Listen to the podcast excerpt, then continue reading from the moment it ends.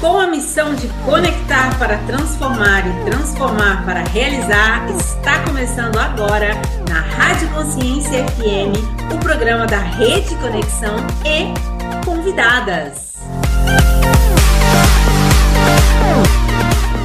Ouvintes do programa da Rede Conexão Mulher, aqui na Rádio Consciência FM. Gente, como vocês sabem, nós estamos aqui no Esquenta do Conecta Summit, o maior evento de empreendedorismo feminino de toda a Europa. E quando falamos de palco, quando falamos de palestra, quem é que não poderia faltar neste palco? Isso mesmo, eu tenho certeza que você está com o nome dela na sua cabeça. Tati, Tati Dendela, por favor, seja muito bem-vinda aqui no programa da Rede Conexão Mulher. Muito obrigada, é um prazer imenso estar aqui, ainda mais fazer parte de um projeto tão lindo como esse, né, de dar cada vez mais voz a essas mulheres empreendedoras, guerreiras, mulheres que estão fazendo acontecer. Então, conta comigo. Que bom, que bom poder contar com mulheres como você que nos inspiram e, acima de tudo, nos ensina com tanta gentileza, com esse sorriso que é tão carinhoso. Tati, vamos começar falando um pouquinho da sua história, porque hoje a gente vê você brilhando nos palcos, você que tem a sua mentoria, que nos ensina a nos comunicar melhor. Mas quem é a Tati? Ah, legal. A Tati é uma menina que era tímida total, pensa num bicho do mato, alguém travado, era eu. E ninguém imaginava que um dia falaria em grandes palcos, ia levar a sua mensagem para o mundo. Só que o ato de eu ter perdido um grande prêmio, que era um prêmio assim que era meu sonho de consumo, e eu perdi por timidez, isso foi o meu ponto de virada. A dor foi o meu ponto de virada. Foi onde eu falei basta, chega, eu não admito mais.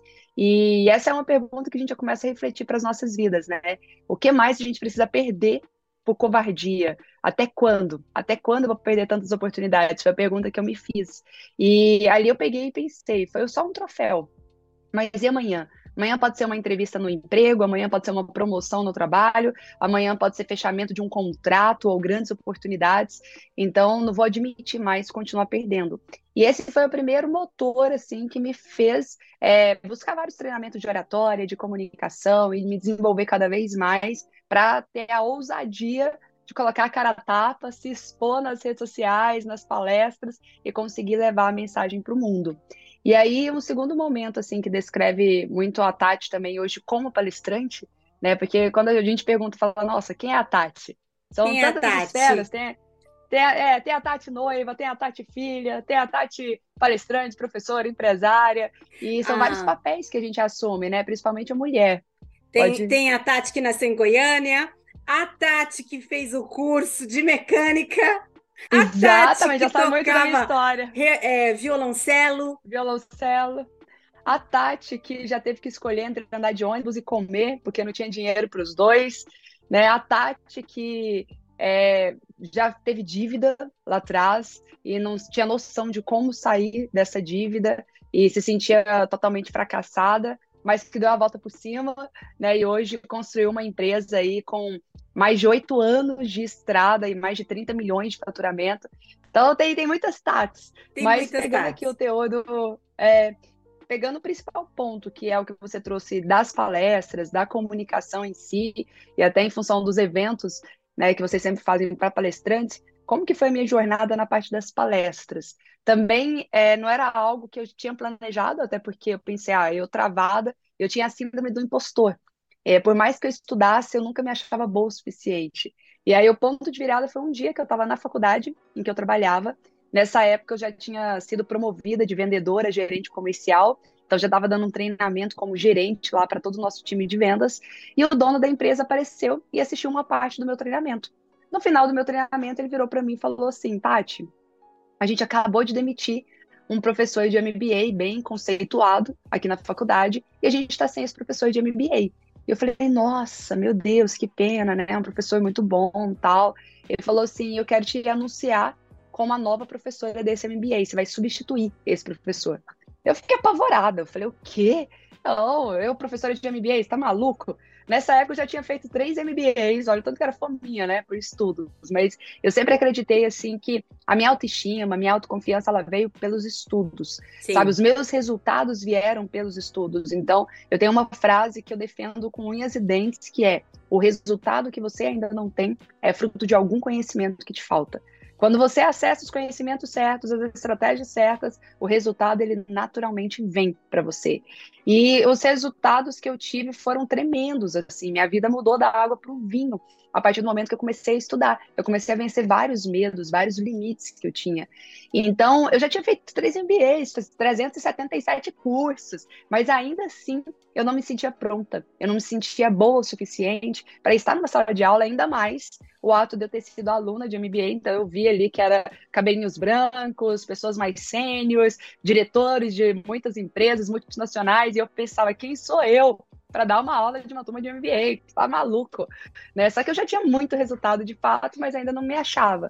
E aí eu fui me preparei assim, triplamente. Eu falei, bom, se ele acreditou em mim, e ele não me deu escolha, ele não perguntou se você quer. Ele falou, oh, você vai assumir.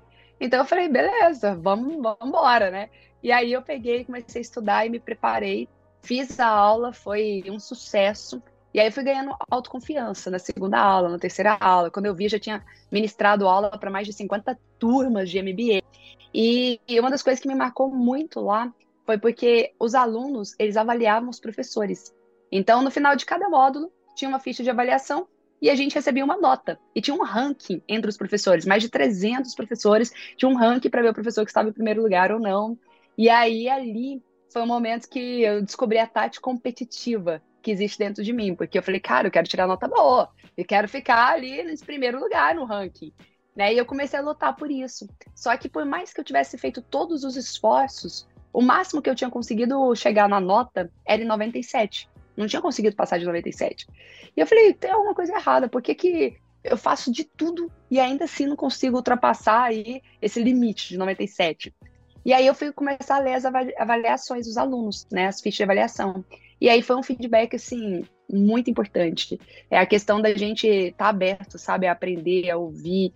É, feedback ou críticas, eu sei o quão desafiador é para a gente ouvir, mas a gente sempre tem que buscar esses recursos. E aí, uma das coisas que o aluno escreveu, que eu achei até maldoso no dia, mas me foi muito útil, é, ele escreveu assim: ah, essa professora aí tem muito conhecimento, a gente vê que ela tem bagagem, que ela estuda muito, que ela lê muito, mas eu acho que ela não está pronta para estar aqui, não, porque ela não tem uma história. E eu peguei e falei, uma como história? assim, gente? Todo mundo tem história. Exatamente. falei, todo mundo tem história. Como assim que eu não tenho uma história? E aí eu fui parar para reparar que eu não falava de mim. Porque eu pensava assim, ah, ninguém tá aqui pagando para saber sobre a Tati, né? Eu era anônima nessa época, quem é a Tati? Então eu tenho que trazer a história de Peter Drucker, Steve Jobs, Rancharan, os professores de Harvard. Eu trazia só esses nomes. E tá tudo bem, é bom trazer esses nomes. Uhum. Só que eles precisavam também se conectar com a humana que estava lá, trazendo um pouco da experiência e da bagagem. E aí eu fui inserir, comecei a contar minhas histórias, foi um segundo momento todos os alunos elogiando, nossa, que legal sua história, me conectei muito com você, me identifiquei bastante, né? E ali eu já estava mapeando sem perceber os primeiros pilares que eu ensino hoje para os palestrantes. Não tem como Boa. ter uma palestra sem história. Gente, olha a Tati é... já aí compartilhando com a gente, hein? Compartilhando conhecimento. Exatamente, conteúdo que eu aprendi na prática. E depois eu fui ver nos livros, tem ciência, tem estudos que comprovam isso. Então, assim, não tem palestra sem história. Ah, Tati, eu tenho que contar minha história de vida inteira. Óbvio que não. Vai ser um trecho, vai ser um momento, né, que tem a ver com o conteúdo, com a mensagem que você queria passar.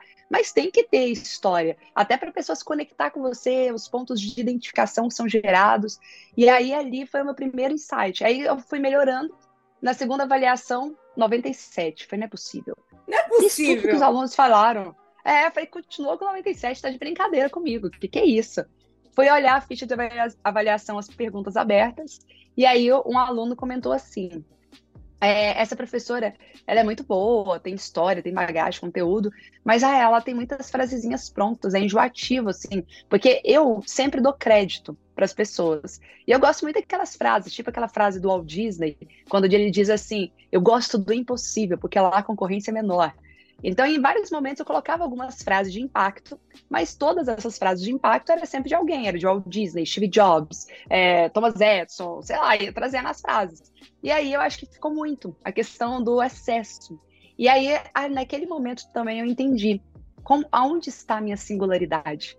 Todo palestrante, toda pessoa que quer se destacar nas redes sociais, ela precisa ter a sua singularidade, sabe? Para onde que está a minha singularidade? Eu vou construir minhas próprias frases. Eu posso até, em algum momento, citar a frase de outras pessoas e dar crédito a eles, porque isso é ética, só que eu tenho que ter as minhas próprias frases também. E aí eu comecei a escrever as minhas frases. E aí fui para aula, aí foi incrível. Aí todo mundo, nossa, que frase legal, né? Tudo da autoria da Tati, que história linda, que conteúdo massa, né? E aí todo mundo super elogiando, recomendando tal. Chegou a ficha de avaliação, fui ansiosa, olhar pela minha nota, 97. 90, não, não era nem 97,5, Tati. Aí, nem para falar assim, ó, 97,5, é. gente. Eu falei, eu falei, não, não dá. Aí eu peguei, nessa hora eu fui para terapia. Fui para terapia porque eu já não estava mais com estrutura para aguentar o tranque sozinha, não. Falei, vou buscar ajuda de profissionais. Né? E ali na terapia eu descobri algumas coisas que foram assim importantíssimas para mim. Né? O que, que tinha na ficha de avaliação e o porquê que ainda tinha 97? Porque uma pessoa escreveu lá assim que ah, essa professora era muito boa, mas ela é meio forçada. Ela é meio fake, assim, sabe, robótica. E aquilo me doeu muito, mas eu fui entender. Eu falei, cara, a pessoa olhou o palco, ela não viu os meus bastidores. Quantos limites eu precisei superar, a timidez para poder estar aqui, né? Quanto que eu tentava ser perfeita demais e fazer tudo tão incrível para eles que aí acabava ficando robótica mesmo, mas não era minha intenção, era num desejo de acertar, né? Só que aí eu me senti mal por aquilo. E aí na terapia eu fui entender o seguinte, que até o fato de eu querer ser robótica demais é porque eu tava querendo agradar todo mundo. E aí a minha psicóloga falou uma coisa que me marcou muito. Ela falou: "Tati, você tem 97%. Você tem 97%. Olha, imagina uma sala, imagina um quadrado. 97 ama. Tem 3% que não gostou por algum motivo. E você está escolhendo olhar para os 3% em vez de olhar para os 97%. E o quanto que isso se aplica a tudo nas nossas vidas, né? Eu falei, nossa, é mesmo. Eu estou olhando para a minoria. Eu, tô, eu tinha que estar tá comemorando, eu tinha que estar tá celebrando, vibrando, né, com a maioria pelos resultados que a gente conquistou, mas eu estou aqui focando na minoria. E quanto mais eu focar na minoria, mais vai sugar minha energia, mais eu vou ficar chateado, mais eu vou me sentir incompetente e mais eu vou ficar sem conseguir agradar ninguém. Por quê? Porque ninguém consegue agradar ninguém. É aquela famosa frase: quem quer ser tudo para todos acaba não sendo nada para ninguém. Sim. Então, a minha ânsia de agradar demais as pessoas me fez desagradar, porque uma outra coisa que eu, uma outra coisa que eu percebi muito no digital até, os mesmos motivos que faz alguém amar você é os motivos que faz alguém odiar você. Exatamente os mesmos motivos. Então, se você está agradando alguém por algo, esse algo vai desagradar alguém. Por exemplo, eu já recebi uma crítica porque eu era muito alegre, muito sorridente. E aí tem gente que me elogia, nossa, que pessoa alegre, que pessoa de bem com a vida, você está sempre sorrindo, e mesmo diante eu percalço tal. E aí tem gente que me critica porque eu tô alegre demais, tô sorrindo demais, tinha que sorrir menos. Sabe? Então, e aí? Vou ficar realmente querendo agradar todo mundo? Ou eu vou entender qual é a minha essência? Eu vou entender o que, que eu quero, o que, que combina comigo e vou levar a vida com mais leveza. E foi quando eu comecei a levar a vida com mais leveza, trabalhar a questão da energia que fez com que eu conseguisse finalmente chegar ao primeiro 10, na né, primeira nota 10 com os alunos. Só que o bacana foi que nessa busca eu comecei a mapear todos os professores nota 10, porque nesse MBA eu era diretora também da faculdade depois, né? Fui promovida diretora, executiva tal. E aí eu tinha acesso aos 300 professores. Eu comecei a ver várias fichas de avaliação, eu comecei a entrevistá-los, eu comecei a ver quais são os elementos que eles tinham em comum. Eu comecei a fazer, assistir palestras. Eu lembro que foi um marco também, quando eu fui para a KLA e aí vi os palestrantes dando um show. Eu falei, nossa, se todos os professores dessem o show que um palestrante dá, as aulas seriam muito mais interessantes, as aulas seriam muito melhores. E isso virou tese do meu mestrado. Então eu fui Sério? fazer um mergulho profundo. Uhum. Mas, mas Tati, um mergulho profundo com tudo isso. Quando, quando uhum. você foi ver, é, quando você foi analisar os professores que tinham 10, você já tinha entendido essa questão dos 3% ou você ainda estava no processo de evolução? Tava no processo de evolução. Aham. Foi junto, assim, paralelo. Sim. E aí depois eu terminei de fechar e aí eu percebi o seguinte, que tinham professores que ministravam a mesma disciplina. Eles tinham o mesmo conteúdo, a mesma bagagem, às vezes até o mesmo título, PhD, doutorado, tal. Só que um professor, ele sabia, ele tinha alguns elementos, que é o que eu passo de palestrante memorável, desde entonação de voz, postura, é, gestos, é, os elementos chaves, né? Eu, a, eu tenho vários métodos. Então, tem o método PSE, o ciclo de ouro do palestrante memorável. Então, eu percebi o que, que os, os professores memoráveis tinham e o que, que os professores que tinham um conteúdo fantástico, mas nunca eram bem avaliados, aliás, era tediante assistir a aula deles e onde eles erravam. E aí eu comecei a criar o meu próprio método. Então não foi aquele negócio assim, nossa, a Tati é talentosa, a Tati foi ali na intuição, seguindo o coração e deu certo. Não. Eu treinei, foi algo muito intencional, muito consciente. Busquei recursos. Nessa época não tinha curso de palestrantes, eu até procurei, não tinha nada, né? E aí eu comecei a construir o meu passo a passo para eu me destacar. E deu muito certo, porque quando eu fui para o segmento das palestras em si, chegou um momento assim que era quase 300 palestras em um ano. Eu ficava mais de 15 dias fora de casa, só rodando o Brasil fazendo palestras. Já aconteceu de ter três palestras no mesmo dia, uma no palestra de manhã, uma dia. tarde, uma noite. Exatamente. E sem ter muitos seguidores na época, eu já ganhava ali a primeira, no início, eu ganhava 5 mil reais a palestra, depois foi para 15 mil reais, hoje eu cobro 35 mil reais a hora de palestra. Entendeu? Então, tenho vários alunos meus que estão ganhando essa média de 15 mil reais, 10 mil reais a hora de palestra e agenda lotada. Então, é o que eu defendo assim: qual é o passo a passo para você se tornar um palestrante ou um profissional 3Rs, que é um profissional reconhecido, requisitado e muito bem remunerado. E aí, os elementos todos é com base nesse estudo aí de anos. Assim, eu estando à frente aqui desse programa, eu tenho a oportunidade de conversar com muitas empreendedoras. E muitas empreendedoras hoje em dia sonham sim em subir no palco. E aí eu percebo que durante a conversa, ela mesma valoriza a própria história. Porque ela acha que a história dela não é interessante para o outro. E ela Sim. mesmo se não se valoriza.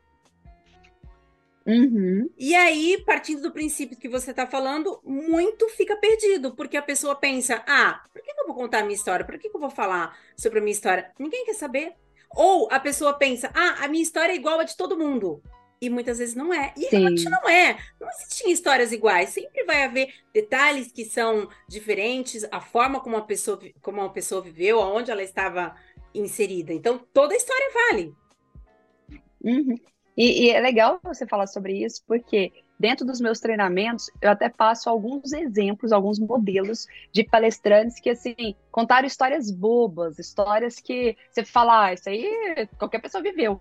Só que a, é a maneira como se conta a uhum. história, não é o que, é o como se fala. Então, por exemplo, eu mostro um palestrante que ele conta a história de quando ele estava no restaurante e pediu uma sobremesa. Basicamente é isso. A história o tempo todo gira em torno. Tava lá, pedi uma banana flambada, tava uma delícia, eu paguei caro nessa banana flambada. Esse é o resumo da história que ele conta. Só que ele trabalha os cinco sentidos, ele usa analogias e metáforas, ele interpreta, ele trabalha, sabe, vários elementos de uma palestra memorável a ponto que você fica vidrado, você ri, você se emociona, você sente o sabor da banana flambada e no final você ainda tira uma lição, porque é uma das coisas que eu falo muito. De fato, palestrar não é sobre você, né? Nunca é sobre nós. Sempre é sobre a transformação que a gente vai gerar na vida de outras pessoas. Então eu conto as minhas histórias não é para me vangloriar e falar, nossa, eu sou a melhor, eu sou muito boa. Não, eu conto minhas histórias para mostrar, olha, se eu conseguir, você também pode. Olha o que, que eu passei, olha o que, que eu senti, mas principalmente, olha quais estratégias que eu precisei adotar para conseguir dar a volta por cima.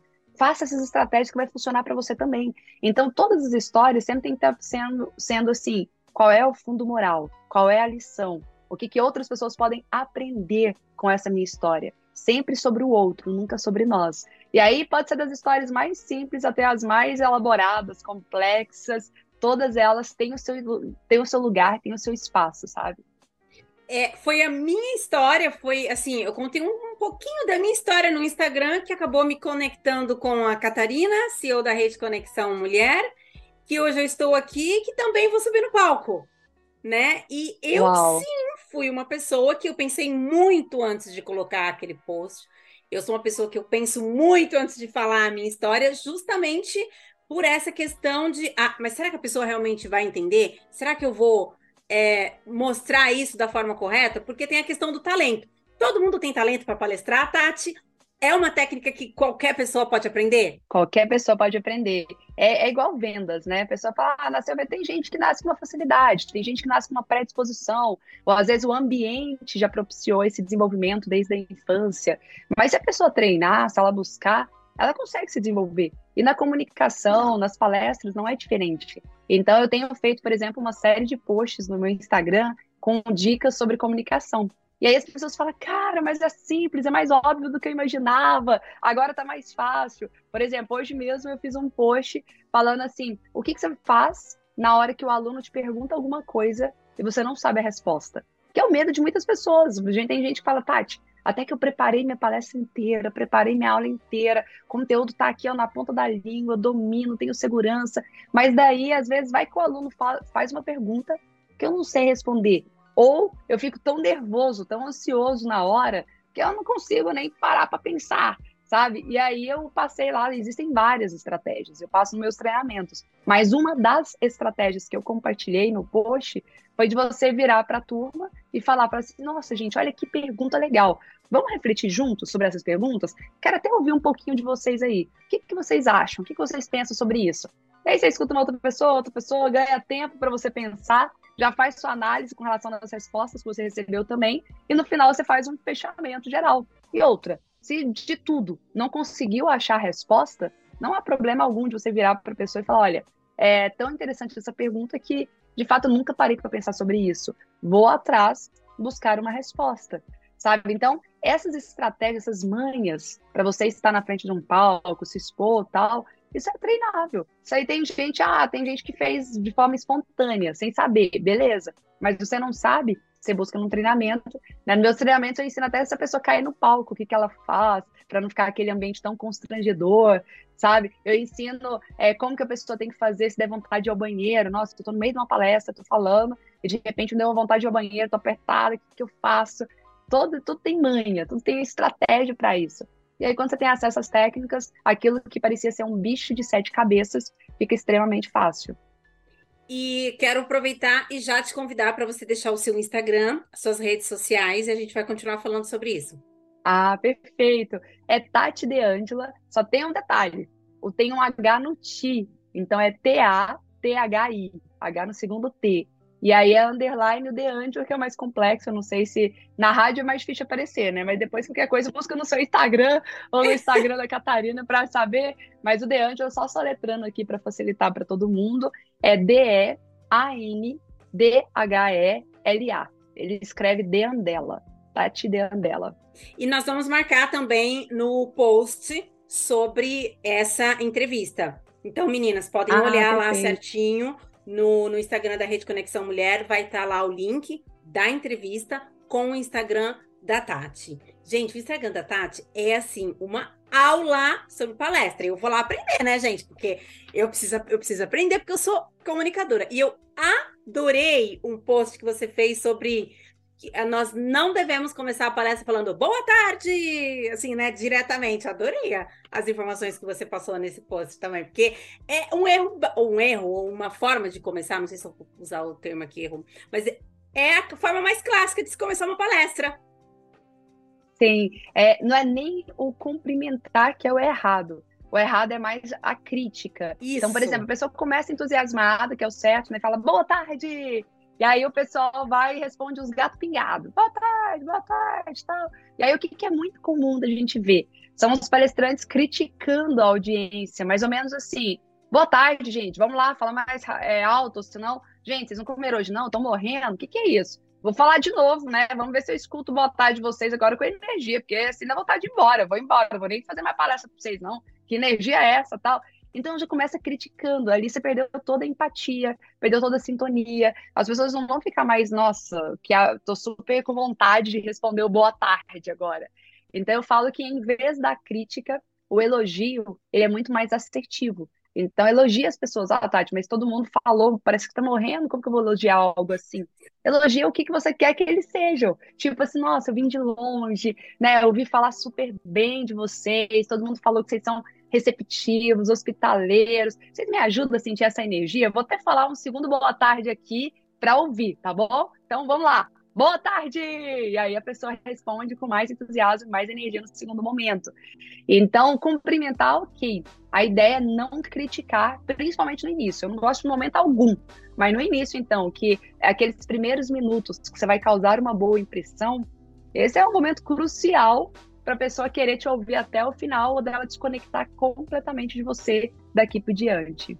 Estamos há poucos dias né, desse grande evento Conecta Summit realizado pela Rede Conexão Mulher e um palco somente de mulheres, por mulheres, para mulheres. E você que é aí uma expert desse ramo, quando você começou, é, foi difícil em relação a essa questão do público masculino, público feminino, muitos homens, para o homem já é uma coisa muito natural subir ao palco, para as mulheres está se tornando cada vez mais.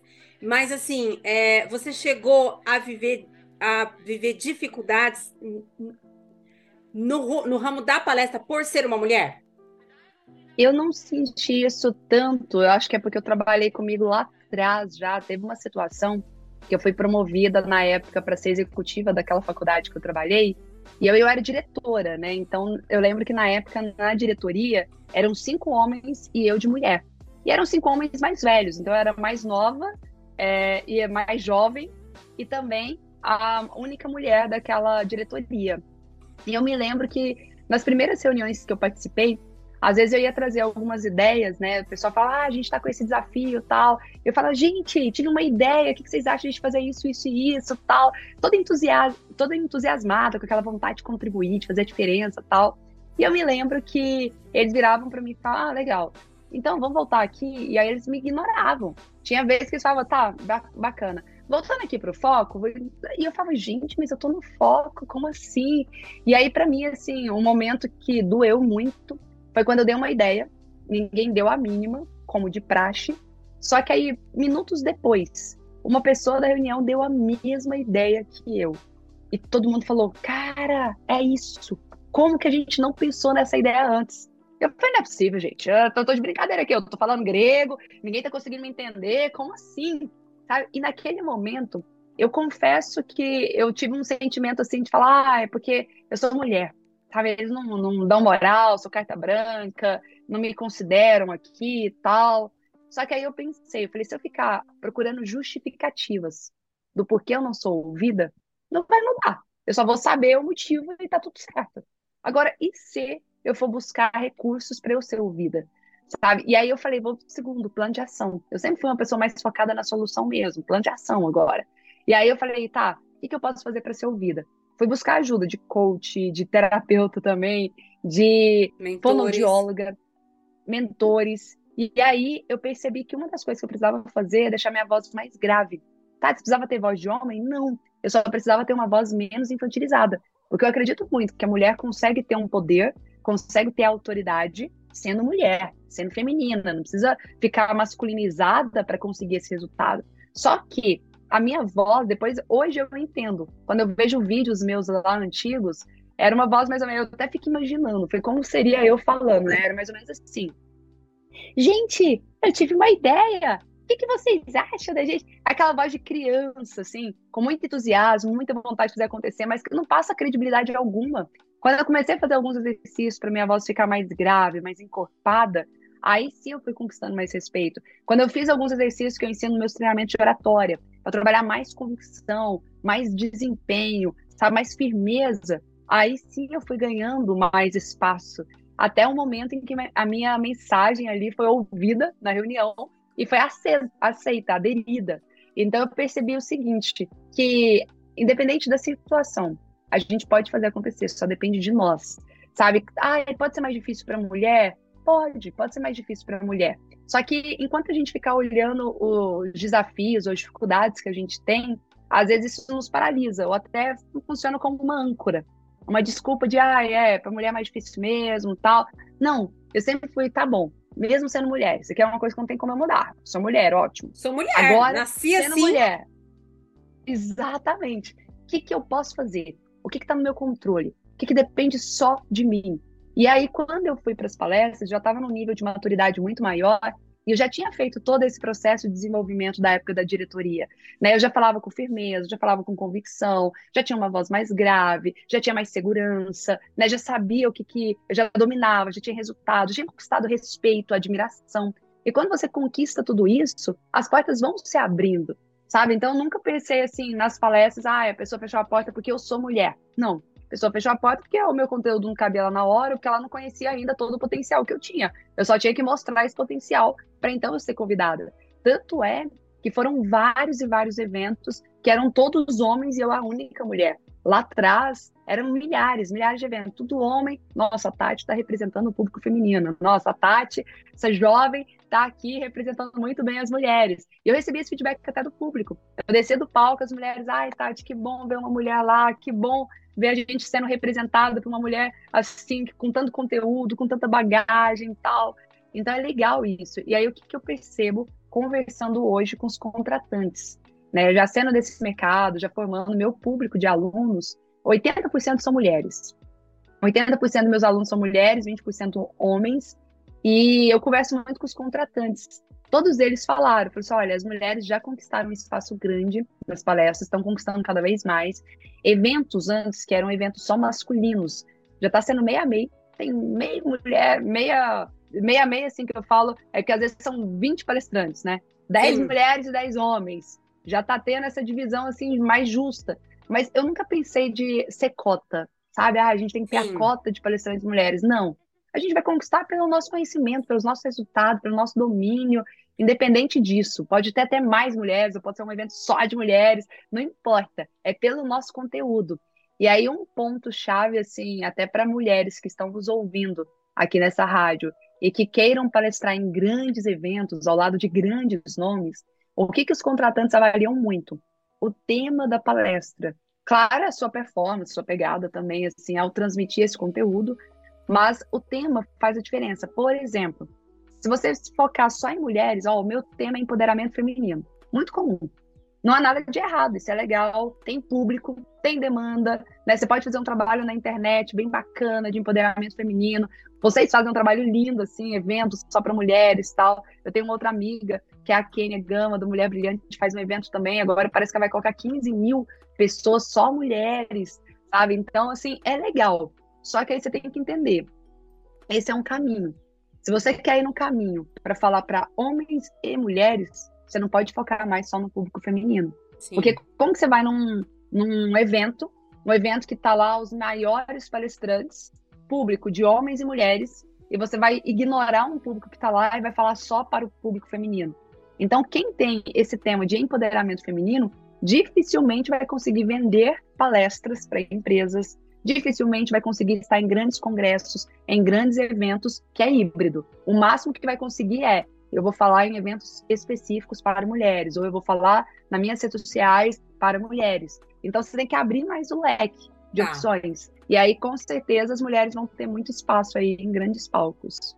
E sobre essa questão da abertura do tema, também, dentro da sua mentoria do curso do método Palestra Memorável, a gente também tem toda essa abordagem. Sim, dentro do curso a gente fala tudo, tudo, desde como escolher o tema, mesmo quem não tem nem tema, não sei nem sobre o que eu quero falar. Eu quero ser palestrante, e isso aí acendeu uma chaminha dentro de mim, mas não sei nem por onde começar, não sei o que fazer primeiro, nunca palestrei na minha vida. Vem por aqui que é o caminho certo. Já começa com o curso, que aí você vai errar menos e ter resultados muito mais rápido. É, eu vou te contar uma coisa. Na minha área, a área onde eu trabalho, né? Eu sou comunicadora, mas também sou consultora de imagem e estilo. E eu trabalho muito com mulheres empreendedoras. E várias pedem dentro do lookbook já o look para a primeira palestra. E muitas, Legal. o que, que acontece? Às vezes a voz é, é doce. E aí a gente tem que subir o tom dessa mulher para vestir essa voz, né? E da mesma forma, se a mulher é muito, né, assim, ela já é mais forte, a gente também veste para baixar esse tom. com os acessórios, Sim. com a cor, porque tudo tudo comunica. Não existe nada em cima do palco que não comunique. Uhum. E aí você com a sua experiência, essa questão de que tudo comunica, porque às vezes a pessoa pensa assim: não, eu não vou vestir isso, eu não vou fazer aquilo porque eu não quero comunicar isso, eu não quero fazer. Mas não tem jeito, né? Ela vai estar comunicando algo no palco, ou ele vai estar comunicando no palco. Sim. Até em segurança a gente comunica sem querer, né? Eu falo que é igual o cachorro. Quando você tá com medo do cachorro, por mais que você finja não estar com medo, você solta ali um cheiro que ele sabe, ele só vai naquela pessoa que tá com medo. Então, quando você tá numa palestra, você não pode ter que, nossa, eu não posso isso, eu não posso aquilo, vai ficar travado. Vai comunicar essa trava e as pessoas vão perceber. Então, assim, o que, que é o melhor caminho? É o que você falou. Busque técnicas, busque ajuda de profissionais especializados, que seja da vestimenta, banho de loja, que seja do, da forma de falar, dos gestos, do conteúdo, sabe? Por exemplo, tem pessoas que falam, ai, Tati, eu tenho medo de contar minha história e parecer arrogante demais quando eu contar da, das coisas que eu conquistei. É o jeito que você conta. Tudo é o jeito que você conta, sabe? Eu conheço e eu faço isso.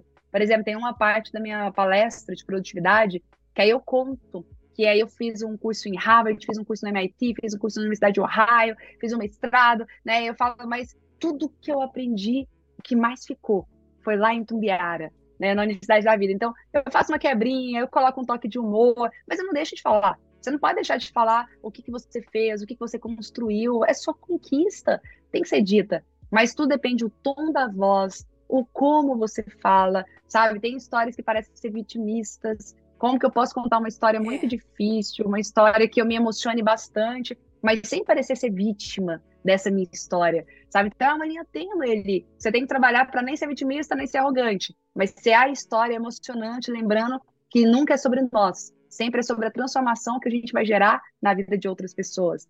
Então, esse conjunto faz toda a diferença. O que você falou aí de, nossa, se a pessoa é muito e eu tenho que deixá-la um pouco mais meiga, é legal, porque se ela chegar num sistema muito bruto lá, ou muito arrogante, vai desconectar da plateia. Então, como que eu posso suavizar de alguma maneira e passar um pouco mais de meiguice, né, a partir disso? São vários elementos que tudo comunica, de dentro para fora e de fora para dentro. É, a gente está caminhando aqui para encerrar a nossa entrevista e eu vou fazer uma pergunta para Tati. Vou perguntar aqui um, um, segredinho, né, gente? Vamos, vamos, vamos, vamos aproveitar. É, Tati, muitas vezes quando eu visto uma mulher para uma palestra, eu gosto de colocar uma, algo nela que seja afetivo. Por exemplo, para mim é a cor vermelha. A cor vermelha, para mim, me traz um sentimento bom, me sinto mais poderosa. Outras querem esconder em algum lugar um amuleto, assim, né? Cada uma tem um, o seu o seu o seu detalhe. Você tem ali um detalhe que que você sempre leva com você, ou uma cor, ou um objeto? Que que, o que está sempre no palco com você? Olha, boa pergunta. Eu não tenho amuleto, que eu até acho que pelas minhas crenças, assim, né? Eu falo, eu estudei muito sobre neurociência, sobre o poder da mente. Eu acredito que quando a pessoa acredita que um objeto vai mudar, vai. Né? E eu acredito muito na força do pensamento, na força da mente, faço minhas orações, sempre tenho a oração antes, tal, tenho todo um ritual, assim, de preparo. Mas em termos de objeto, nossa, eu tenho que estar sempre com esse anel, sempre com esse sapato. Sempre... Não, não, não tenho não. algo é, fixo, não. Agora, o que, que eu penso geralmente para roupa, assim? Igual você falou do vermelho, né? Eu, eu tenho uma cor que eu, eu vou mudando, porque eu sou mente muito criativa. Quem é criativo enjoa fácil das coisas, né? A gente quer uma coisa nova o tempo todo. Então, a minha cor do momento é o Tiffany. Adoro aquele verde ou azul Tiffany, assim, sabe? Amo.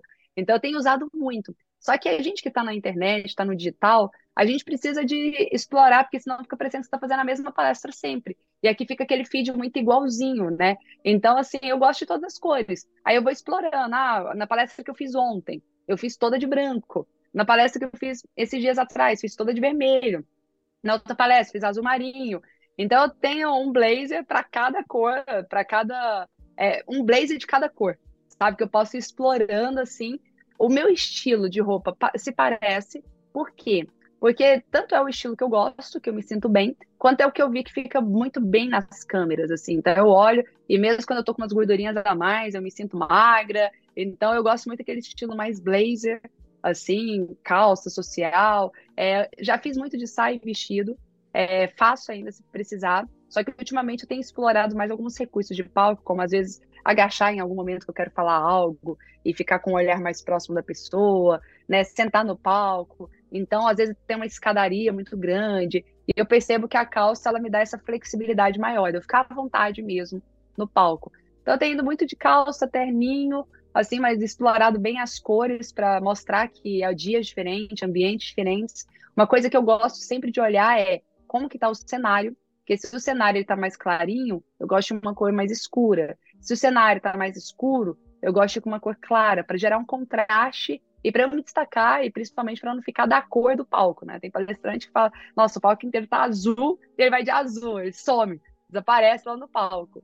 Então, para não ficar com a mesma cor da cortina, né, eu falo, deixa eu ver como que tá a decoração do ambiente e eu vou pensar numa roupa diferente a partir disso.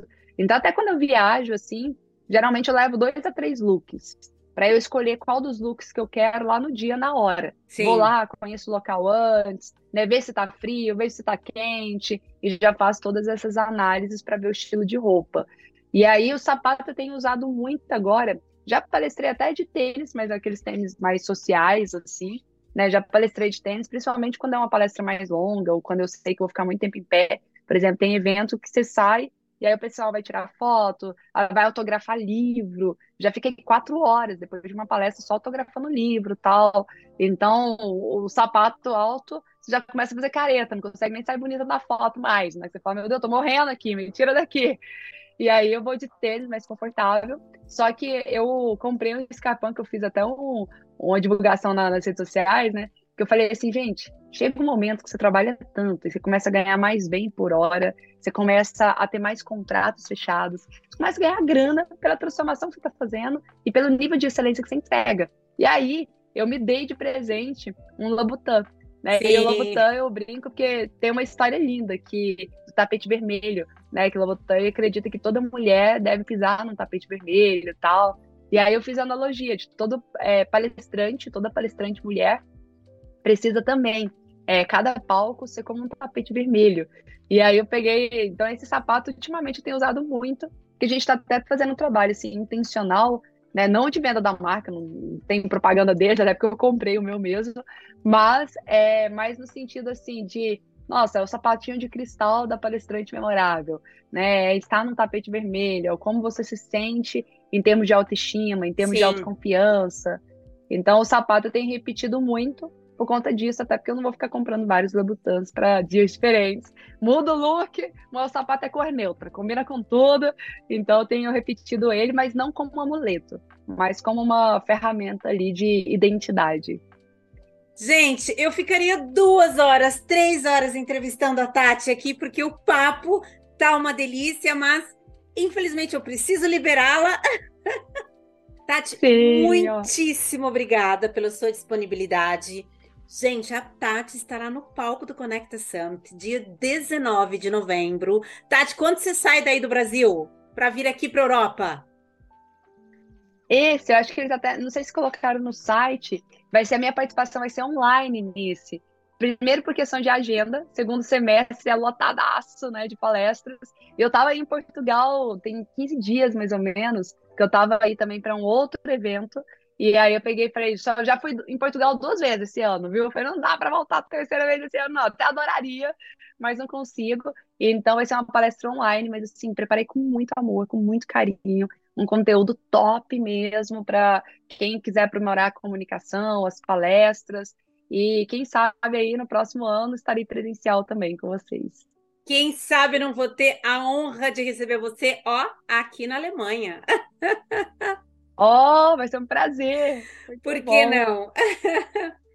é... Bora fazer um evento aí também. Muito obrigada.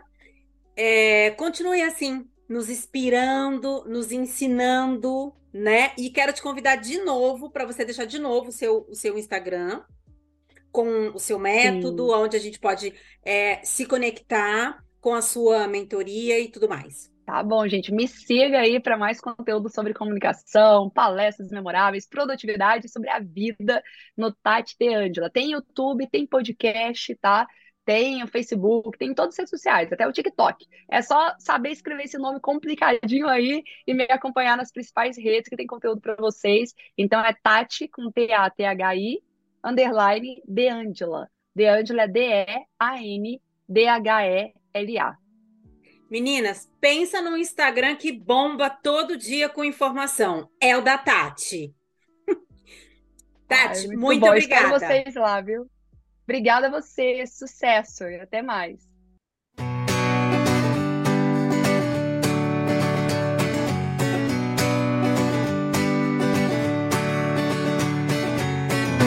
Feeling my way through the darkness, guided by a beating heart. I can't tell where the journey will end, but I know where to start. They tell me I'm too young to understand. They say I'm caught up in a dream. Life will pass me by if I don't open up my eyes. Well, that's fine by me. So wake me up when it's all over. When I'm wiser and I'm older. All this time I was finding myself and I didn't know I was lost.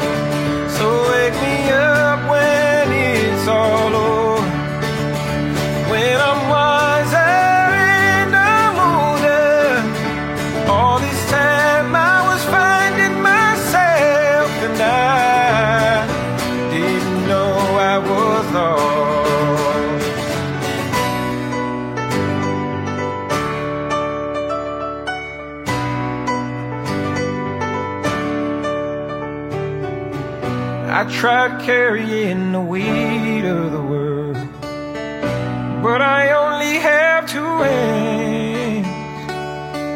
I hope I get the chance to travel the world, but I don't have any plans. Wish that I could stay forever this young, not afraid to close my eyes. Well, life's a game made for everyone, and love is a prize. So wake me up when it's all over,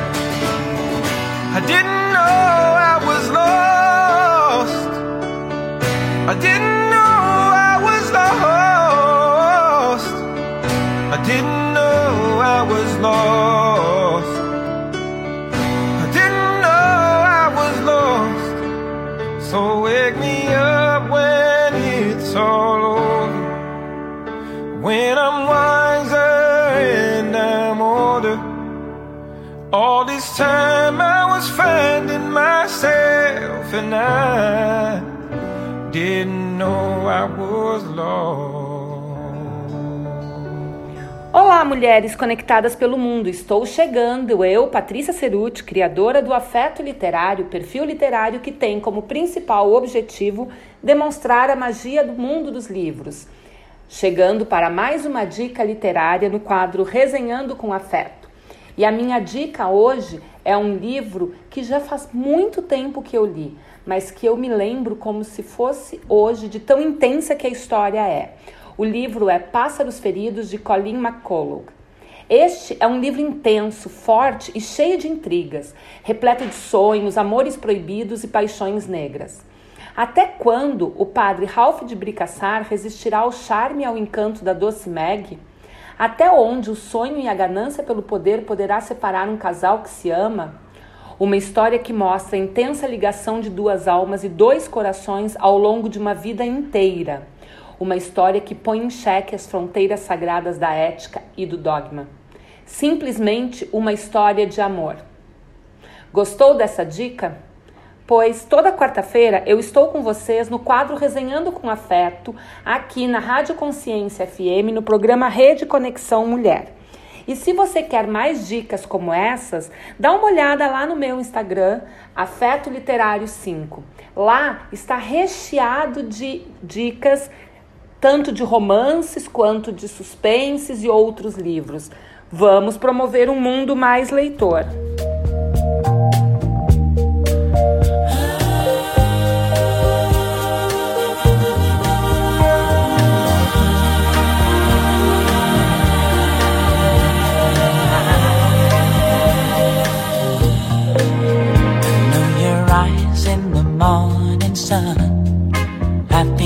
Touch me in the pouring rain.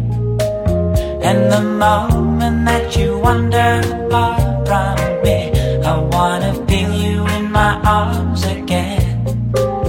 And you come to me on a summer breeze, keep me warm in your love. Then you softly leave, and it's me you need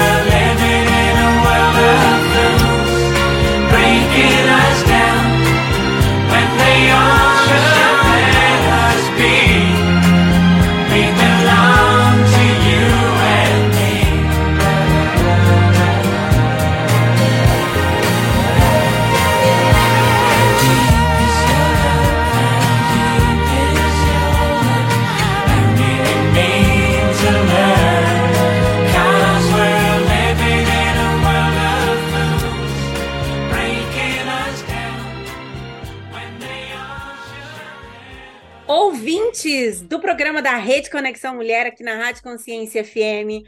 Hoje, como sempre, estou com uma entrevistada muito ilustre, mas eu sempre busco uma conexão muito forte com a entrevistada E eu não poderia deixar de fora essa nossa conexão com o milagre. Liliana, que passou por um grande milagre, ela vai contar aqui para nós. Ela é empreendedora. Gente, essa mulher me escreveu de Dubai. Agora ela está em Portugal e ela ganhou o mundo com esse milagre. Liliana, seja muito bem-vinda. Se apresente para nós, por favor. Olá, Gisela. Olha, antes de mais, muito obrigada pelo convite. É uma alegria muito grande, é uma honra estar aqui com todas vocês e poder ter a oportunidade de partilhar a minha história.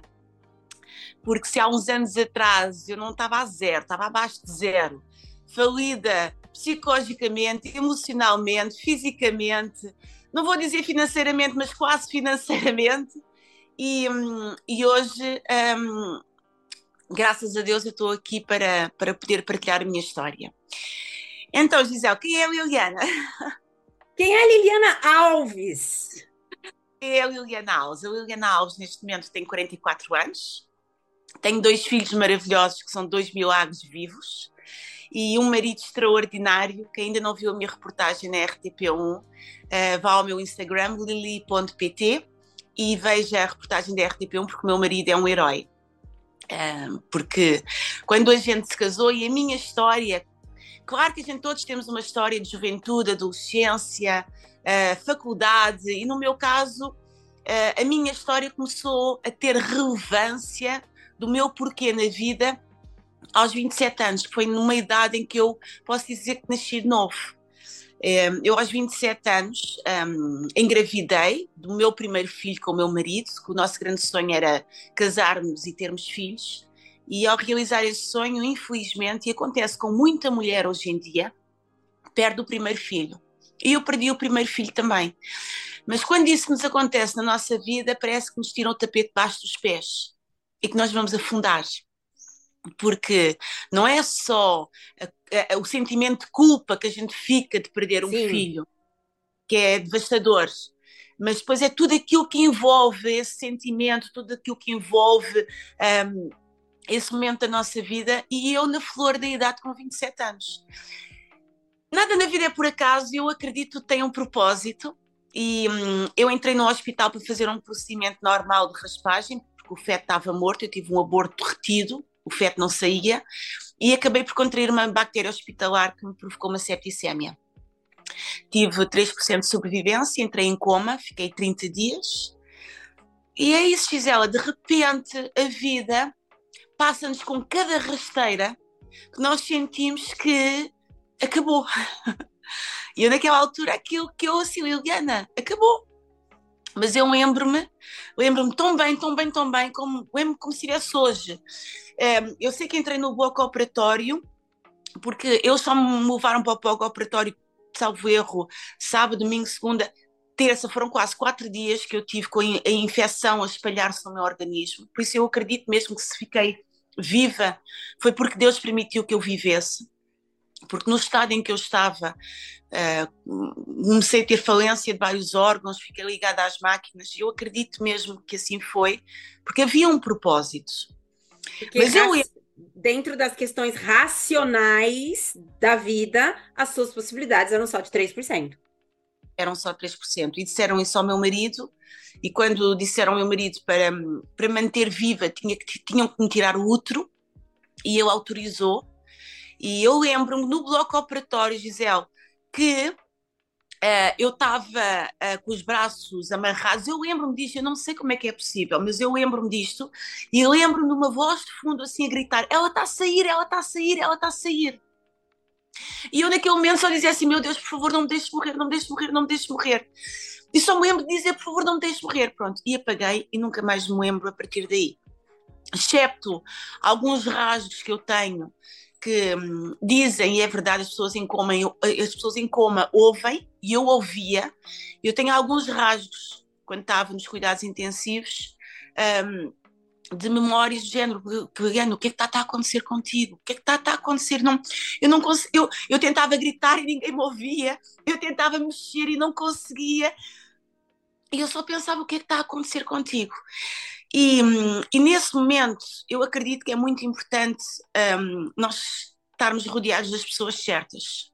Sim, Eu, eu acredito que facilita muito o acontecimento do milagre quando você está também com pessoas que acreditam e, e, e, facilitam aquilo, e trabalham para aquilo, não só orando, mas também acreditando, porque muita gente ora, mas não acredita. Porque, porque só acredita no um mais um é dois. E não, acreditar, ter fé é em algo que você não pode ver. Claro, claro. E isso o que me aconteceu foi eu. É, eu acredito que as palavras têm poderes e a nossa, na nossa boca está o poder da vida e da morte. Então nós temos que ter muito cuidado com as nossas palavras. E naquela altura, mesmo havendo pessoas que não compreendiam a minha crença, respeitaram, nomeadamente a minha mãe, o meu pai, a minha irmã. Uh, o meu marido um, respeitou muito a minha crença e, e, começou a viver aquilo que eu acreditava também. Sim. E começou a dar palavras de vida, começou a profetizar muito amor, que eu, que eu andava bem. Todos os dias ele fazia massagens na maca de, dos cuidados intensivos às pernas, falava como se nós já andássemos os dois juntos. Então foi ali um momento da, da nossa vida que nos fortaleceu, nos capacitou um, para eu sair daquele coma. Você, você, você disse agora há pouco, as palavras têm o poder da vida e da morte. Você me permitiria dizer também que a palavra tem o poder da construção? claro, tem o poder da construção, da reconstrução, da cura, da renovação. A palavra tem um poder infinito. Infinito. Infinito naquilo que nós quisermos trazer para a nossa vida. Se nós estivermos sempre a queixar, a lamentar, um, em, em sofrimento, em agonia, é isso que nós vamos semear na nossa vida, é isso que nós vamos ter. Se nós tivermos uma palavra de fé, de esperança, de renovo, de reconstrução, o milagre acontece. Nós temos que ter essa fé e essa esperança de que isso é verdade, porque assim está escrito. Exatamente. E disso, dessa força, vem essa mulher inspirando, levantando aí uma nação. E existe é. uma comunidade. Existe uma comunidade maravilhosa, uma comunidade que nós trabalhamos em network marketing extraordinária, gigante, pelo mundo fora. E hum, essa comunidade são pessoas que acreditam que temos que lutar por uma vida com mais sentido, que temos que lutar não só para termos mais liberdade financeira, mais liberdade de tempo, tempo para a nossa família e para os nossos filhos, que somos empreendedoras e empreendedores sim, porque é uma comunidade de mulheres e de homens, mas que acreditam que trabalhando em network marketing em part-time, com aquilo que já fazemos, com uma hora por dia, nós conseguimos construir eu acredito mesmo um império, porque eu, eu vivi isso, eu já trabalho nesta indústria há 14 anos, e eu acredito mesmo que, hum, que nós, no mercado tradicional, acabamos por ter um teto e somos limitadas no rendimento que temos. E todas nós queremos ter mais saúde, mais liberdade financeira, mais qualidade de tempo. E foi isso que eu busquei há 14 anos atrás, quando eu entrei num processo de recuperação um, eu, na altura, era contabilista, sou técnico oficial de contas, agora diz que é contabilista certificado, não é? Um, e o que eu percebi é que trabalhando e entregando a minha vida 8 horas por dia, 10 horas por dia num trabalho, eu não iria ter tempo para viver. Eu iria sobreviver. Você, você não teria tempo para criar outros milagres. Não, não teria tempo.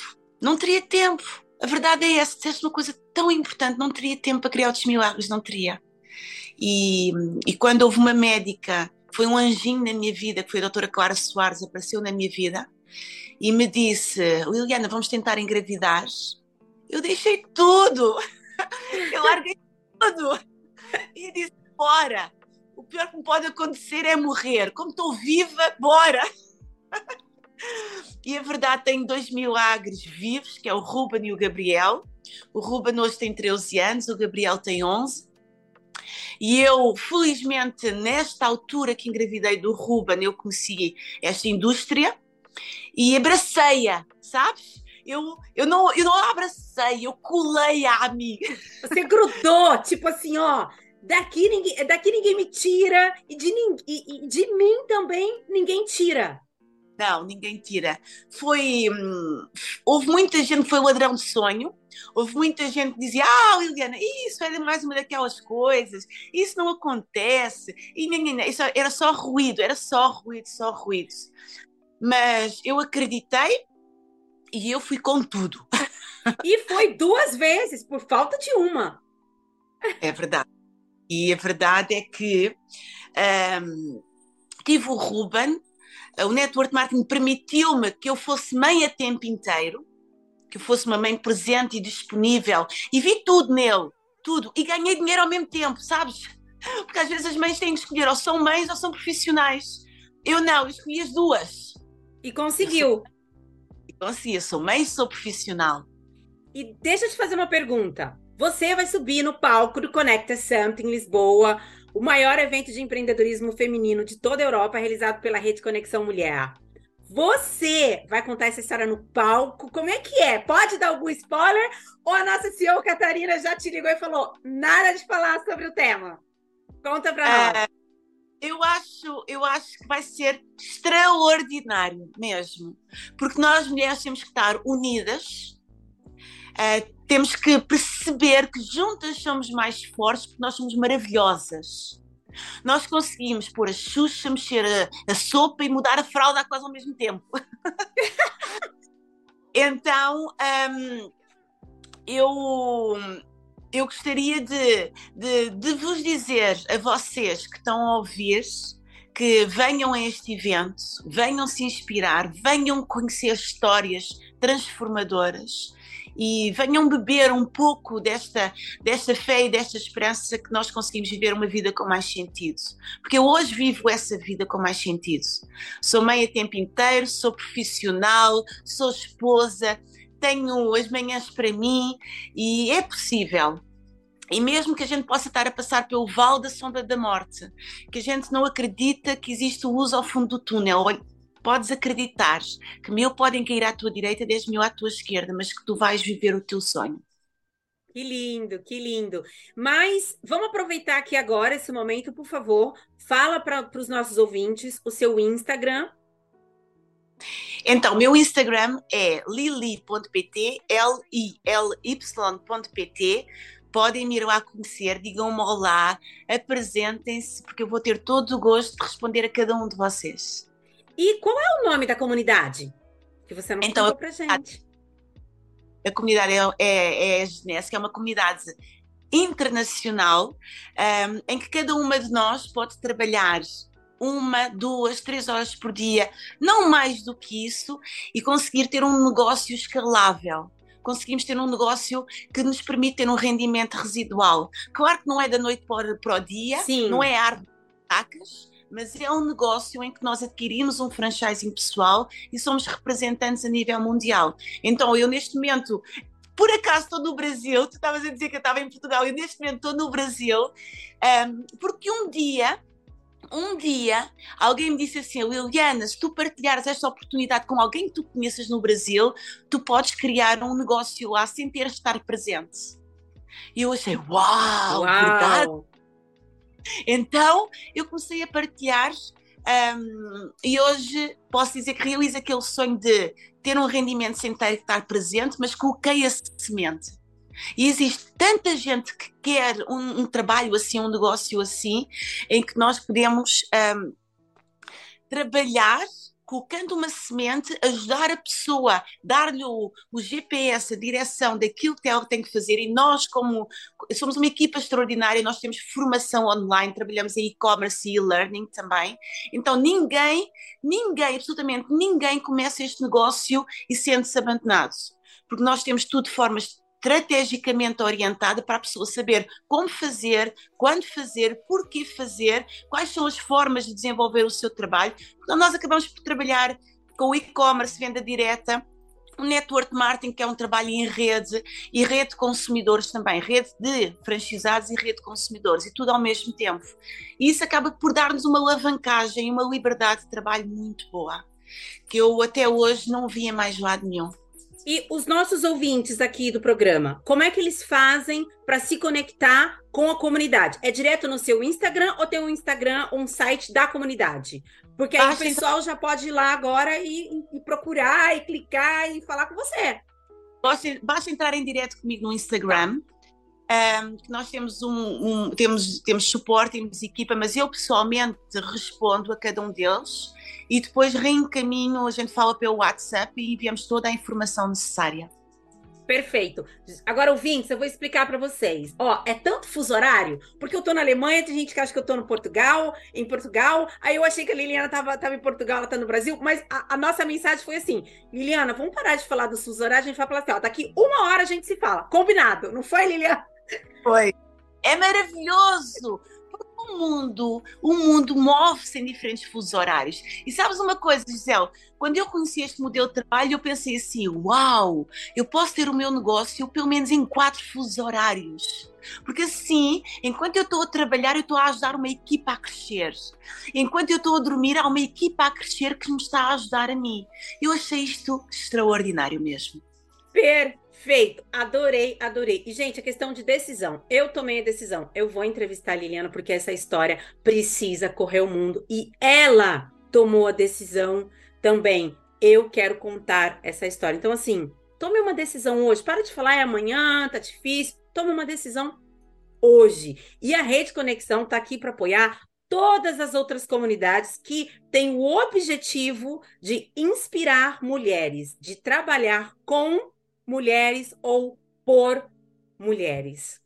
Liliana, muitíssimo obrigado. Estou ansiosa para te ver presencialmente nesse evento, com toda essa, essa energia. Por quê? Porque a mulher que vai nesse evento, ela vai sair com ferramentas para crescer, seja com a sua comunidade, seja com a rede, seja com tantas outras pessoas, tantas outras empreendedor, empreendedoras que estarão lá para ajudar. Isso. É verdade. E é isso que nós precisamos. Nós precisamos de ferramentas, de estratégias, de orientação, porque ficar em depressão não vale a pena. Ninguém nos, ninguém vai bater à nossa porta e dizer assim, olha, está aqui assim a fórmula mágica para tu saíres desse buraco. Ninguém. Nós temos que tomar a decisão sim, porque para nós termos resultados diferentes, nós temos que fazer coisas diferentes. Nós pretendemos fazer coisas diferentes. E, hum, e o mercado tradicional limita-nos. Então, aquilo que eu quero falar, que aquilo que eu quero partilhar é a minha história, sim, mas uma forma de nós trabalharmos e termos resultados diferentes. Seja diferente, faça algo diferente. Nós ainda temos ingressos para o maior evento de empreendedorismo feminino de toda a Europa. Arroba Rede Conexão. Liliana, muito obrigada. Beijos, obrigada e eu do fundo do coração. E estou à espera de todo mundo lá para dar um bom abraço. Que a gente agora pode. A gente agora pode.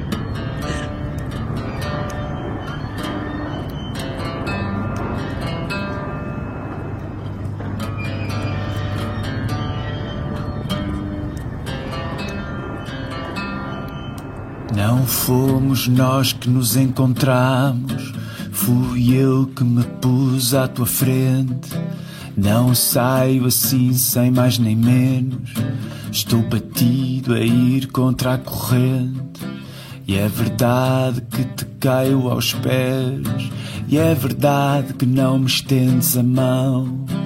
Mas desde que ainda tenho a voz para gritar, não me interessa ter ou não razão.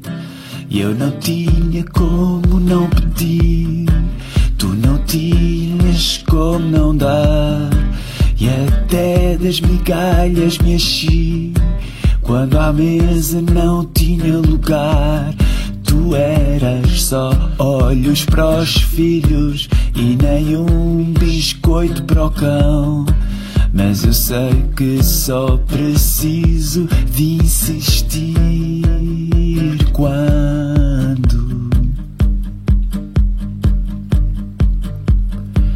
trago milagres no coração. Trago milagres no coração.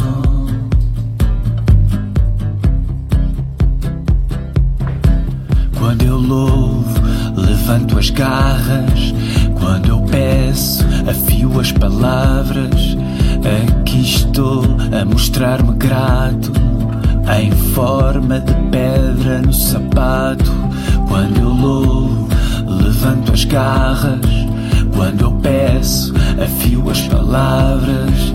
Aqui estou a mostrar-me grato. Em forma de pedra no sapato.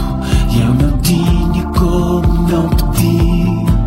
Tu não tinhas como não dar. E até das migalhas me enchi Quando à mesa não tinha lugar. E tu eras só olhos para os filhos E nem um biscoito para o cão. Mas eu sei que só preciso de insistir Quando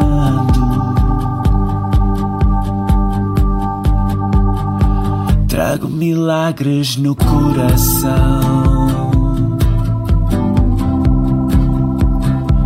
Trago milagres no coração. Trago milagres no coração. Trago milagres no coração.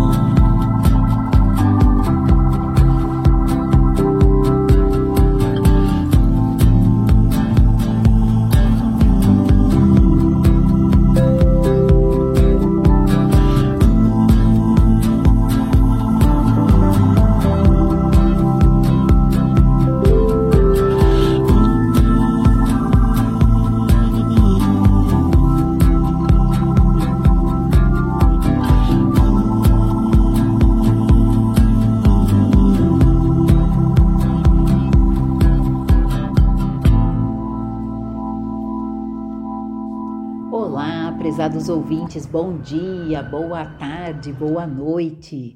Aqui falando Ana Paula da Moules, a sua nutricionista brasileira na Europa. E hoje, no quadro Dicas da Nutri, vamos falar sobre os carboidratos. Afinal, eles são vilões ou são mocinhos? E se você não sabe responder essa pergunta, então vem comigo. Quem nunca ouviu que para emagrecer é preciso cortar ou diminuir o consumo de carboidratos? Eles estão presentes na nossa alimentação diariamente. E dietas sem carboidratos podem se tornar um grande desafio para quem quer reeducar a sua alimentação e perder uns quilinhos. Mas até que ponto os carboidratos são realmente vilões no nosso cardápio? E para responder essa pergunta, eu vou te contar primeiro a principal função dos carboidratos no nosso corpo. Eles são responsáveis por liberar glicose e fornecer energia para as nossas células. Assim como as proteínas e gorduras, essenciais em uma dieta equilibrada, os carboidratos também precisam estar presentes na nossa alimentação. Eu vou te apresentar agora algumas teorias que escutamos por aí em torno dos carboidratos e que não são tão ruins assim. Vamos descobrir se essas teorias são mito ou são verdades. Primeiro, comer carboidratos à noite engorda. Parcialmente verdade. Qualquer refeição feita na parte da noite, quando entraremos em repouso, pode engordar mais do que durante o dia, se for consumida em excesso. Isso porque os nutrientes ingeridos se transformarão em energia e não haverá tempo para gastá-la. Para contornar essa questão, o ideal é consumir a maior parte dos carboidratos pela manhã e durante o dia, quando você ainda estará em movimento e terá tempo suficiente para consumir toda essa energia. Segundo, carboidratos saudáveis não existem. Isso é um mito. Muitos alimentos saudáveis possuem carboidratos em sua composição. Temos exemplos aqui: todas as frutas, inhame, batata, mandioca, milho, arroz e cereais. Terceiro, a farinha branca é o pior carboidrato. Parcialmente verdade. A farinha branca pode até entrar como culpada no tribunal, mas o açúcar é o seu cúmplice. Isso porque ambos possuem um processamento químico que os afastam de uma alimentação saudável. O açúcar ainda traz o efeito viciante e nenhum nutriente. Quanto mais você come, mais você quer comer. Quarto, o consumo de carboidratos é fundamental para pessoas que treinam regularmente. Verdadeiro. Justamente por ser uma das funções o fornecimento de energia para o nosso corpo, eles potencializam a execução adequada do treino e são muito importantes na alimentação de atletas. Quinto, alimentos com carboidratos são mais calóricos. Isso é um mito. Quando se fala em calorias, as gorduras ainda são mais perigosas, porque enquanto um grama de carboidrato possui 4 calorias, um grama de gordura possui 9 calorias, ou seja, praticamente o dobro. Sexto, só dá para emagrecer se cortar o carboidrato. Isso é um mito. Dietas restritivas podem ser efetivas para a redução de peso a curto prazo mas quando a busca é por uma reeducação alimentar, o consumo de carboidratos faz parte de uma alimentação equilibrada e saudável. E aqui eu quero deixar um alerta. A restrição desse macronutriente durante um longo período pode levar a dores de cabeça, mau hálito e alterações de humor. O consumo ainda é importante também para a produção de serotonina, o hormônio responsável pelo bem-estar. E sétimo, se é integral, não engorda. Isso é um grande mito. O cuidado com os alimentos integrais deve ser o mesmo, porque a diferença está somente no processo de refinamento, pelo qual os integrais não passam e preservam as fibras. Isso significa que o valor calórico não é alterado. Você consegue perceber agora como os carboidratos não são de todo mal ou ainda o líder no esquadrão dos vilões da alimentação? A dica é que para uma alimentação saudável não é necessário deixar de lado pães e massas. Você pode, por exemplo, fazer um bolo com farinha integral, adoçar com açúcar mascavo ou mel e acrescentar frutas ou castanhas. Tudo depende da porção consumida e como é a composição desses alimentos. Lembre-se que quando o assunto são carboidratos, há um leque muito grande entre açúcares livres, carboidratos complexos refinados e carboidratos complexos naturais dos alimentos. Algo que, na maioria dos estudos, não é levado em consideração ao avaliar uma alimentação dos participantes para um resultado efetivo em estudos científicos. O bem-estar mais profundo é aquele que equilibra a alimentação e a mente, e por isso é preciso um olhar mais leve sobre as necessidades naturais do nosso corpo. O meu intuito é ajudar você a cuidar da sua saúde sem falsas promessas e sem terrorismos nutricionais. Prezados ouvintes, anotaram todas as dicas? E se você tem um tema ou uma dúvida específica, você também pode dar a sua sugestão para o quadro semanal Dicas da Nutri. Basta enviar uma mensagem lá no meu Instagram, que é @ana_damoules, e me siga para mais dicas sobre saúde, qualidade de vida, alimentação, mentalidade, comportamento e mudança de hábitos para uma vida mais saudável. E na próxima semana voltamos com mais um quadro Dicas da Nutri. Um abraço e até lá!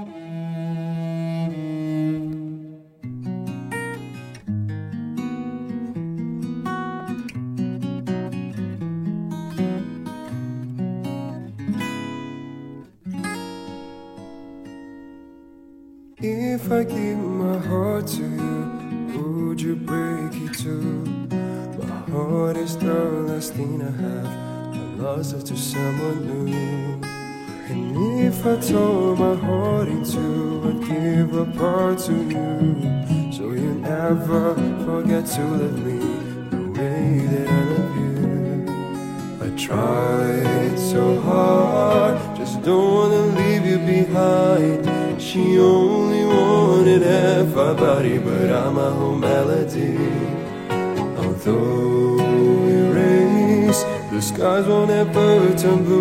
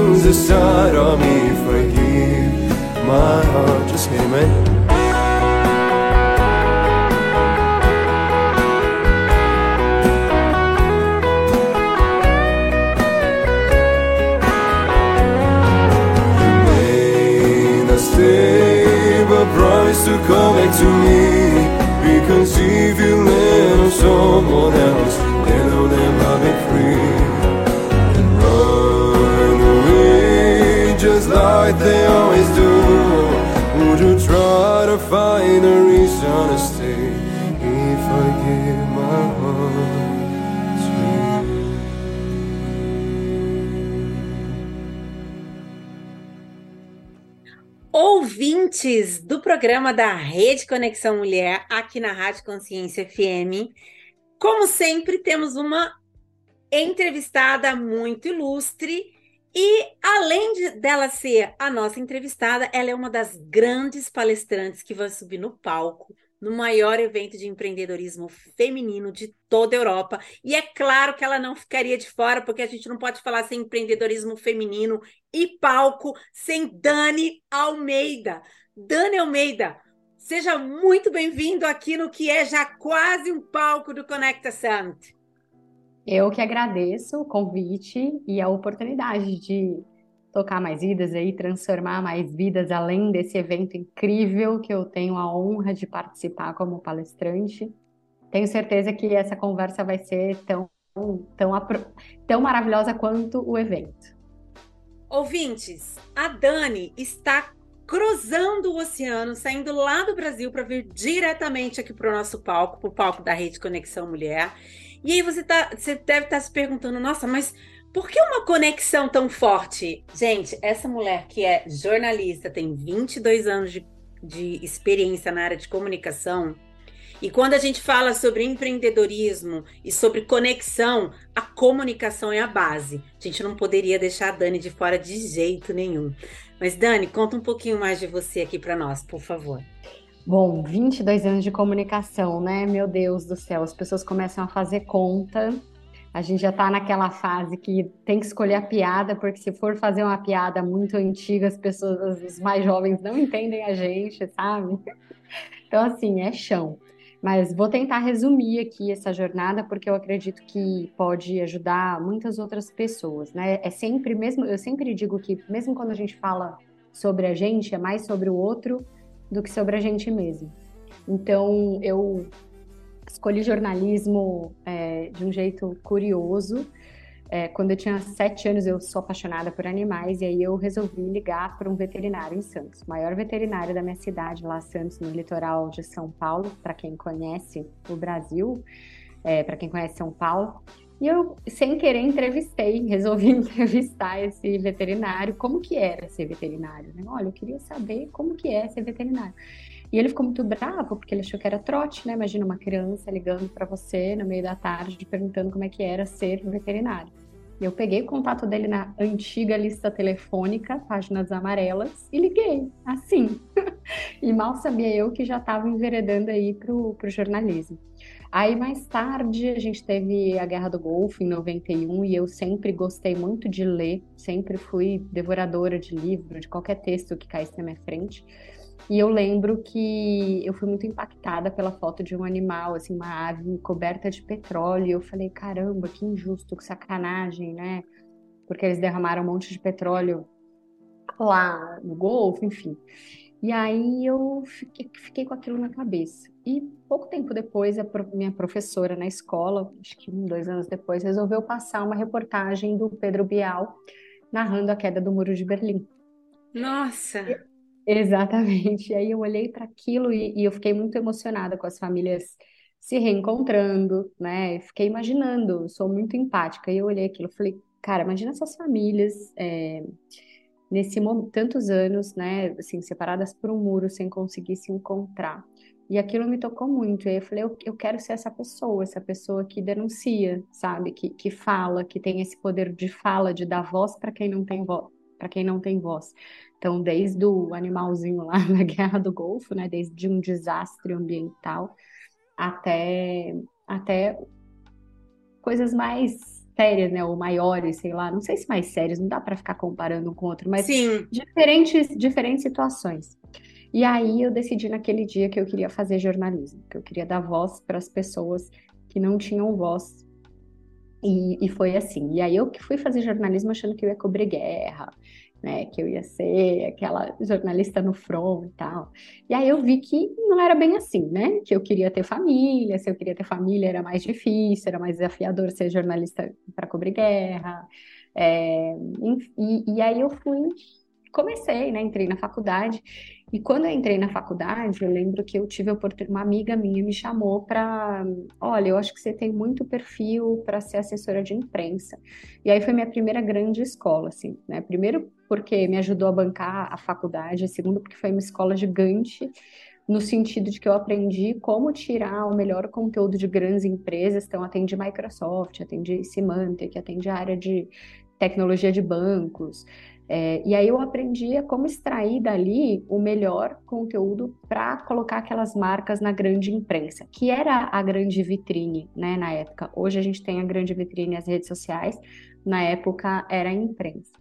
E, e aí você já na faculdade já entrou com a mão na massa? Já entrei com a mão na massa, acho que no segundo ano, primeiro ano. E aí fui, fiquei seis, sete anos nessa empresa, saí muito jovem, ganhando muito bem na época, para minha idade. E, mas eu tinha essa coisa ainda de querer cobrir guerra. E... A guerra tava lá, gente. No bom sentido, tá? No bom sentido, bom né, sentido. Dani? É. E aí criei coragem. Lembro que a minha mãe falou: Você é louca, você vai trocar esse salário. Aí eu fui para a editora Abril. E eu lembro de entrar na editora Abril e olhar aquele prédio gigante que era, né? E falar: Meu Deus do céu, que medo. E foi minha, minha segunda grande escola que eu aprendi a pegar um conteúdo das empresas e a comunicar serviços e produtos para qualquer tipo de público. Então a gente, a Unilever, por exemplo, chegava para a gente e falava, olha, a gente vai lançar um desodorante XYZ. E aí lá ia eu quebrar a cabeça como que eu ia comunicar aquilo de um jeito legal, de um jeito gostoso, que as pessoas de verdade quisessem consumir aquele conteúdo. Então era um conteúdo, sei lá, de axila para mulher A, mulher B, mulher C, sabe? Todas as classes e diferentes títulos da, da editora. Então foi minha segunda grande escola porque era um desafio, né? Imagina, a gente falava de todos os temas, cada dia de um tema diferente. E fui, fui da editora Abril, depois eu fui para o outro lado mesmo do balcão, aí fui cobrir quase guerra, né? Fui cobrir quase política. guerra, gente, ela tá na quase guerra. eu fui cobrir política em Minas Gerais, fui trabalhar no estado de Minas. Por isso você disse quase guerra, né? Quase guerra, exatamente. E aí foi minha terceira grande escola, porque eu não sabia nada de política. Eu tinha sido editora e nunca tinha sido repórter. Olha que louco, né? Porque geralmente repórter ele é, responde para o editor. E, e aí foi, foi um back to basics, né? Como a gente fala em inglês, uma volta ao básico e, e um baita aprendizado. Uma editoria que eu nunca tinha feito, um tema que eu nunca já tinha. Porque, assim, na, na editora Abril eu tinha filado para várias outras revistas, né? Sobre educação, terceiro setor, gastronomia, inclusive já tinha falado de uma série de, de temas mas não, não sabia, nunca tinha feito cidade, nunca tinha feito política, nem economia. Eu sempre gostei muito de economia também. Depois que eu desisti de cobrir guerra na faculdade, eu queria ter ido para essa área de economia e negócios. Sim. E acabei não indo, mas olha que louco, né? E aí fui, fui cobrir política e é, me colocaram, me destacaram para cobrir campanha presidencial, que foi uma outra coisa. Aventura! É, exatamente. Ótima palavra para definir.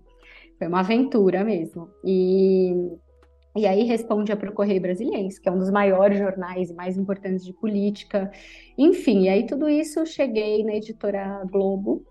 É, vários caminhos depois, cobrindo economia e negócios, olha que louco, né? Que era o meu sonho na faculdade.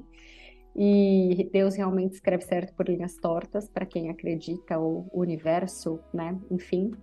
E, e aí eu estava vivendo meu sonho e, e, percebi que o jornalismo era muito cruel em algum sentido, sabe? Era uma profissão que a gente ganhava muito pouco, que as empresas de mídia não estavam sabendo se reinventar, então a gente tinha demissão em massa uma vez por ano. Eu falei, cara, eu não quero isso. Engravidei.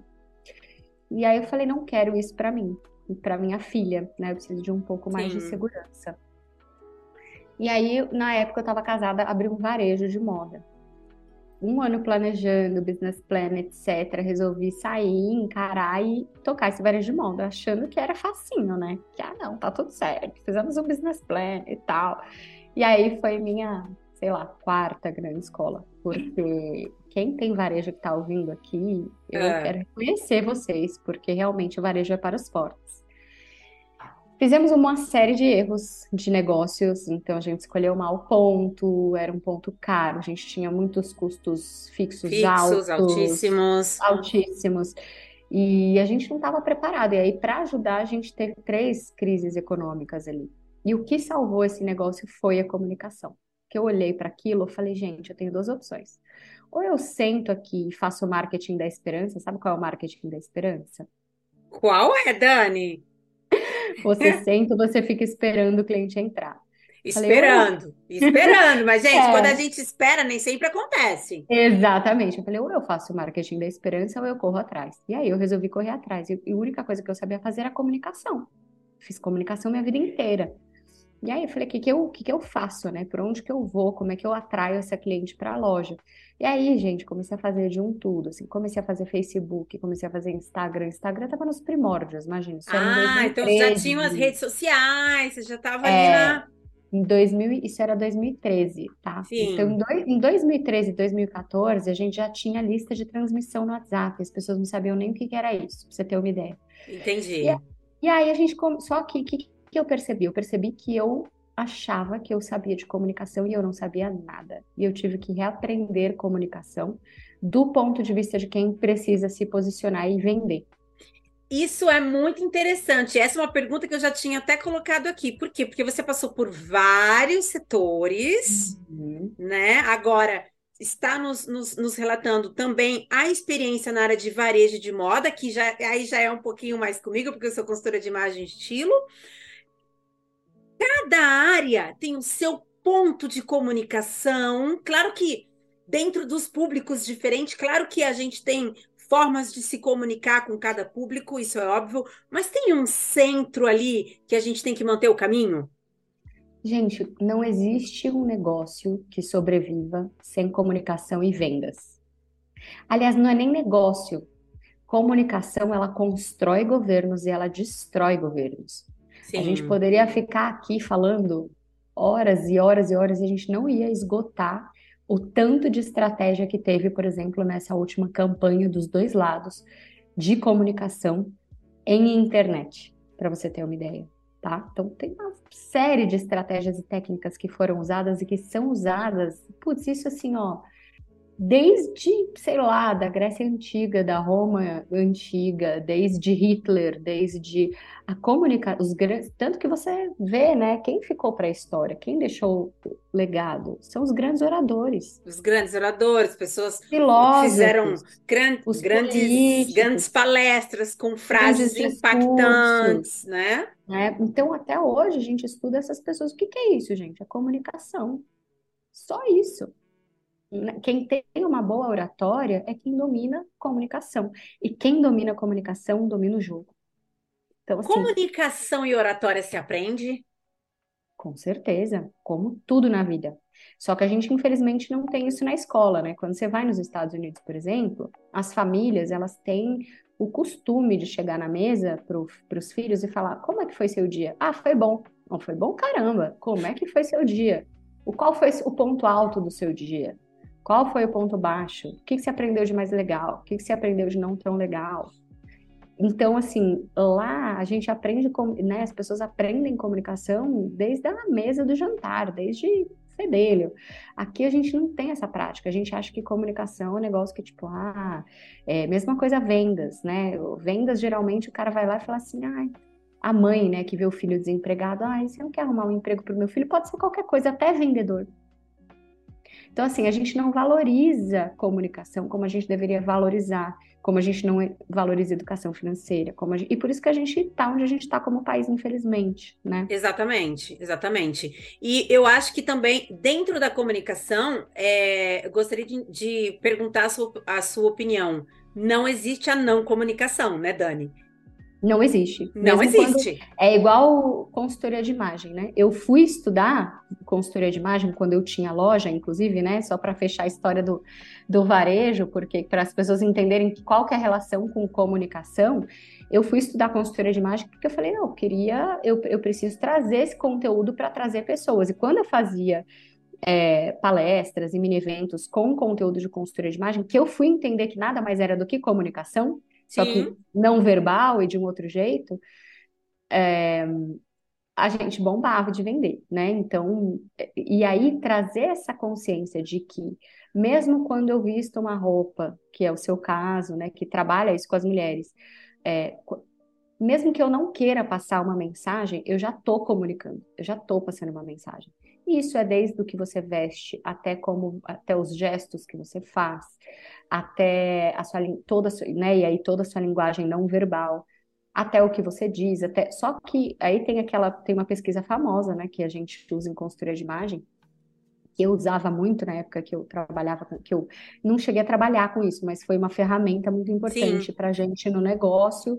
E, e, e, eu comecei o meu perfil na internet com isso para vender na loja, né? Falando de consultoria de imagem, chamava o poder da imagem.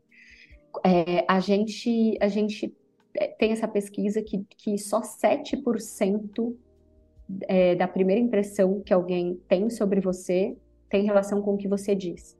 Sim. Todo o resto é linguagem não verbal, é sua roupa, é sua imagem pessoal. Então, assim, tudo é comunicação, né? E aí, naquela loja, eu entendi que eu precisava trazer a comunicação para fazer o negócio sobreviver. Deu tão certo que os lojistas, outros lojistas, outros comerciantes, outros empresários do bairro começaram a falar: o que, que vocês estão fazendo? O que, está vocês estão vendendo aí, tanto pelo digital. É. E aí eu falei: bom, para eu ensinar, eu vou ter que deixar meu negócio de lado. Para eu deixar meu negócio de lado, eu tenho que ganhar dinheiro, porque eu tenho boleto para pagar, né? E aí o que, que eu fiz? Eu montei uma consultoria para pequenos negócios. E a gente começou assim, né? Assim começou, eu, eu falei, bom, tem um negócio aqui na mão, e sem querer eu fui voltando para comunicação. E aí a gente já tinha, a gente chegou a fazer consultoria e mentoria, assim, na vida, né, com mais de 100 marcas, pessoas físicas e jurídicas. Só que não tinha escala isso. E aí, como não tinha escala, eu fui para o curso online. E aí entrei na Hotmart, a gente, milhares de alunos, batemos black lá na, na Hotmart. E, e assim foi até o ano passado. Ano passado eu estava muito cansada do, da rotina, né, de lançamento, é muito puxado hoje cada vez mais. O lançamento foi se sofisticando e é um risco cada vez maior. O preço do lead, o tráfego está cada vez mais caro. E aí eu quase tive um burnout. Eu falei, o que que eu gosto mesmo de fazer? Tô cansada dessa vida, o que que eu gosto mesmo de fazer? Eu falei, eu gosto mesmo é do bastidor. Por mais que eu ame estar no palco, palestrar, porque é sobre pessoas, né? Quando a gente a palestra, Sim.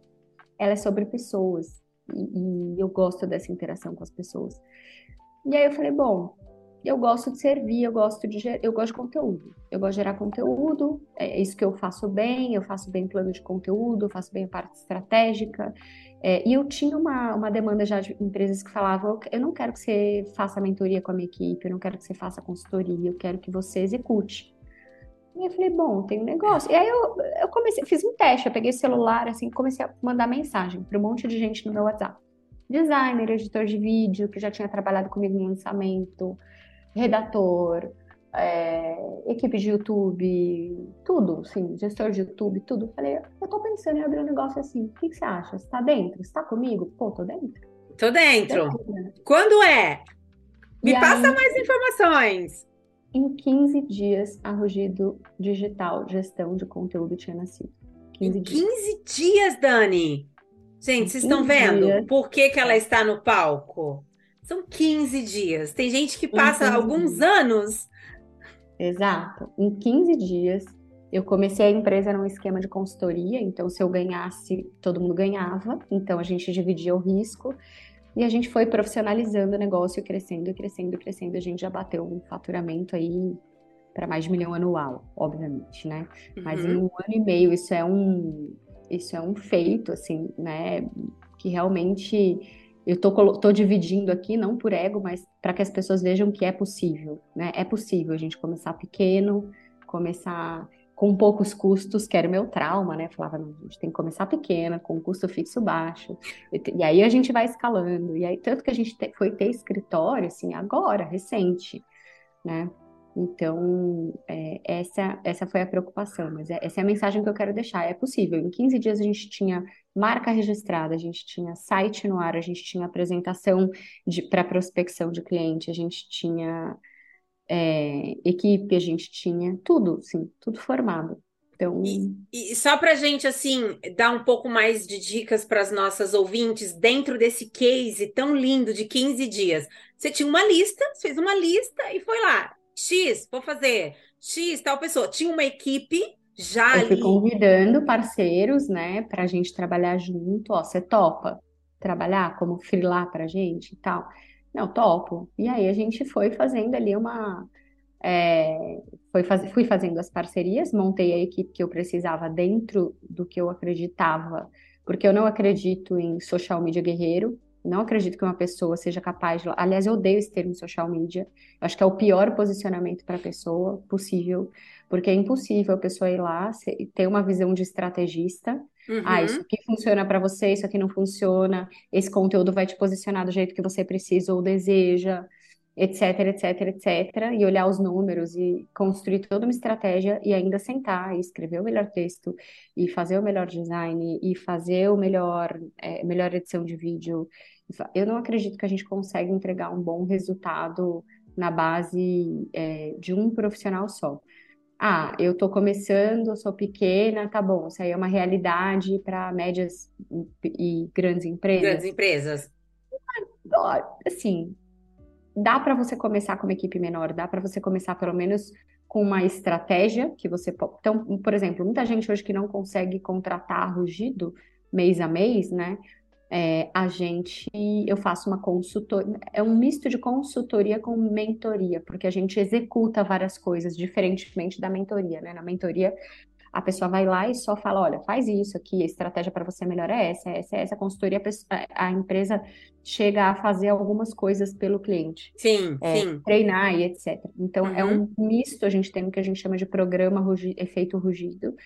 E, e aí, nesse período, a gente entrega toda a estratégia. E aí, se a pessoa quiser pegar essa estratégia e botar na mão de um redator para ele executar, aí beleza. Né? E Pra- aí contrata um freela como designer, ou talvez até um editor de vídeo. Mas você, pelo menos você tem uma estratégia ali. Porque querer exigir de alguém que vá te entregar o melhor texto, e a melhor estratégia, e a melhor edição de vídeo, e a melhor. E o design com melhor neurociência, sabe? É, Gente, é a mesma coisa que acreditar em Papai Noel, Coelhinho da Páscoa. Tá bom, se de repente você não consegue ter a melhor equipe, ter uma equipe grande, ok. Então faz o básico bem feito, mas aí parte de uma estratégia bacana, sabe? Sim, sim, eu Porque não entendo. contrata, é, não contrata um postador achando que você vai ter o resultado de um estrategista. Um, estra- um bom estrategista de comunicação hoje no mercado, Sim. ele vai custar no mínimo um, um, um bom bom vai custar 10, mas você acha estrategista por 5, 6, é, 6 mil reais por mês, no mínimo, no mínimo, mas um, cara bom mesmo custa uns 10 mil reais. Bom, assim, líder, formado, histórico, com trajetória. Então, a gente não está falando de um valor baixo, sabe? Aí você vai lá e aí contrata o tal do social media, coitado, que tá lá querendo pagar os boletos dele, né? Que tá cobrando mil, dois mil reais, não é possível você exigir que essa pessoa vá te entregar o resultado que você espera. Então, não adianta botar a culpa só na- na- nas costas do cara que foi lá e te ofereceu esse serviço, sabe? Pesquisa o mercado. Vai lá no LinkedIn, olha é só para você olhar quanto que é a vaga de um estrategista. E aí você vai ver que, que não tem milagre, né? Se você está contratando esse serviço por esse valor e, tipo, você quer postar qualquer coisa, não dá para exigir resultado. E fala um pouquinho mais para nós da Rugido Digital. Serviços que ela presta, como é que a Rugido é hoje no mercado está posicionada ajudando os empreendedores na área de comunicação, Dani? A gente começou, e por isso que eu sou tão fã desse negócio chamado internet, sabe? Porque todos os nossos clientes até hoje vieram por conta do meu Instagram eu comecei a falar nos stories, gente, tô abrindo uma empresa, porque eu, eu montei em 15 dias, mas eu tava morrendo de medo, né? Falei, gente, será que esse negócio vai dar certo? Será que não vai dar certo? E aí, se eu comunicasse, eu acho que o grande lance, olha só, acabei de ter um insight, é que se eu comunicasse, não tinha como voltar atrás. Exatamente. Percebe? Muitas pessoas não comunicam porque tá faltando aquele momento da decisão. Dani, Exatamente. quero aproveitar e já pedir para você falar o seu Instagram e o da Rugido Digital também, que, gente, tá recheado não só de informações, mas de inspirações. Muito, verdade. É, quem quiser depois seguir, arroba Daniel Almeida, o meu pessoal, e o da Rugido, que é arroba rugido.digital. E aí eu comecei a anunciar nos stories e aquele medo, né? Falei, ah, meu Deus. E começaram, assim, comecei a anunciar nos stories, de repente falei, não, tem que fazer um post. Aí fui, gravei um vídeo, Aí não sabia o que eu fazia, se eu, fazia, se eu postava como Reels ou se eu postava, fazer um post estático.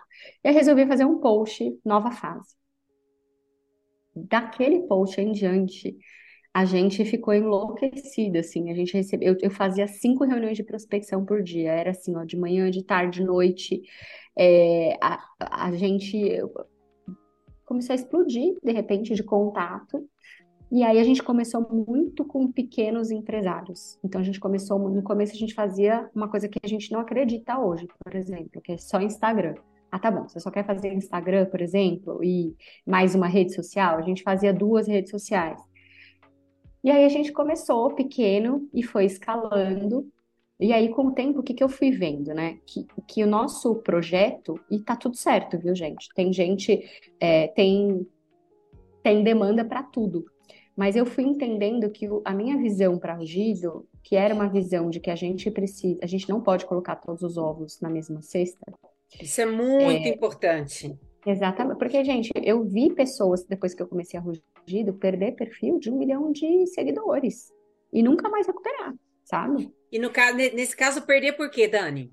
Perder por... porque por mil coisas, ou porque eu vi gente de, de 200 mil seguidores perder porque postou um, um, vídeo com uma música que não podia, e aí achou que não ia dar em nada, fez isso mais duas, três vezes, o Instagram foi lá, derrubou a conta, e o cara é advogado, tá? Nunca mais conseguiu recuperar. Nunca mais. E, nunca mais. E assim, e tá, e ganhou é, processo contra a meta, e ganhou, e vai ter que, vai ser indenizado, etc, etc, etc, mas assim, não recuperou a grande fonte. Ele fazia 200, 300 mil por mês com aquele Instagram. Então, assim, é, eu comecei a ver que eu nunca acreditei nisso, tá? Porque eu sempre acreditei em comunicação de um jeito. Como é que você vai fazer? Porque tem gente que gosta de ouvir podcast, tem gente que, gosta de ver YouTube, tem gente que gosta, bota o YouTube lá, o celular, enquanto, tra... enquanto tá lavando uma louça, enquanto tá na esteira, enquanto tá fazendo uma reunião, enfim, sim, enquanto tá cuidando sim. do filho.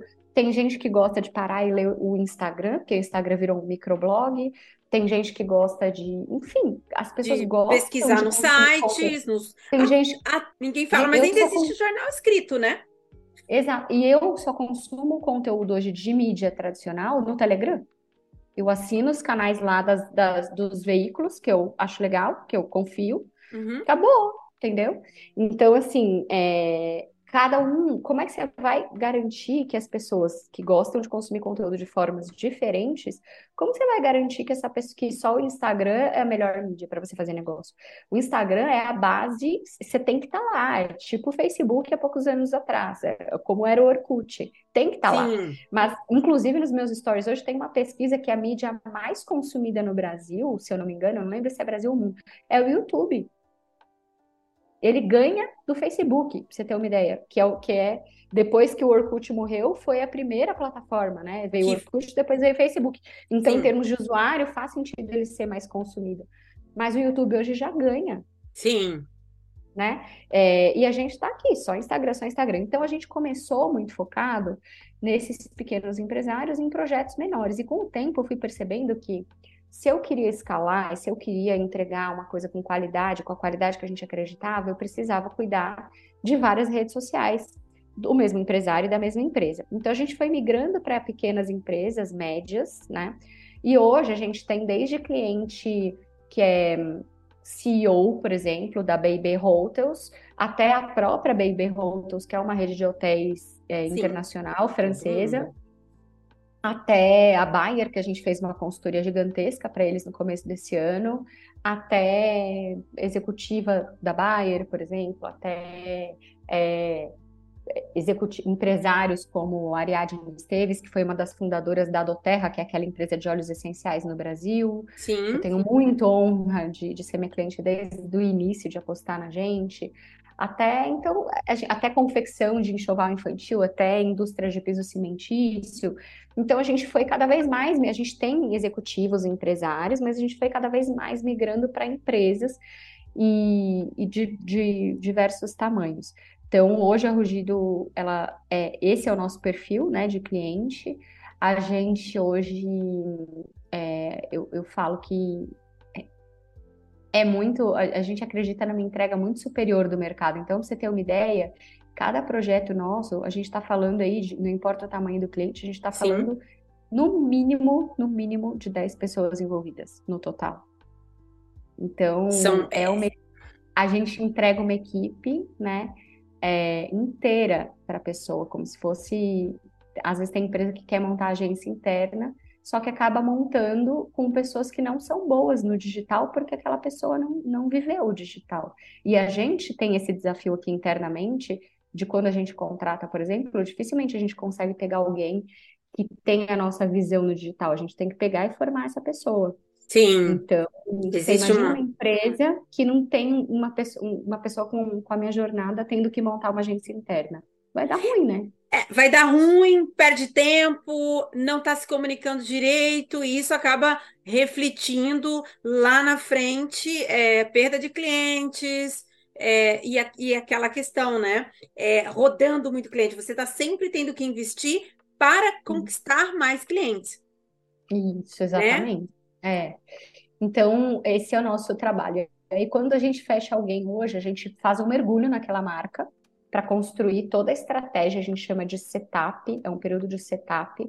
Então a gente mergulha naquela marca, a gente constrói toda a estratégia de comunicação para ela, que, que é uma estratégia onde o conteúdo é só uma ferramenta. Então o conteúdo, para que, que ele serve? Ele serve para gerar, para colocar aquela marca, posicionar aquela marca como referência ou autoridade para atrair o cliente certo e para repelir o cliente errado, porque a nossa visão não é de milhões de seguidores na internet, a nossa visão é de ajudar aquela marca a fazer negócios. Essa é a nossa visão.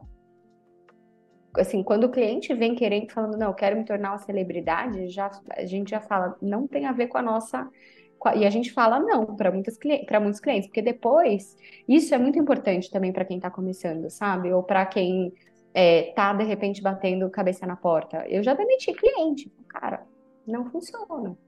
Desculpa, não vou poder mais te atender. Porque, e se você aceita, tem, por exemplo, hoje, empresa de moda, a gente já fala, não, não, ah, é? não consigo te atender. É, por quê? Sim. Porque eu dependo muito da produção de foto, quando a gente está falando de produto.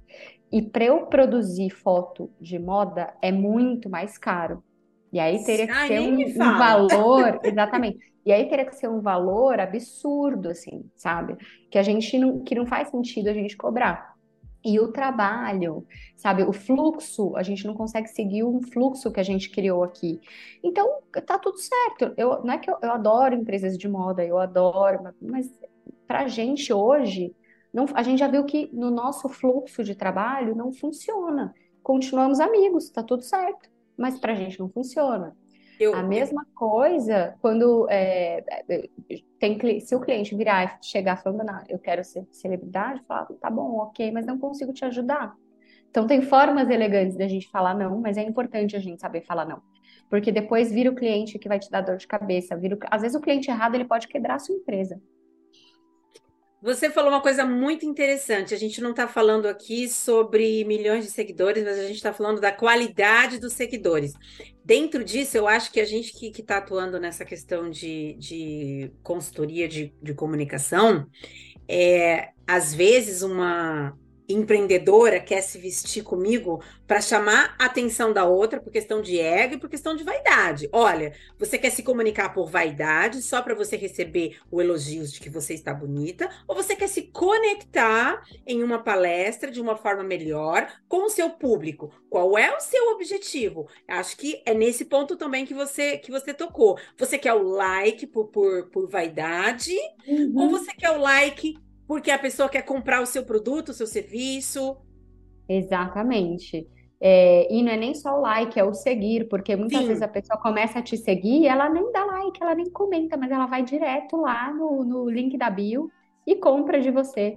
A gente fala que tem o público do tempo e o público do dinheiro. O público do tempo é aquele que vai ficar no seu perfil, que vai consumir seu conteúdo, que fica lá anos consumindo seu conteúdo. Geralmente, óbvio que tem as, as exceções à regra, mas geralmente esse público, ele é o público que ele até pode te indicar, mas ele não vai comprar de você. E quem quer comprar, chega no seu perfil na hora e vai no link do direct, e vai no direct falar com você vai na, vai na, sabe, vai no link da bio para o seu WhatsApp Business, por exemplo. Sim. Então, que é o público do dinheiro. Então, é, muito, e muita gente não tem essa clareza. Às vezes a gente tem cliente que, que não tem essa clareza, se quer ser celebridade ou se quer vender. E você tem que ajustar a expectativa ali, né? Expectativa é... versus realidade, claro. Aí também é que entra a sua experiência, né, Dani, de 22 anos de comunicação. Isso, eu digo que eu sinto que as pessoas elas ficam rodando, sabe aquele o hamster na rodinha? Fica rodando atrás de números, sabe? Atrás de egométrica, como você falou. Ah, milhões, de... eu só vou vender o dia que eu tiver milhões de seguidores. Eu só vou vender. Gente, eu conheço, eu tive uma aluna que ela vendeu, é, eu acho que quatro, ela fez um lançamento assim com nem, nem mil seguidores ela tinha no Instagram dela. E ela vendeu 4 mil reais em uma semana. Em uma semana. Num produto com um ticket super baixo. Então, assim, ah, é milagre? Não, não é milagre. A gente. Eu, o ticket da Rugido é um ticket alto, a minha mentoria é um ticket alto, né? O, o programa, que é mentoria e consultoria, é um ticket alto. E, cara, eu vendo para quem me segue, porque pessoas e, e, assim eu nem tenho conseguido aparecer o tanto que eu gostaria e que eu precisaria, por exemplo, nos meus stories e, e, e, story é o lugar onde você mais vende, né? Não sei se você sabe, mas Sim. é o seu público mais quente. Então tem cliente que eu ensino a fazer funil de vendas nos stories, por exemplo. Funciona muito, assim, funciona muito. É, então é, é isso, não, não tem. Você tem que ter clareza de onde você quer chegar. Ah, eu quero ser a Juliette, ok, vai pro BBB. então, se prepara para criar um reality show, um conteúdo de entretenimento é, bizarro ou gastar muito com tráfego, porque ninguém vira a Juliette do dia para noite sem passar por um BBB, gente. É, são muito poucas as pessoas que eu conheço que conseguiram crescer e construir praticamente uma empresa de mídia no Instagram, por exemplo. Sim. Né? O caso do Joel J. Cara, o Sim. Joel é meu amigo, mas o cara é uma máquina uma máquina. E aí ele tem, e ele é uma equação que nem sempre é replicável, né? Porque ele tem um conteúdo muito. As pessoas vão para a internet, gente. Vamos fazer um exercício antes, que é o seguinte: para que, que eu estou na internet? Eu, pessoa física. Ou porque eu quero me inspirar, ou porque eu quero me divertir, né? Me entreter, ou porque eu quero aprender. Geralmente as pessoas estão na, nas redes sociais por esses três motivos tá? Ninguém fala assim, eu vou abrir um Instagram porque eu quero comprar hoje. Eu vou abrir o canal do YouTube porque eu quero comprar de alguém. Eu vou né, lá para o TikTok porque eu quero comprar. Não, as pessoas abrem o TikTok porque elas querem rir, elas querem se divertir, elas, né? Mesmo geralmente, está mudando muito no TikTok, tá? Tem conteúdo bastante sério já por lá. Mas ninguém abre uma conta pensando nisso. Acontece, aí, né? Isso acontece. Acontece, acontece. Então, quando a gente vê uma pessoa que nem o Joel, olha a equação dele, né? Que é maravilhosa. Ele, nossa, eu admiro ele demais. Ele tem um conteúdo inspiracional muito forte, mas muito forte. Tem gente que chega para ele e fala assim: Cara, você me tirou das drogas. Nossa. É forte, né? Isso é, isso é realmente forte. Ele tem Ele tem um conteúdo altamente viralizável e ele sabe como fazer isso, porque ele cresceu com aprendendo Uhum. a fazer isso, Uhum. né? E ele tá lá no, no Instagram num- numa, numa energia, quando ele, ele começou sozinho, né? É, muito forte, desde o início, de muito conteúdo o tempo inteiro. Agora que ele tem equipe, agora que ele tira um pouco o pé do acelerador, que ele consegue tirar um pé do acelerador, por exemplo, nos stories, que a equipe ajuda ele a, a gerar mais conteúdo, mas assim, uma máquina. É uma Não, você máquina. Tá disposto a estar lá? É praticamente um reality show, né? O Instagram dele, agora menos, mas. Então, essa equação, ela não é replicável para todo mundo. A mesmo, je- do mesmo jeito que a equação da Juliette não é replicável para todo mundo. Porque, além de tudo, quantos BBBs passaram pelo BBB e não conseguiram ser a máquina no Instagram que ela é? Por quê? Porque ela tem carisma, porque eles conseguiram construir uma comunidade, porque ela teve carisma no programa. Por... Então, assim, tem uma equação de que. Que é uma equação que precisa ser fechada e precisa ser, ser cumprida. Muitas pessoas estão buscando essa receita pronta e fácil, entre aspas. Ah, quanto Uhum. é que eu vou pagar? Mas também não é bem simples. Não é bem simples assim. Porque não adianta você, você pode, se você não for uma pessoa carismática, se você não tiver uma parte dessa equação, nem que você pode colocar um milhão de reais por mês lá no tráfego, que cara, As pessoas não vão, as pessoas não vão sem consumir conteúdo. aquilo. Exatamente. Tráfego sem conteúdo é igual você comprar uma Ferrari e entregar a chave na mão de alguém que não sabe dirigir. Não vai dar em Ou nada. que não tem dinheiro para comprar a gasolina. Ela não vai Exato. sair do lugar. Gente, o papo tá muito bom, mas eu vou ter que liberar a Dani, porque a agenda dela é incrível. Dani, deixa o Instagram da Rugido de novo e o seu Instagram, por favor, para as pessoas aqui poderem se conectar diretamente com você também. Maravilha. Arroba Dani Almeida, Dani normal, Almeida, tudo junto. Esse é o principal. E a gente tem o nosso Instagram de marca, que é o Instagram da Rugido, que é o arroba rugido.digital, onde a gente não tem tanta movimentação por lá. A maior movimentação é no meu mesmo. Então a gente, a gente sabe, a nossa estratégia é o conteúdo humanizado, sabe? E a Dani vai levar toda essa empatia, gentileza, experiência e comunicação para o palco do Connecta Summit, 18 e 19 de novembro, aqui na Europa, em Lisboa. Quem quiser Obrigada. maiores informações e o ingresso, nosso Instagram é arroba Rede Conexão Mulher. Dani, muito obrigada. Olha, quanta informação você já compartilhou aqui nesses minutos com, com, a, com, a, com a gente. Imagina lá no palco pessoalmente. É isso aí. Maravilha. Então, te agradeço pelo convite. Estou ansiosa para chegar esse dia. Tenho certeza que vai ser incrível e que a gente vai conseguir juntas transformar muitas, iluminar várias vidas, como eu digo, né? Eu sempre falo que eu tenho uma essa tatuagem aqui que as meninas não vão conseguir ver, mas que são várias estrelas que mais importante que a gente não é sobre a gente vender a lâmpada, né? É sobre a gente iluminar a escuridão. Então, tenho certeza que a gente vai conseguir iluminar muita gente lá. Dani, parabéns pela sua história inspiradora e a forma como você é, coloca de uma forma que nos inspira e também com muita humildade, né? A gente que está vivendo uma época de, de ego, de vaidade, como a gente falou a- agora há pouco, você vem no- nos inspirando com essa simplicidade. Então, muito obrigada, um beijo e seguimos com a nossa programação musical.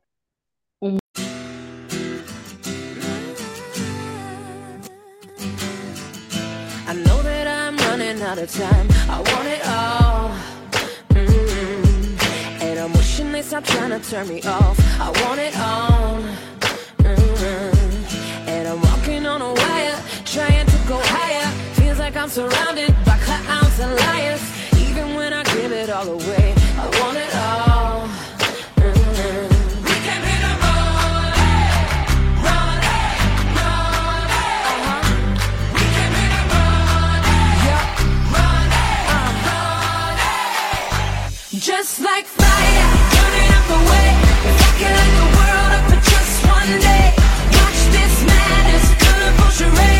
No one can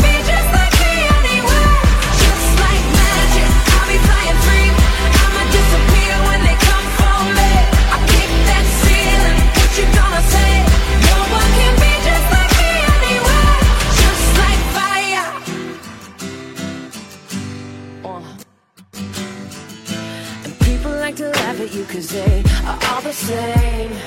Mm. See, I would rather we just go a different way than play the game. Mm. And no matter the weather, we can do it better. You and me together forever and ever.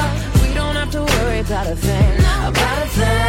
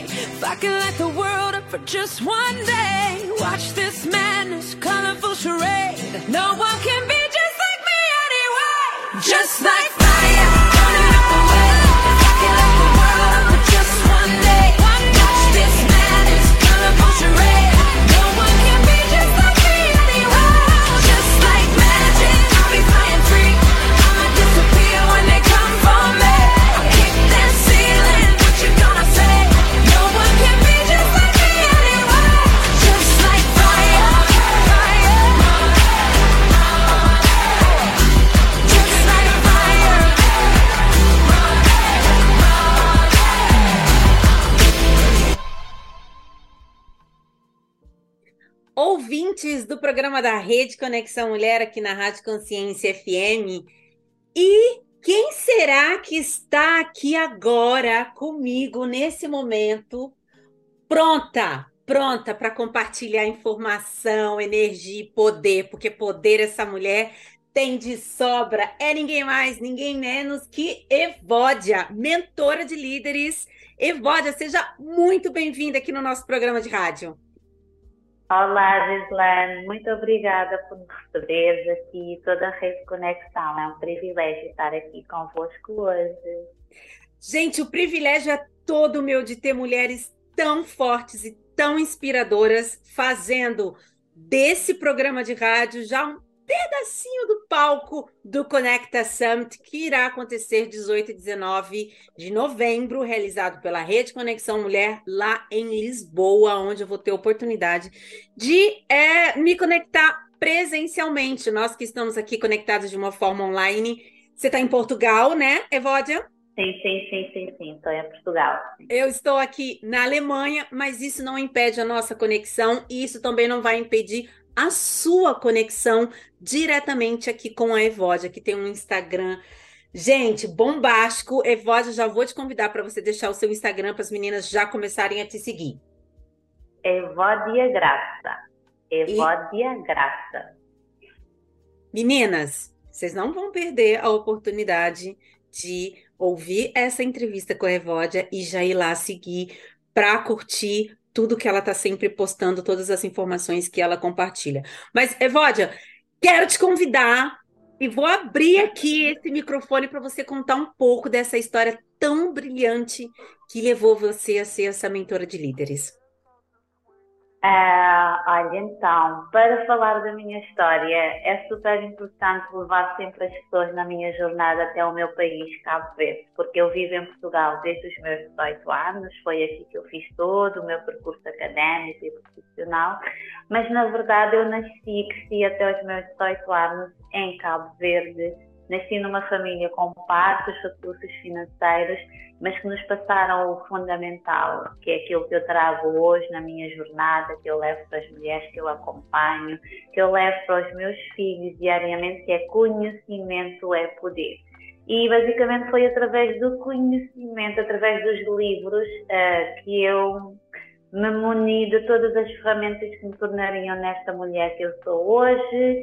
Um, para tu teres a ideia, eu até aos 18 anos nunca tive televisão em casa, nunca tive todos esses gadgets que os meus filhos têm hoje e que nós não podemos viver um minuto sem. Estou aqui contigo e o meu telemóvel está aqui ao lado. E a verdade é que com 18 anos eu ganho uma bolsa de estudos para vir estudar cá em Portugal.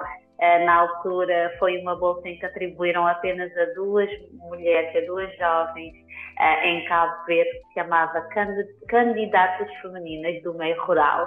E então já vais perceber ao longo da entrevista que um, provavelmente estava tudo predestinado que eu um dia viesse acompanhar outras mulheres. Eu é que pelo percurso não percebi só muito mais recentemente. É que eu conectei tudo uh, no sentido de com 18 anos eu estava a ser ajudada com uma bolsa de estudos para candidatas femininas do meio rural e hoje o meu trabalho é ajudar mulheres ambiciosas que se querem posicionar como líderes nas suas áreas, tornarem-se em verdadeiras autoridades, tendo como principais ferramentas a minha experiência de vida enquanto mulher que se tornou líder na sua área, mas também através de todas as ferramentas que eu vim adquirindo ao longo do meu percurso académico e profissional. Um, e colocar isso à disposição das pessoas. Com 18 anos eu chego em Portugal, toda a minha formação é ela em linguística, eu fiz o meu percurso, a licenciatura, o mestrado, estive no doutoramento, desisti no último ano em linguística, aquilo que hoje vocês falam de programação neurolinguística, aquilo que toda a gente quer estudar foi o meu dia a dia a nível universitário durante mais de 10 anos, porque a minha ambição era se tornar numa, numa professora, uma professora universitária, uma professora catedrática, mas depois a vida foi foi-me encaminhando para aquilo que efetivamente era a minha missão de vida, que era o empoderamento das mulheres.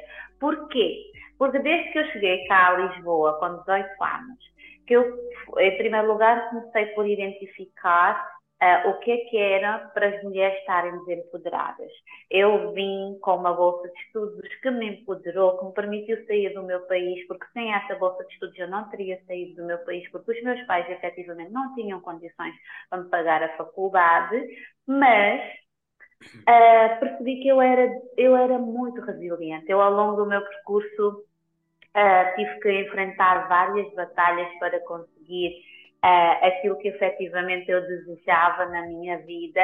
E eu lembro-me quando eu cheguei a Lisboa, um, eu identificava que muitas mulheres não estavam empoderadas. Eu própria, ao longo do meu percurso académico, fui apercebendo que, em alguns momentos, eu estava desempoderada, não por fatores internos, mas principalmente por fatores externos. Por exemplo, o fato de uh, eu ser negra, a viver no, na Europa, uh, os desafios quando nós vamos à, procura do nosso primeiro emprego, quando nós terminamos a faculdade, um, ehm, desafios que eu comecei a querer trazer para cima da mesa. Então eu, um, ehm, ao longo do meu percurso académico, tornei-me numa strong voice na minha área, na área do empoderamento feminino, ou seja, eu estava um percurso académico na área da linguística, mas estava um percurso quase como um hobby a nível do empoderamento feminino. E eu fiz isso durante toda a minha estadia cá em Portugal. Em 2014 eu regresso ao meu país. Na altura eu ia com. Um, ehm, eu tinha regressado de uma estadia em Paris no âmbito do meu doutoramento. Estudei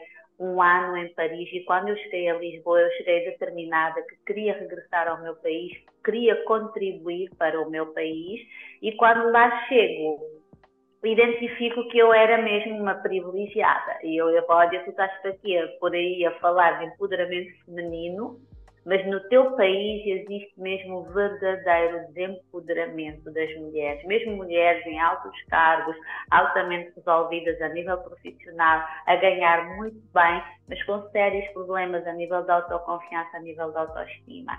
Então eu chego com uma missão de ser professora universitária, ganhei o concurso para entrar, um concurso muito renhido, para entrar para a única universidade pública cabo-verdiana, mas acabo por colocar o meu cargo à disposição para aceitar um convite para assessorar um ministro que na altura ia assumir a pasta da comunicação social e da presidência do Conselho de Ministros.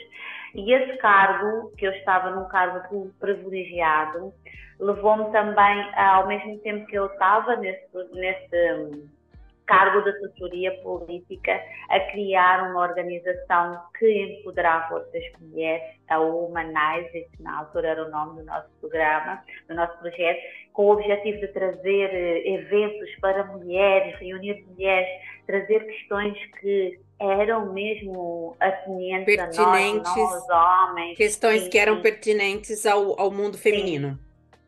Exatamente, e começámos a ser chamadas para dar entrevistas na televisão e trazer essas questões para cima da mesa, mas numa vertente muito inovadora. Eu tenho isso, tenho um lado muito criativo, então eu trouxe um, um, um lado muito disruptivo na minha forma de comunicar o empoderamento feminino, o feminismo, sem ser de uma forma agressiva que pudesse afastar os homens Sim. e rapidamente rapidamente isto isso granjeou muito a atenção do público.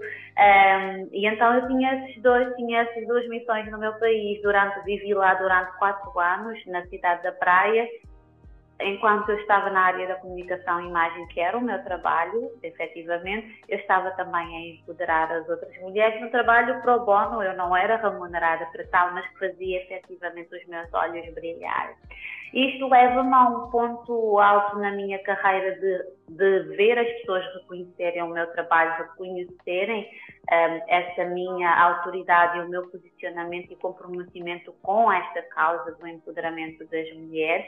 E durante a minha estadia em Cabo Verde surge a oportunidade de eu me candidatar para um programa, provavelmente deves ter eh, visto ali uh, na, alguns de entrevistas na televisão ou isso, de um programa criado pelo Barack Obama. Uh, que era o Mandela Washington Fellowship for Young African Leaders, e eu sempre a minha orientadora, que é uma a minha orientadora que fez toda a minha orientação a nível de mestrado, doutoramento, que é uma das pessoas que eu mais admiro, que é a professora Ruth Costa, ela sempre incentivou-me a o não é sempre garantido, Evódia, e o sim pode vir por acréscimo. Sim, com certeza. Isso é uma coisa que as, que as ouvintes precisam anotar aí. O não já é garantido. Aí tem que correr atrás em busca, em busca do sim, né? Em busca do sim, sim. E eu senti isso, já senti isso, experienciei isso em vários momentos da minha vida, a minha resiliência, a minha determinação em ir atrás das coisas, mesmo não tendo certezas, mas a minha intuição a encaminhar nesse sentido, fez com que eu soube desse concurso que estava aberto para esse programa criado pelo Barack Obama, com o objetivo de levar jovens líderes africanos do continente africano para os Estados Unidos para aprender com modelos de liderança, aprender com uh, boas práticas nos Estados Unidos, de empresas, de organizações não governamentais, do próprio governo, e eu candidatei-me. Uh, foi aquela coisa, eu vou me candidatar, algumas pessoas diziam, Evódia, a tua cara, tu tens de candidatar, e eu ficava assim, hum, será? E depois eu decidi ouvir a minha intuição e aquilo que as pessoas estavam a dizer. Candidatei-me, nunca mais pensei nesse programa, e a verdade é que foi menos de um ano depois eu fiquei a saber que eu estava selecionada e estava entre os mil jovens líderes mais influentes do continente africano e estávamos a, a caminho de um dos maiores programas criados pelo Obama para estudar liderança e gestão pública nos Estados Unidos. Então, isso foi assim o auge que eu considero assim um dos auges da minha carreira e que foi o ponto de virada. Mais à frente já podemos ver uh, que foi o ponto de viragem na minha vida, na minha forma de estar. Foi a, a uma das sim. uma das chaves, né? Uma das. Uma sim, das, sim. porque você está se apresentando aqui agora e contando a sua história, e você deixa bem claro que é uma caminhada, né? Que foi uma caminhada, não foi, está sendo uma caminhada, é, com vários processos, várias decisões, muitas lutas e, acima de tudo, foco e decisão. Sim, sim, sim, sim. O foco, eu sou o meu perfil comportamental, que é uma coisa que eu ensino as mulheres a saberem como elas se com, com, saber porque é que elas se comportam da maneira como elas se comportam. Eu sou analista comportamental e eu ajudo líderes executivas e CEOs nesse, nesse sentido e que foi algo que é mesmo intrínseco meu, apesar do meu perfil comportamental ser influente, dominante, que tem uma tendência assim, para não ser muito focada, eu sou super criativa a fazer acontecer. A verdade é que o meu foco, eu vejo o meu foco totalmente ligado à minha intuição. a minha intuição sempre esteve lá a guiar-me. Quando eu quis sair do meu país, se as pessoas depois quiserem, podem ir assistir a minha TED Talk no YouTube, uh, basta escreverem a Vódia Graça TEDx. Um, na minha TED Talk eu falo que para eu sair do meu país, uh, eu ganhei a bolsa, mas a bolsa só era válida a partir do momento em que eu chegasse a Portugal. Então, para eu sair do meu país, eu tive que criar um plano de ação com a ajuda do meu pai e aquilo que nós fizemos foi vender mangas para eu comprar a minha viagem, porque a minha viagem era assim o triplo do salário do meu pai e na altura eu, meu Deus, agora que eu já passei todo esse processo, agora que eu já consegui ganhar uma bolsa de estudos, eu não vou sair do meu país porque eu não tenho dinheiro para comprar a viagem e rapidamente nós montamos um plano de ação. Eh, na minha TED Talk ela está assim muito bem explicada, com toda a energia, com toda a emoção, e depois podem ir lá assistir. Então, para mim, a resiliência e o foco andam sempre de mãos dadas. Eu quero uma coisa e eu vou atrás. E no caso deste do Barack Obama, para tu teres a noção, eram milhares, mas quando eu digo milhares, quase que eu, quase que eu arriscaria dizer, se calhar mais um bilhão de candidaturas em toda a África subsaariana e aquilo que lá no meu inconsciente poderia estar, e até no inconsciente coletivo, é de que não, ninguém vai se lembrar de uma pirralha aqui em Cabo Verde, que ninguém sabe sequer onde é que fica Cabo Verde. Uh, e a verdade é que diz, diz, diz. Mas você, você na sua fala citou dois pontos que eu sempre gosto de deixar muito claro aqui para para as nossas ouvintes, para os nossos ouvintes. É uma você tomou a decisão e fez a sua inscrição. Você acreditou em você.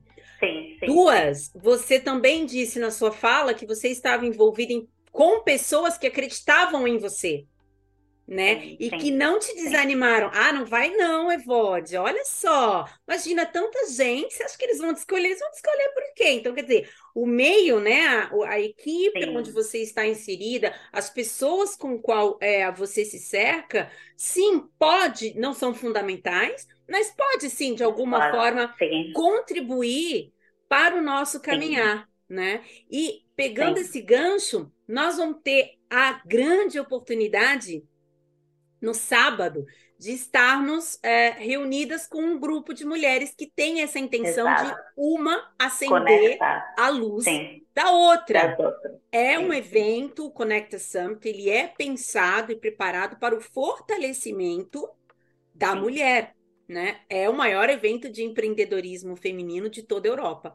E a Evódia, gente, ela não vai só subir no palco e palestra, ela vai estar tá direcionando o pessoal lá. Você vai fazer dinâmicas com a gente lá. Quer dizer, posso falar, né? Acho que pode, pode dar um spoilerzinho. Sim, sim, sim. Um pouquinho, sim, Evódia, do sim, que você sim. vai estar tá contribuindo e fazendo aquele palco tremer Sim, então vou estar no papel de co-apresentadora do, do, do Conecta Summit e basicamente aquilo que eu vou trazer é essa, essa minha energia, essa minha forma de estar na vida, de tirar as mulheres da sua zona de conforto e elas saírem do Conecta com uma visão e um sentimento de que elas conseguem tudo, porque nós todas somos empreendedoras e muitas vezes os nossos sabotadores mentais, os nossos medos, assim como eu tive medo de me candidatar para esse programa do Obama, mas que eu fui com medo mesmo, os nossos medos paralisam o nosso sucesso. E aquilo que eu mais ensino às minhas alunas, às minhas mentoradas, nos meus programas premium, é, é ativarmos a nossa energia, ativarmos a nosso, o nosso poder pessoal. A minha tagline de, da minha marca Evódia Graça é Find your power, lead your life, que é como o teu poder lidera a tua vida. E é isso que eu vou estar a trazer em palco com, com o apoio de toda a equipa. Vamos estar lá a dinamizar um, e, uh, e nesse papel de co-apresentação para que as mulheres saiam com todas as palestras que de, todas as palestrantes que vão estar a subir ao palco, mas que ao longo do dia estejam energizadas e eu vou estar nesse papel que é algo que eu adoro, que é tirar as mulheres da sua zona de conforto, assim como eu também ao longo do, dos tempos, ao longo dos anos, outras pessoas também me tiraram da minha zona de conforto. Eu tenho o privilégio de ter, de, de, ter ao longo dos anos excelentes mentores que também me tiraram da minha zona de conforto e é esse o papel que eu vou desempenhar no Conecta Summit e fazendo aqui a ponto com aquilo que nós estávamos a, a falar e que tu falaste muito bem de do, do nosso ecossistema que pode contagiar-nos, não é? Sim. Um, lá, lá em Cabo Verde, na altura, quando eu estava lá a viver, uh, sabendo que a minha intuição me estava a pedir para candidatar e sabendo que, por outro lado, eu tinha feedback de outras pessoas que me estavam a dizer vai, e eu sem ter dito nada, ok? Eu não disse eu vou me candidatar, o que é que vocês acham? Eram pessoas que diziam, amiga, eu vi esta candidatura, eu acho que é a tua cara, tu tens de candidatar. E às vezes nós não estamos atentas ao poder do nosso ecossistema. E às vezes esse ecossistema não existe, nós temos que ir à procura dele. Por isso é que o, o Conecta Summit, por isso é que eu incentivo todas as pessoas que nos ouvirem, um, uh, se estão na dúvida entre ir e não ir, vão porque os nossos ecossistemas vão contagiar a nossa forma de estar na vida, o nosso lifestyle. E muitas vezes o nosso ecossistema familiar, o nosso ecossistema, os nossos amigos, não são as pessoas mais indicadas para nos tirarem da nossa zona de conforto. Ou dizemos, eu vou criar, imagina a Catarina dizer, vou criar o Conecta Summit e umas amigas a dizer, ai meu Deus, lá vem ela com mais uma ideia maluca, não é? Então, às vezes, nós precisamos estar no ecossistema certo para. Um, é como, olhando aqui para este copo, é como dar vida às nossas ideias, às nossas ambições, aquilo que nós efetivamente queremos para nós, mas com as pessoas certas. É? Eu tenho o meu ecossistema familiar, tenho, uh, mas tenho o meu ecossistema muito bem trabalhado, porque eu sei que hoje em dia o poder do empreendedorismo, principalmente o empreendedorismo feminino, é também as conexões, é principalmente as conexões. Se eu não estivesse ao lado das pessoas certas, provavelmente eu não estaria onde eu, eu, eu estou hoje, e isso envolve diariamente fazermos escolhas ao longo da, da, da, nossa vida e escolher estar no, no Conecta Summit é uma opção, porque é num sábado, ao menos que a pessoa tenha mesmo de trabalhar, é uma opção. E muitas vezes nós tomamos a opção de ficar na nossa zona de conforto, que é ficar em casa, o medo da exposição. Ai meu Deus, eu vou ter que falar com as pessoas, vou ter que fazer networking. E eu ensino muito isso nas minhas mentorias, que é saiam da vossa zona de conforto. Vão para os eventos sem as amigas. Quantas pessoas não irão ao Conecta Summit porque não têm ninguém para ir com elas? Quando na verdade sair da zona de conforto é ir sozinha sozinha, ir sair da tua zona de conforto, chegares, observares, não precisas logo falar com as pessoas, observar, falar com as pessoas, às vezes tentares e com sorte vai estar ao lado de alguém que também foi sozinha e isso é sair da nossa zona de conforto. Isto é empreender, ninguém empreende na sua zona de conforto, ninguém se torna abundante sem sair da sua zona de conforto. Então, isto, fazendo a ponto com isto que nós estávamos a falar de do empreendedorismo e como é que estar nos Estados Unidos foi um ponto de viragem na minha vida. Eu lembro-me que nós estivemos no programa do Obama e no final do programa nós estivemos com o Barack Obama. E para mim era o ponto alto do programa estar com o Barack Obama, porque eu tinha muito bem traçado em Cabo Verde que eu falaria com o Obama. Mas eu sabia que nem todas as pessoas iam conseguir falar com o Obama. Sim. Porque nós éramos mil jovens líderes num auditório exclusivo para o efeito, com todo o sistema de segurança que tu consegues imaginar que está à volta de um presidente, com mil jovens líderes africanos que saíram do continente com esse propósito, e eu montei um plano de ação com a minha amiga Dayana do Ghana, que também estava no programa, nós conhecemos no programa, e eu saí dos Estados Unidos apertando as mãos do Obama. Só as pessoas que estavam nas primeiras filas conseguiram uh, ter o privilégio de apertar a mão do Obama, falar com o Obama, e até nisto eu vejo foco.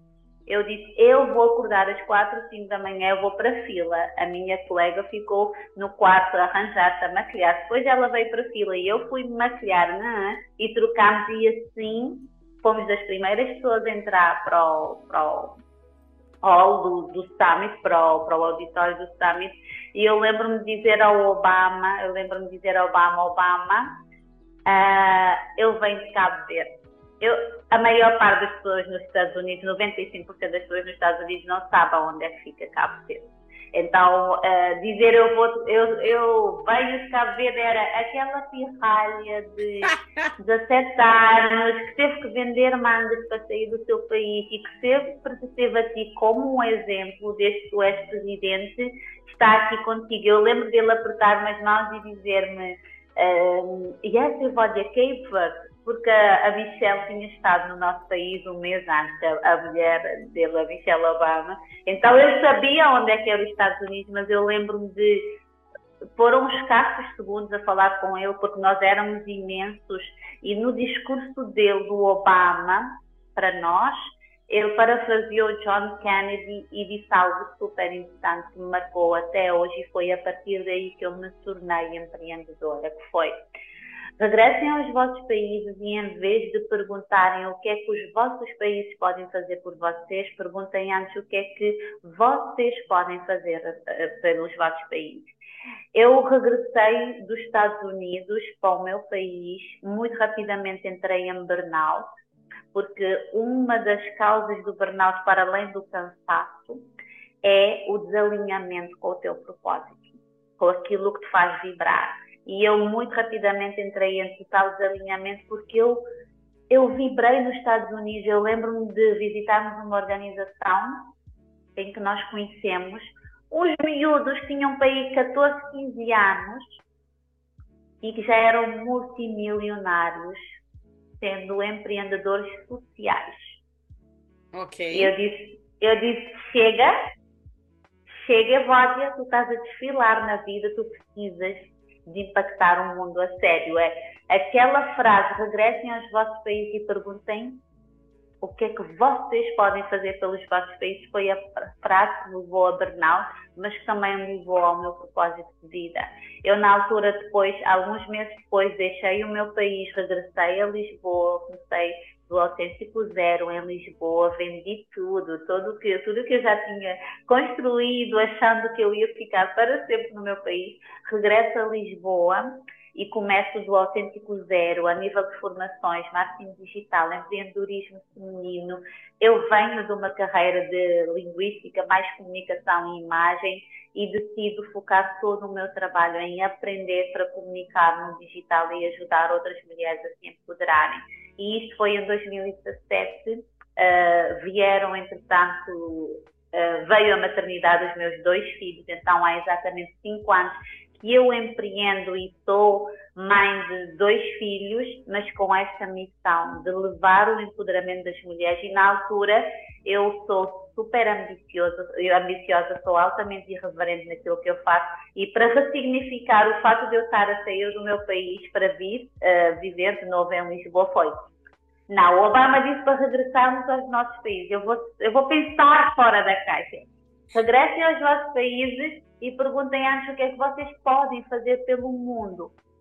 E então, para mim, eu, o mundo hoje é o meu palco, independentemente de eu estar em Cabo Verde, em Portugal, daqui a uns dias estar na Alemanha, no Brasil, não interessa. Eu tenho um negócio de impacto mundial. E para mim isto trouxe muita tranquilidade de eu não preciso estar no, no meu país para impactar o mundo, estou a impactar o mundo aonde neste momento eu estou feliz, pode ser que daqui a uns anos esteja noutro sítio, mas com esta visão de aquilo que eu tenho muito claro no meu negócio é eu ajudo mulheres ambiciosas a posicionarem-se com confiança e assertividade nas suas áreas de atuação, para que elas possam ser vistas, ouvidas e reconhecidas enquanto líderes, verdadeiras autoridades nas suas áreas.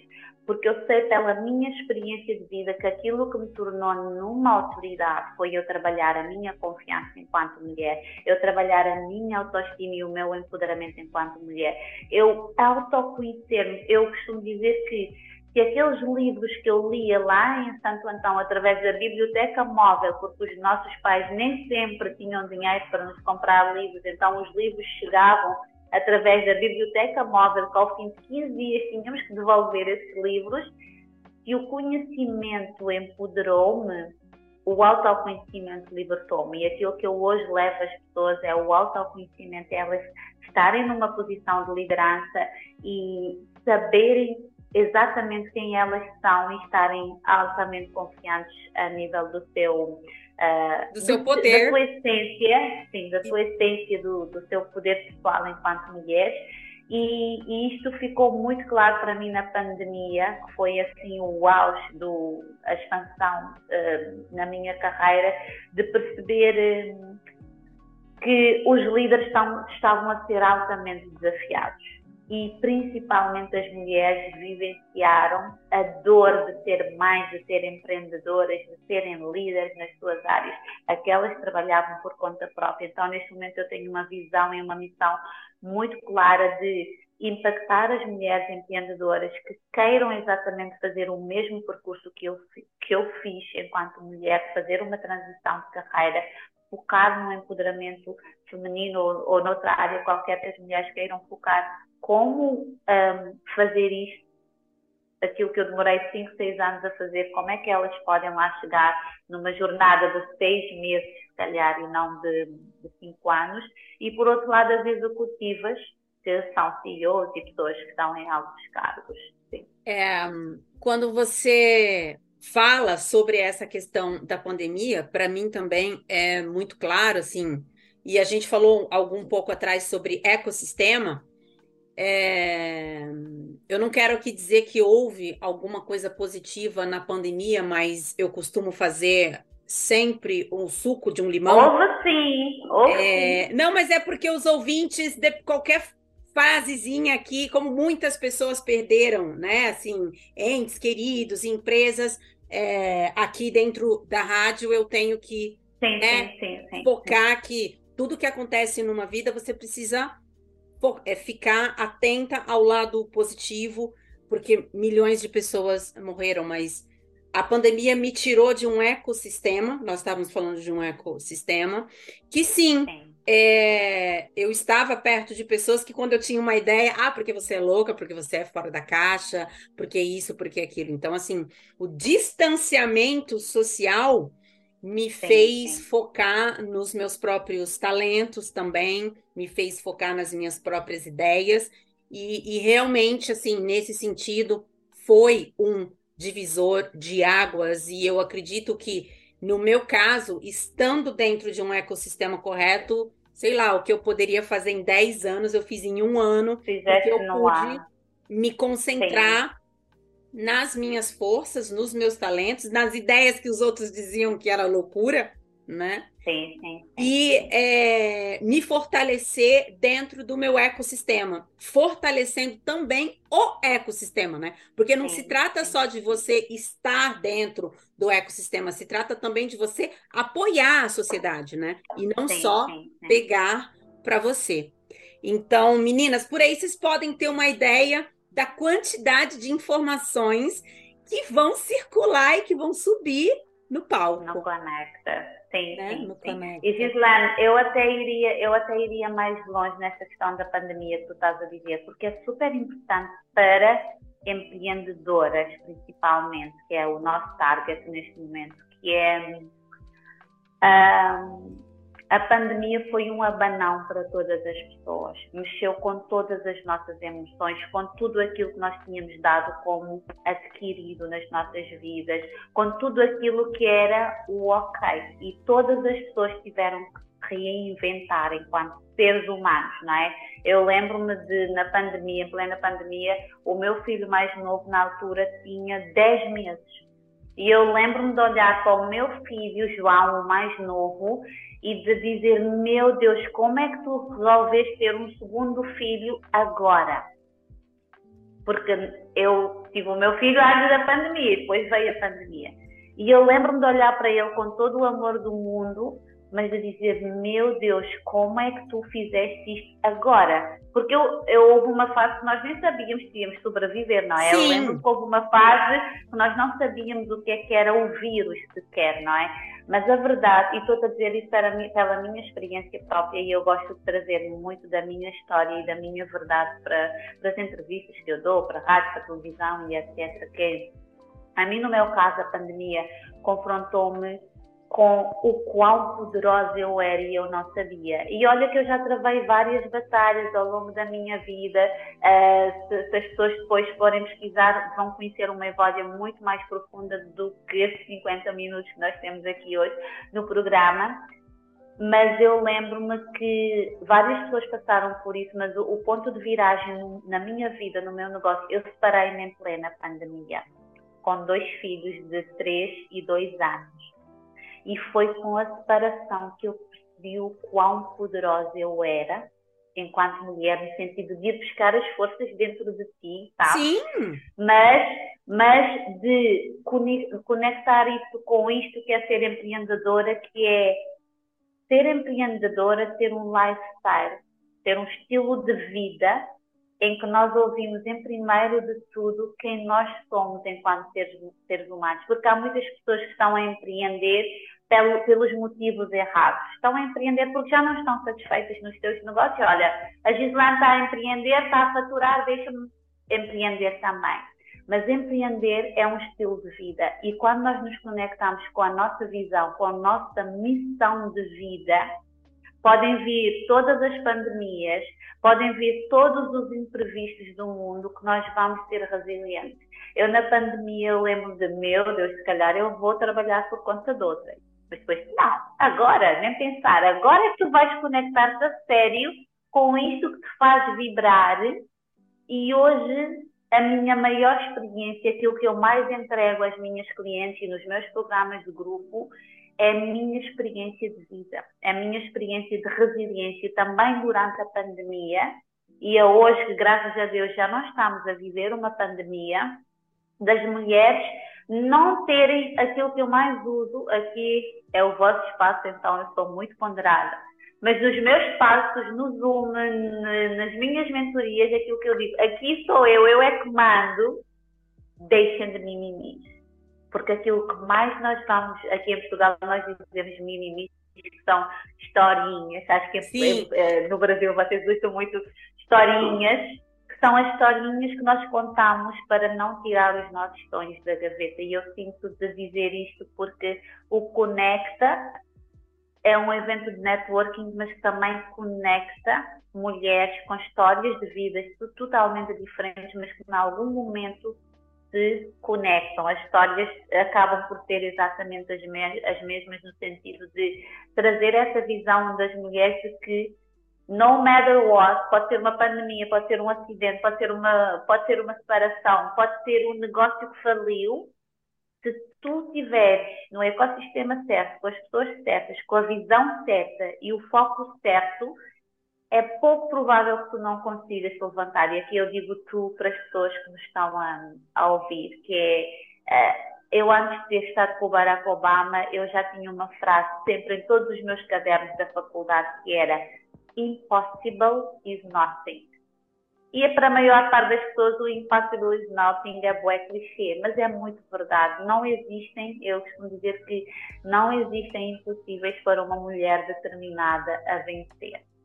E Exatamente. A vencer. Existem pessoas que se especializam em ter desculpas.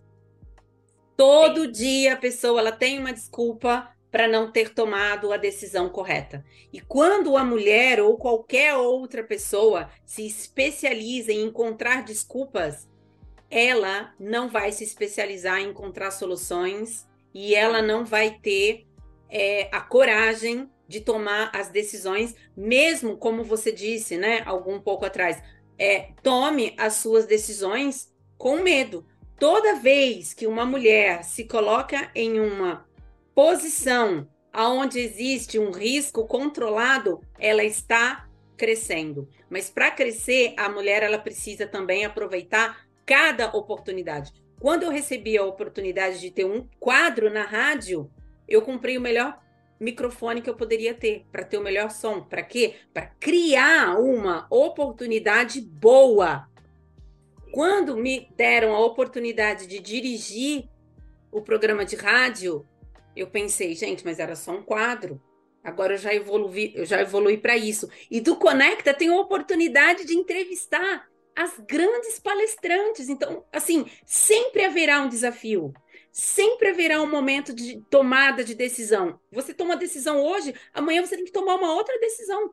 Você teve a coragem hoje, amanhã você vai ter uma outra coragem. Você, primeiramente, aceitou fazer a sua inscrição. E depois, lá na frente, você acordou 4, 5 da manhã, porque você tomou a decisão de que você iria conhecer o Barack Obama. Então, assim, a vida é feita de decisões. Porque às vezes a pessoa ela acha que é, que é uma decisão. Ah, não, eu tomei uma. Mas fala, não, gente, é todo dia. Se duvidar, a cada meia hora é uma decisão nova. Sim, sim. E até fazendo aqui ponto com algo que eu, ao longo da minha vida, tenho confrontado com isso e também gosto de dizer algumas verdades, que é a maior parte das pessoas que não me conhece, que não conhece a minha história, que só vê o Instagram, o LinkedIn, que só me vê nas redes sociais, a primeira conclusão que chegam é que eu sou muito sortuda, ou que eu vim de um berço de ouro, ou, ou que eu sou altamente privilegiada. E há uma frase que diz que a sorte dá muito trabalho e cada vez faz mais sentido para mim trazer esta verdade às mulheres, porque nós muitas vezes nos comparamos, não é? Eu posso olhar para ti, para as tuas redes sociais, posso olhar para as redes da Catarina, de, das convidadas que vão estar lá como palestrantes e achar que, uau, elas conseguem e eu não consigo. Eu estou a falar aqui numa perspectiva das pessoas que Sim. estão a ouvir um, a entrevista, que é comparamos com as outras pessoas e nós não honramos a nossa história, nós não honramos o nosso percurso e nós não olhamos para as outras pessoas como inspiração. A minha vida mudou no dia em que eu deixei de me comparar com outras pessoas e passei a olhar para as pessoas que me inspiravam como inspiração. Porque quando nós comparamos, é porque no fundo há muitas pessoas que falam em inveja, que existe inveja positiva ou negativa. Não existe inveja. Se tu invejas, quando tu olhas para alguém e sentes o sentimento de inveja, é porque no fundo existe ali um ponto de contato naquela pessoa que tu desejarias ser ou ter. E para mim, incentivar isso nas mulheres, a olhar para as outras pessoas que estão a ter sucesso. Há muitas pessoas que olham para mim e dizem: Meu Deus, Evódia, tu. No outro dia eu fui a um evento, estava lá a Catarina, e estava uma seguidora minha que pediu a uma outra seguidora para trazê-la até mim, por favor, para me dizer olá.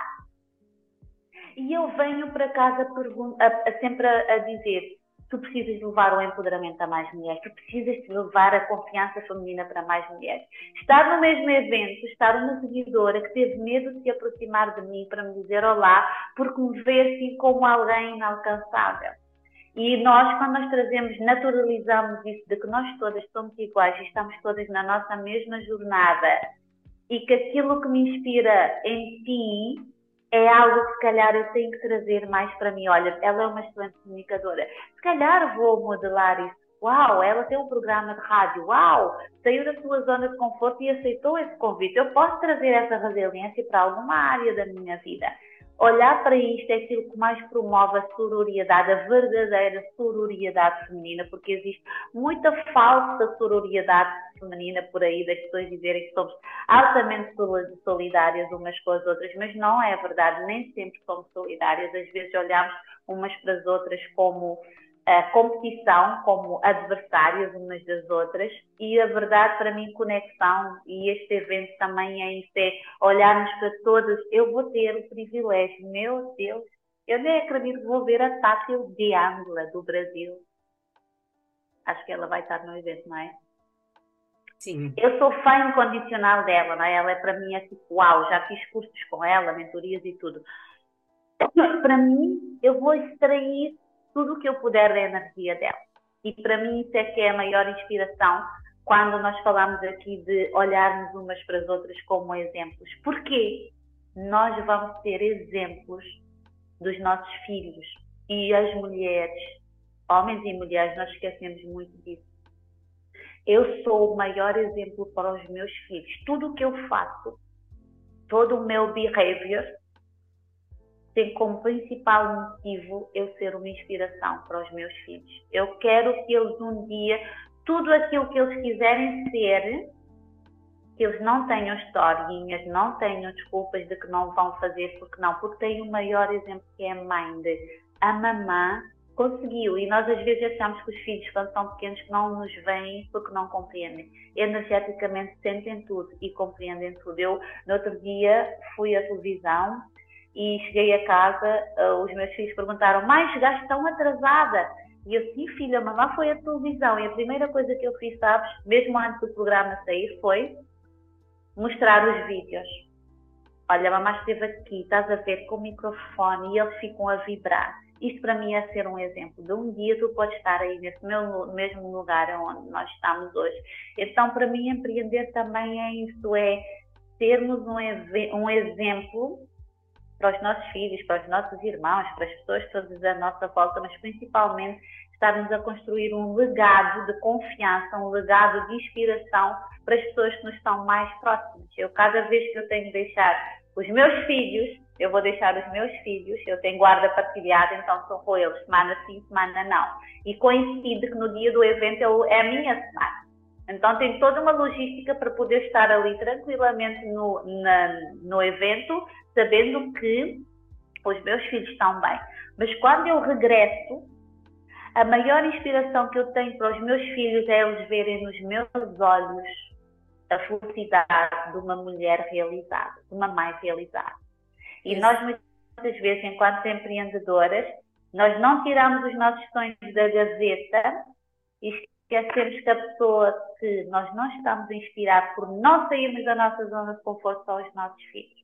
E essa, já, se calhar já passamos da hora, não sei, mas essa é uma grande mensagem, principalmente para aquelas mulheres Sim. que estão a ouvir, que têm sonhos na gaveta, que têm sonhos na gaveta, que estão a fazer pouco, mas que eu sei que elas conseguem fazer mais e que para isso estão à distância de tomar uma decisão, que é uma decisão de saírem da sua zona de conforto, estarem com outras mulheres que também estão na mesma vibração eu já sinto a energia do evento do dia 19. Eu também! Faltam uh, uns 4, 5 dias. É? E, e é, isto é sair da nossa zona de conforto. Aquilo que me tirou da minha zona de conforto foi ver aqueles miúdos nos Estados Unidos, multimilionários, com 14 anos, e eu, tu tens 30 anos e tu não consegues fazer isso. Bora ter um negócio de impacto social impacta a vida das pessoas. Tu tens putos, miúdos a fazer isso tu também consegues. E às vezes é só isso que nós precisamos, é de ver uh, outras mulheres que se elas conseguirem, eu olho para Tati de Âmbula, se ela consegue, eu também consigo, gente. Ela é mega inspiração para mim na área da, da oratória. E isso é a vibração que eu gostaria de deixar aqui para essas mulheres todas. Gente, preciso falar mais alguma coisa sobre o palco do Conecta Sam 18 e 19 de novembro? Não. Não preciso. Já foi, é, já foi e está sendo um, um privilégio e toda essa energia, né? Essa energia boa, com todas essas informações, todas essas dicas, com todo o ensinamento, né? Que a gente está preparando para colocar naquele palco, já dá para sentir. Evó, já vou te convidar de novo para você deixar as suas redes sociais, por favor. Sim, sim. Então, um, o meu Instagram é Evódia Graça, é o meu nome. Em todas as plataformas digitais sou Evódia Graça. E o meu site é www.evodiagraca.co, ok? .co, não é .com, é .co. Lá conseguem enviar e-mails, mas no meu Instagram sou eu que respondo, é a única plataforma que sou eu e não a minha equipa responde. Então, se deixarem mensagem, eu vou ter o prazer de vos responder com todo o carinho e espero por todas vocês que vão estar no Summit e que ainda não adquiriram o bilhete, que o façam ainda hoje, não é? Que o façam agora. É. Nossas redes sociais, Agora. Rede Conexão Mulher. Lá tem o link para você adquirir o seu convite. Também, qualquer dúvida, se quiser, tem também as minhas redes sociais, arroba Gislaine Baltzano. Também estou aqui para ajudar você com qualquer dúvida, para você comprar o seu convite, ir lá participar e ver esse mulherão aqui, ó, toda essa inspiração para tantas mulheres Isso também. bem de perto. Isso também. Evódia, muito obrigada e Obrigada, eu. te vejo em breve. Beijinho, até sábado. Obrigada.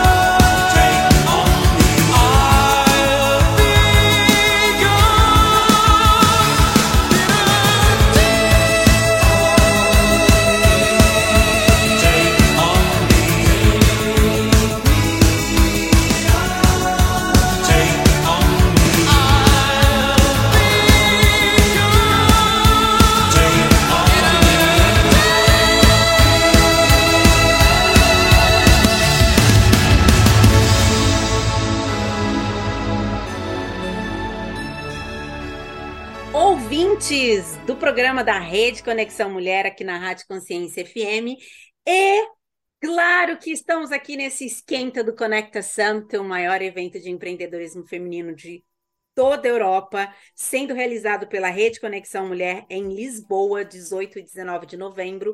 E nessa entrevista não seria diferente. Quem que tá aqui comigo? Margarida Santos. Gente, a mulher que bota a mão no momento que a gente nem sempre quer compartilhar as informações, que é a parte das decisões em relação às questões financeiras. Margarida, seja muito bem-vinda. Vamos botar a mão na bufunfa, no dinheiro, Margarida? Vamos embora, muito bom dia. Oba! bom dia, Gislaine.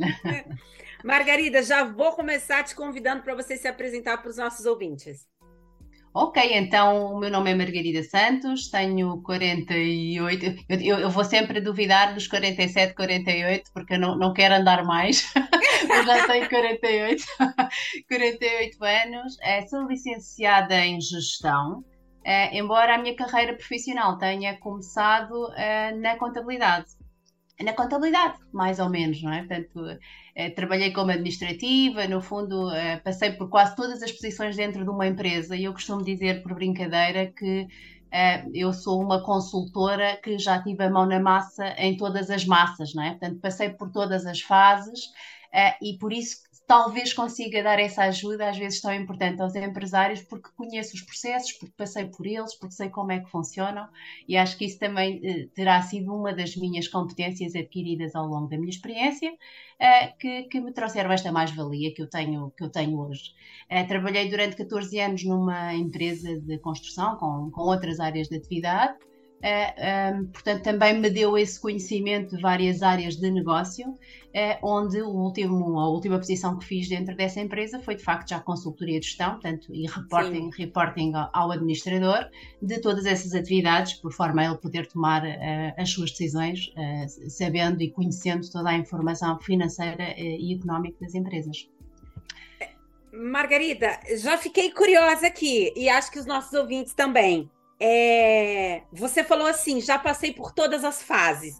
Quando você fala todas as fases, é começo, meio e fim, ou seja, você conhece a dificuldade do pequeno empreendedor, desde aquele que está com um sonho agora ali na gaveta, que ele está trabalhando o plano de negócios, o médio que já começou e aquela que já virou milionária. É dessa fase? São, é, são essas fases que você está contando para gente?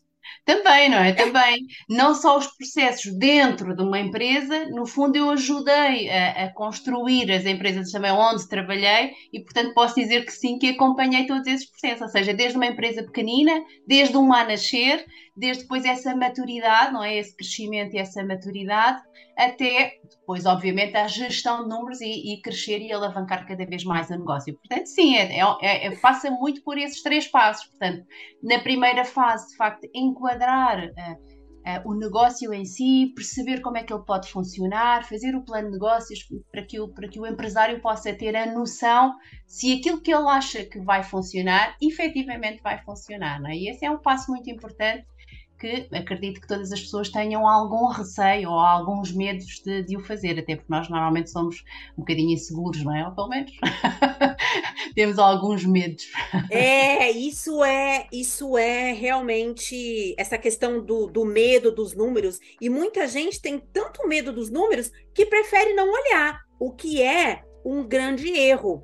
E você falou uma frase aqui no começo, nos bastidores, para mim, que eu achei muito interessante, gostaria de trazer para os nossos ouvintes, que é, fazendo assim uma, uma relação, uma, uma metáfora, o dinheiro são os nossos, são os pés do nosso empreendimento, né? Aí ela tá falou assim: tá vamos ver se, esses, se os números, né, os nossos pés, estão de acordo para nos levar ao nosso caminho, porque não olhar para os números, porque muitas vezes eu que estou aqui entrevistando tantas empreendedoras e eu trabalho com empreendedoras também por conta do, do meu trabalho, porque eu sou consultora e sou consultora de imagem, e muitas vezes ela não quer olhar para aquilo. E ela esquece que a saúde financeira é extremamente importante. Sem dúvida, e, e, e é aí mesmo às vezes o ponto fulcral é que de facto as pessoas não gostam de papéis, ou a grande maioria das pessoas não gostam de papéis, é, é complicado conseguir reunir papéis para termos informação, mas de facto é uma dor necessária e, e, isso também é um bocadinho o trabalho que eu acabo por fazer, é, é, é, consciencializar o empresário da importância de olhar para os números, para ele perceber que, que, torna muito mais fácil depois uma decisão, porque quando nós, quando nós precisamos tomar uma decisão, Uh, se não tivermos, eu falo por mim, não é? E acredito que a grande parte dos empresários também seja assim. Eu, se não tiver todos os dados à minha volta e disponíveis para eu poder tomar uma decisão, essa decisão vai ser muito mais difícil.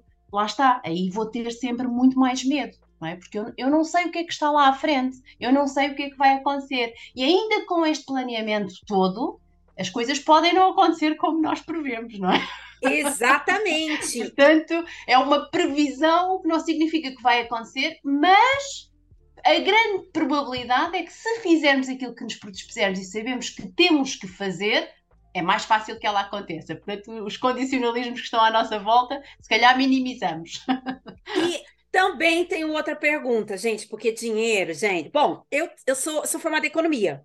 Ah, Então, ok. assim, dinheiro é um tema que eu particularmente sempre gostei, senão não teria conseguido concluir o curso e toda essa parte de, de política e história também. Eu tenho uma pergunta. Você acha, dentro da sua experiência, eh, da sua larga experiência profissional na área de gestão de números, gestão financeira, que as pessoas são muito emocionais e aí a questão de olhar por- para os números te leva a tomar decisões racionais? E aí a pessoa fica ali entre o emocional e o racional? Você acha que tem um pouco a ver? Tem, tem muito, Gislena. É curioso, é curioso falar nisso, porque de facto, quando, quando, quando as pessoas vêm ter comigo para criar um novo negócio, não é? Surgiu uma oportunidade, ou às vezes até porque foram empurrados contra uma parede, ficaram desempregados e precisam fazer qualquer coisa, não é? E às vezes é aí que surge a ideia, o que é que eu gosto mesmo de fazer, então bora lá, não é? E as pessoas querem tanto hum, aquilo que acham que, que, que é o negócio deles e que é o que eles gostam de fazer, que às vezes não querem olhar para os números, porque não querem, não querem perceber que aquilo que eles querem fazer não tem pernas para andar, como há pouco dizíamos, não é? Portanto, é, é curioso perceber isso, que é, é os medos, é, é, mas depois, naquele momento de desespero, a pessoa quer tanto, tanto, tanto abrir o negócio, e eu já me aconteceu alguns clientes chegarem até mim, virem com uma ideia de um negócio, eu faço, eh, obviamente, as minhas perguntas para poder construí-lo eh, e percebo claramente que, que, que, é só uma vontade emocional, lá está, que as pessoas nem sequer pensaram eh, o que é que têm que fazer para aquele negócio funcionar. E quando eu vou começando a, a- pedir informação e, a- e a- e ali a desconstruir um bocadinho aquela parte emocional e vir ao racional e vir aos números, a pessoa eu, eu começo a sentir que a pessoa está perdida, não é? Está perdida porque, porque, porque quer perceber. E alguns acatam, ouvem e percebem que têm que mudar qualquer coisa naquele negócio, não é? Ou, o que é que têm que fazer mais, porque senão não vai funcionar. E eu já tive clientes que vieram ter comigo para fazer um plano de negócios e que com a minha conversa, infelizmente eles até desistiram de o fazer. Mas porquê? Eu acho que foi uma boa decisão. Que eles perceberam claramente que aquilo que estavam a pensar fazer não era o melhor para eles e não ia correr bem. E às vezes as pessoas depois colocam-se nestes projetos, e também já tive o inverso, alguém que avançou e depois correu muito mal, e depois ficam é com dívidas, não é? Portanto, é, é, é preciso ter este, este equilíbrio e a informação. Se eles conseguirem saber tudo o que têm que fazer e tudo aquilo que têm que ter para que o negócio consiga fluir e ter um bom resultado, então aí sim devem de avançar. Caso contrário, se não tiverem na disposição de o fazer, então é melhor não fazer. E eu sei que é difícil e às vezes estamos ali a, a- cortar um- uma vontade, uma emoção e um, do negócio, mas eu prefiro ser assim, porque, porque quando eu percebo que a pessoa não está disposta a fazer determinadas coisas que terá que fazer para ter negócio, mais vale não ter, porque vai ser pior o resultado. Eu acho que você, nesse caso, também se coloca numa posição como, além de gestora financeira, uma educadora financeira. É, é, é, é um bocadinho por aí. Eu acho que as pessoas têm que ter esta consciência, não é? É, é, é importante que os empresários tenham consciência, isto às vezes é um erro crasso nos empresários. O dinheiro das empresas não é deles.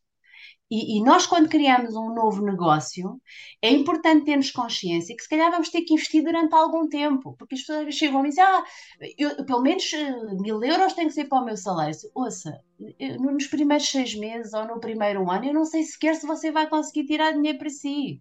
Porque você, ou você tem um fundo de maneio, não é? ou tem um pé de meia que consiga, de facto, conseguir fazer isso, o negócio não- não- a grande maioria dos negócios não começa a gerar rendimento de imediato. Nós temos que investir para poder alavancar. Portanto, não é fácil esta relação e às vezes as pessoas têm muito esta ideia, não é? E têm esta dificuldade de lidar com esta questão racional, mas tem que ter racionalidade. Não digo que não tenha emoção, porque um negócio sem emoção não é negócio, ok? Não vai funcionar. Se nós não gostarmos e não sentirmos paixão por aquilo que temos que fazer, de facto, é difícil que ele funcione.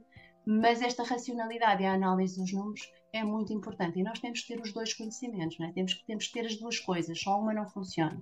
Temos que ter as duas rodas, né? A É, emoção exatamente. e a, e a razão, Exatamente. principalmente quando estamos falando de decisões na área financeira. Eu, eu percebo é, nas empreendedoras que, e nas empresas e mesmo, e mesmo na saúde é, financeira familiar, Sim. que a pessoa, por ela não ter feito essa análise correta dos números, ela muitas vezes até pensa que o negócio dela está indo errado, que ela tomou decisão errada, mas não, é porque existe esse tempo para que você tenha o retorno financeiro dentro do que investiu, porque existem negócios que vão, nesse- vão necessitar de mais investimento e de mais tempo para florescer. E existem Exatamente. negócios que são que têm até um investimento menor. E que E- até começam a gerar rapidamente. É, a questão é qual é o caminho que a sua empresa, né, o seu negócio, o seu sonho vai seguir para ele realmente florescer. É aí que entra, acredito eu, uma análise correta como a sua. é porque faz até com que a pessoa nem desista a meio do percurso. Por- Porque se ela não tem essa informação, ela sente que efetivamente, como a Gislaine estava a dizer, eh, não está a correr de acordo com aquilo que ela tinha pensado, não é? E às tantas desiste. E às vezes desiste, é como aquela imagenzinha, não é? Daquele pedreiro até encontrar o diamante e que está mesmo a chegar, mas como ele não vê, não é? Ele desiste antes, não é? Ele desiste antes. E esta informação e este planeamento e este estudo é exatamente para isso, que é, eu sei que agora ainda não está a correr bem, mas está quase a chegar ao, ao- ao número que eu quero, não é? Estou quase a atingir o meu objetivo. Portanto, é só eu fazer um, um, um pouco mais de esforço, fazer tudo aquilo que eu tenho que fazer e chego lá. E é, e é, é isto que eu digo, a imp- a importância de ter esta informação para conseguir fazer isso. Caso contrário, como é, como é que nós conseguimos fazê-lo de uma forma racional e tranquila? Não conseguimos, não, não, não conseguimos, não, tem- não, não, não, não temos como decidir, não é? Aí, aí a emoção vai levar, se calhar, a acabar com, com o negócio, por exemplo. Com exatamente com um sonho que muitas vezes poderia ter dado certo É. quando a empreendedora ela entra nessa questão do equilíbrio correto. Eu acho que tem uma tem uma, uma nuvem aí que diz, não, porque você tem que viver o seu sonho, não importa como, vai lá. Eu comecei com, com, com 10 euros e deu certo. Ok, sim, Ótimo, existem, né? existem Mas nem essas sempre. histórias. Mas nem sempre, você concorda comigo? O sonho Claro. precisa ser vivido, Sim. a decisão precisa ser tomada, mas ter um time, ter uma equipe, ter pessoas que te ajudem a tomar as decisões corretas na área emocional e também corretas na área é, racional, eu acho que é fundamental para essa receita de sucesso. Será que, se é que a gente pode utilizar o termo receita, porque eu não gosto muito de, de receita. Cada, um, cada pessoa é uma pessoa e- Isso. e nada funciona de forma igual. Exatamente, mas é, Mas há algumas coisas, não é? Ou há alguns passos, ou há algumas ferramentas que, que, de facto eu, eu acho que são, são eh, que, que funcionam para toda a gente, não é? Portanto, nós sabemos que, que temos ali uma série de processos que, se seguirmos, à partida conseguiremos ter, ter, ter um bom resultado. Mas isso envolve esforço, porque a sorte, como se costuma dizer, dá muito trabalho, não é? E, e às vezes as pessoas querem só o final, mas não, também não estão dispostas ao esforço que têm que fazer para depois conseguir atingir esse objetivo. Ou seja, botar a mão nos números, ou melhor, colocar os olhos nos números, faz mar. parte da receita, se é que a gente pode usar esse termo, concorda, né, Mar Sim, Margarida? sim, sim, é isso mesmo, é isso mesmo. É a importância de conhecermos toda a realidade, estarmos atentos àquilo que nos rodeia, ao nosso meio ambiente, rodear-nos das pessoas certas, eh, porque nem sempre temos as pessoas de facto que nos ajudam, às vezes temos aquelas pessoas que nos puxam para trás, não é? Portanto, e às vezes até os nossos familiares nos fazem isso de uma forma eh, de, como de proteção, não é? Pelo medo de, de avançar para, para algo que é desconhecido. E é importante nós termos essa, essa consciência ehm, cada vez mais presente. É, é- tem sido assim uma. Eu considero que é uma missão eh, que, que eu tenho. Essa é uma delas, que é, é de facto trazer essa, essa verdade e essa, e essa informação para as pessoas poderem tomar as melhores decisões de uma forma mais tranquila, com menos stress e depois criar um, um ambiente de empresa eh, ou empresarial eh, tranquilo e feliz para todas as partes. É, é por aí que eu me revejo. Eu, o que eu sinto aqui no meu trabalho, entrevistando tantas empreendedoras, é que quando elas não têm a visão dos números, parece que elas estão andando numa caverna escura. E aí é onde vem o medo e o estresse. Por quê? Porque ela acaba tomando decisões erradas, ela coloca o preço errado para poder entrar dinheiro, porque tem que pagar, tem que fazer. Então, assim, ela tá andando no escuro. Baseado nessa, em tudo isso que a gente falou, eu tenho certeza que as ouvintes estão assim, gente, eu quero falar com a Margarida. Então, Margarida, já, já vou te convidar para você deixar agora os seus contatos. Ok. Então, que- o, o meu e-mail será, não é? Provavelmente. Então, o meu e-mail é madro.madrobiz.pt. Madrobiz está escrito lá atrás, é com Z. É, não, isto é, um- é um som, não é? Não se vai ver, portanto, eu, aqui a fazer figura. Mas aqui, aqui é, é a nossa sala, Ok. é o nosso palco. E aqui a gente está mesmo para viver e, e se conectar do jeito que nós somos. E é assim que as pessoas se conectam conosco. Tá tudo bem, fique tranquila, Margarida. E o telefone do meu escritório é o 21 222 7346. Tá. E você também tá nas redes sociais? É, olha, eu confesso que não estou muito nas redes sociais, não sou, não, não sou muito de, de redes sociais, mas, mas, mas sei que tem que estar. mas de procurar, está lá um site, está bem? Não está, um site não, um, está lá no Facebook, não está muito atualizado, eh, porque eu, eu de facto não ponho lá praticamente informação nenhuma, é, um, é, um, é uma ação que eu tenho que fazer. Fica aqui para mim. Olha, tá sempre tudo bem. É, Nós somos mães, mulheres, empreendedoras, amigas, filhas, noras, né? temos muitos papéis, muitos papéis. Temos muitos papéis e tá na hora de parar aqui, parar de acreditar e de falar que a gente tem que ser perfeita e tem que ser correta em tudo. E vamos levantar essa bandeira. Vamos embora. Eu acho que a vulnerabilidade é algo que nos potencia a sermos muito melhores. Portanto, eu sou adepta da vulnerabilidade. E eu também. Margarida, adorei o nosso papo Igualmente, aqui no igualmente. nosso programa da Rede Conexão Mulher. Em breve estaremos presencialmente no Sim. palco do Conecta Summit. Para você que ainda não comprou o seu ingresso para ir no nosso evento, arroba Rede Conexão Mulher. Lá na bio tem um site onde você vai receber todas as informações, comprar o ticket e tudo mais.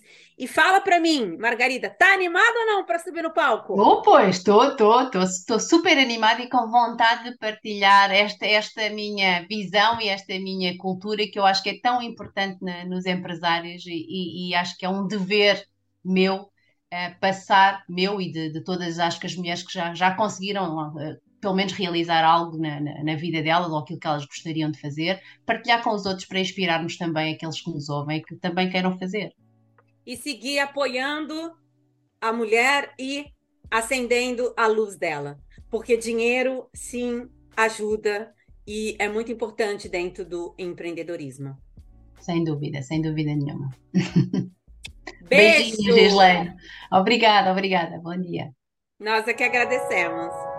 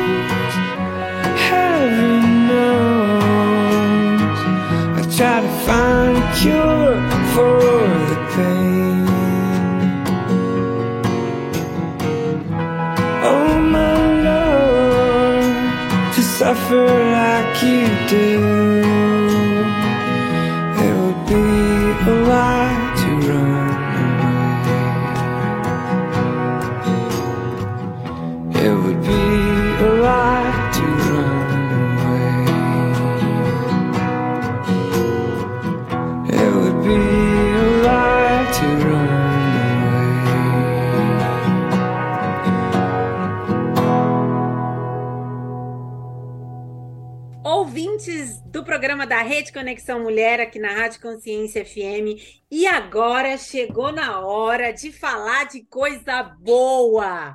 Coisa boa, final do ano, férias. Férias a gente lembra o quê? Em viagem. E quem tá comigo tem o lema de transformar o seu sonho em viagens. Juliana Fazolo, seja muito bem-vinda aqui no nosso programa. Ah, muito obrigada, Gislaine. É um prazer enorme estar aqui contigo.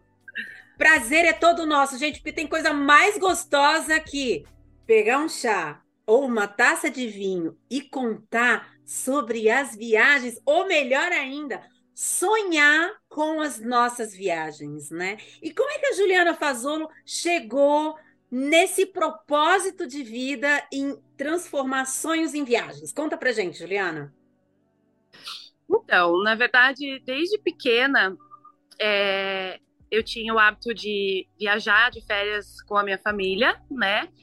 E lá eu já pensava assim, poxa, esse mundo é tão grande, é, não é possível que a gente tenha que passar uma vida em anos sem conhecer tantos lugares diferentes que estão disponíveis para nós, né?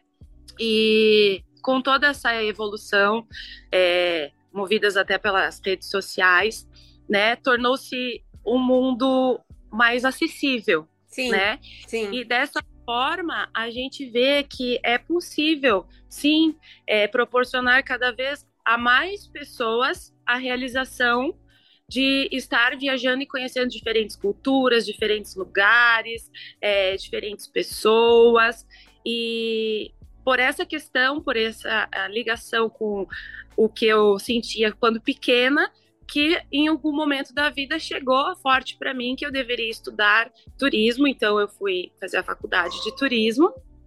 E a vida em seu movimento é, colocou no meu caminho uma pessoa que hoje é a minha sócia já há 14 anos, e juntas nós abrimos a New Star Tours, que já tem aí por muito tempo é, promovendo essas viagens em segurança para os nossos clientes. Você falou várias coisas aqui interessantes que eu quero chamar a atenção. É, primeiro, uma das coisas mais importantes é viajar com segurança, né? Com certeza. É, nós estamos vivendo aqui, é, nesse momento, essa questão de ter muitas informações na internet, nas redes sociais, muita gente que não é especialista, que não fez faculdade, não tem a formação e a visão técnica para a questão da segurança, hoje em dia compartilha informações sobre viagem, o que é muito legal, né? Claro, a pessoa ela também pode ir lá dar uma dica de um hotel, ver um ponto turístico legal, por que não, né? Compartilhar um restaurante que foi muito bem atendido e que teve uma boa experiência. Mas é, existe a segurança por trás, né? Então, assim, como é que é hoje, nesse mundo onde a pessoa, ela teoricamente e na prática pode montar, sim, seu próprio roteiro, mas do outro lado existe o seu olhar da profissional. Porque às vezes a pessoa ela tá pensando num passeio, ah, esse passeio é legal, mas eu acredito que você com a sua experiência está pensando, é legal, mas é seguro? É a época correta? O que é estar vivendo nesse mundo de tantas informações sobre viagem nas redes sociais? Então, a gente é, acompanha diferentes perfis né, de passageiros. É, existem os mais jovens que ó, acabam é, optando muitas vezes por fazerem sozinhos é, certas questões, certos passeios, né, e escolhas de hospedagem durante uma viagem. Só que é, realmente, como você falou, é, a visão profissional vai muito além, sabe? Porque já houve muitos casos onde as pessoas focaram na questão do custo, por exemplo, e não se atentaram que existe uma conexão é, curta demais, perdem o voo. Existe caso de pessoas que compraram viagem para um destino via Estados Unidos e não sabiam que só por passar nos Estados Unidos é necessário o visto americano. Nossa! É, a gente já viu de tudo, sabe? De pessoas que é, chegam no aeroporto com uma viagem toda montada e não sabe que o destino precisa de visto. Por exemplo, a Índia, há pouco tempo eu vi uma situação dessa. Então, nesses momentos, muitos começam a perceber a importância de um consultor de viagens por trás da organização. Né? Existe aí também um mito de que a agência é muito mais caro a compra da viagem através de uma agência. E isso não é verdade. Né? Os valores são competitivos, é, muitas vezes os valores são semelhantes e iguais aos que a internet tem disponível, e as pessoas acabam tendo todo um apoio através da agência com relação aos horários e atualizações de seus voos, a questão de confirmação de suas hospedagens, sem encontrar em muitos casos que a gente é, faz um mimo para os nossos clientes no quarto, né? A gente tem é, todo um acompanhamento antes, durante e pós viagem que é fundamental para que tudo saia em perfeita ordem né? Que o nosso lema é ver todos sorrindo do começo ao fim e muito ainda depois. Eu sou assim, uma apaixonada por viagem. Eu deveria ser uma pessoa apaixonada por roupa, porque sou consultora de imagem e estilo, mas, mas na verdade sou apaixonada por viagens. Eu sou aquela assim que Gislaine, entre uma calça jeans e uma viagem nova, o que você prefere? Ah, eu prefiro uma viagem nova. Tanto que já trabalhei aqui em Stuttgart, onde eu, onde eu resido na Alemanha, como guia turística. Então, para vocês entenderem aqui a conexão aqui, nesse momento, falando sobre conexão, a Juliana está no Chile, eu tô aqui na Alemanha, e na sexta-feira, na quinta-feira, a Juliana tá pegando o avião para vir para Lisboa para pisar no palco do maior evento de empreendedorismo feminino de toda a Europa. Então, assim, as conexões estão rolando aqui soltas. Quando eu era pequena, eu já olhava revistas, sentadinha ali do lado da, da, da minha mãe, e eu ficava sonhando com o mundo, né? E eu, na minha, nas minhas experiências aqui, tive essa chance de trabalhar como, como guia turística. E muita gente parou para pensar o seguinte: ah, custo ou investimento? Gente, mas assim, é um custo, um roteiro personalizado e pensado para você, ou é um investimento? Quanto custa estar em uma cidade com uma visão estratégica? Porque você planejou aquela viagem, você não mora lá. Então, assim, o fato de eu residir aqui, eu conhecia muitas vezes locais que as dicas do Google necessariamente não iriam te levar àquele lugar. E a questão da segurança por trás. Então, assim, é, eu, eu realmente me, me simpatizo e tenho essa empatia pelo trabalho do profissional dentro da área do turismo. Porque eu, particularmente, acho que muita gente não tem essa visão. É verdade. É, o, o, o, que, o, que, o que pega bastante, é, que eu vou pontuar, é a questão dos gostos, né? Porque quando você conecta com o cliente, com o passageiro, você ali tem um diálogo antes de definir um destino, onde você já vai perceber. Eu brinco que a gente de viagens acaba sendo um pouco psicólogo também, porque você vai perceber é, o que está por trás dos gostos desse cliente, né? Desse passageiro, é, para então definir um destino, para então indicar onde ir, o que visitar, o que comer, com quem estar, né? Você como guia deve saber acompanhando o quanto tem pessoas que você leva num museu e que tem uns que ah, ficam encantados e querem passar às vezes o dia inteiro lá e outros não querem nem adentrar. Sim, com Né? certeza. Então, você vai colocar uma um passageiro para fazer um, um dia de museu, se ele não tem interesse por isso, você já vai estar frustrando a viagem de certa forma, né? Porque é o tempo dele, é o dinheiro dele, né? E quando você define e direciona a viagem dentro do perfil, é, tudo fica muito mais encantador, eu diria, né? E com certeza a- as agências têm todo um respaldo de operação, onde todos os contratos são feitos com empresas locais de confiança. Justamente para garantir essa visão estratégica. Exatamente, né? É, infelizmente, é, a gente já viu, né, nesses anos todos aí, é, concorrentes, né, que é, faziam negociações às vezes com, com essa falta de, de, de segurança e conexão com, a, com o local, com as empresas locais, e de chegar a ponto de um passageiro estar no destino e o serviço não existir, né? Imagina Então, assim- a frustração de tudo que já gastou, o tempo, porque você vai lá e pega aquelas férias, reserva aquela quantidade de férias no seu trabalho ou mesmo na sua própria empresa e você, né, perde aquele tempo. Você perde aquele tempo. E quando a gente fala é, transformando sonhos em viagens, você já correu o mundo, eu acho, né? É, na verdade, eu estou tentando.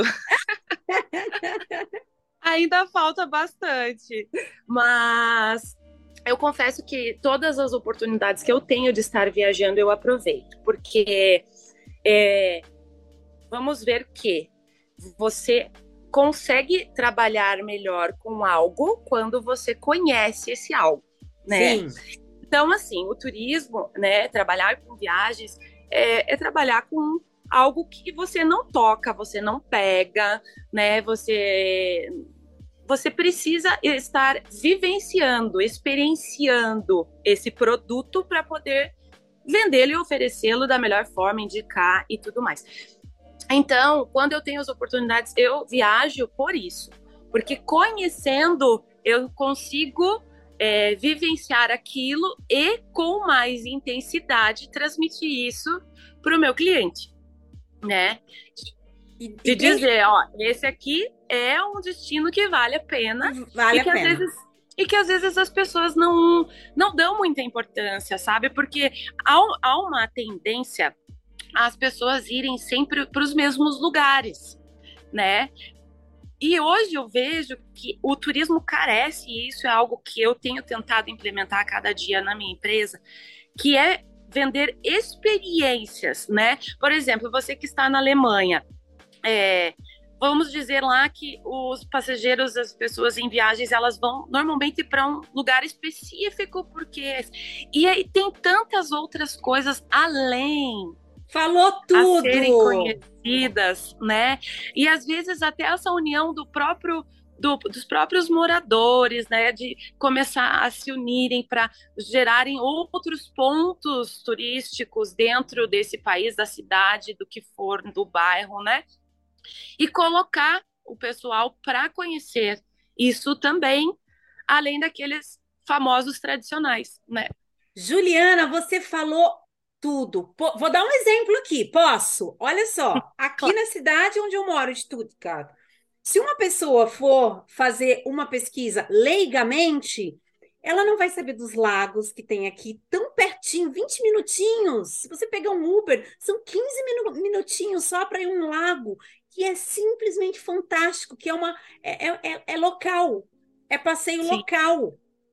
E, por exemplo, nós temos aqui os clubes de inverno, que nós chamamos de termas, que são fantásticos, luxuosos, por um preço assim super reduzido, que se compara a spas de luxo. Então, assim, isso só sabe quem é morador, porque não está na lista.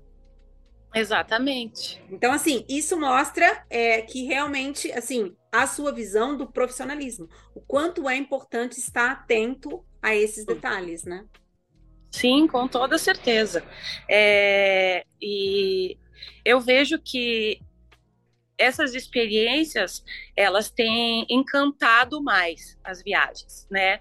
Muitas vezes elas tornam as viagens mágicas, né? Só para você ter ideia, Orlando, é, o foco de Orlando em geral é a Disney, né? O pessoal pensa só na Disney e, e nas compras. Mas o centro de Orlando tem parques belíssimos gratuito que a maioria dos passageiros desconhece. É, eu não sabia.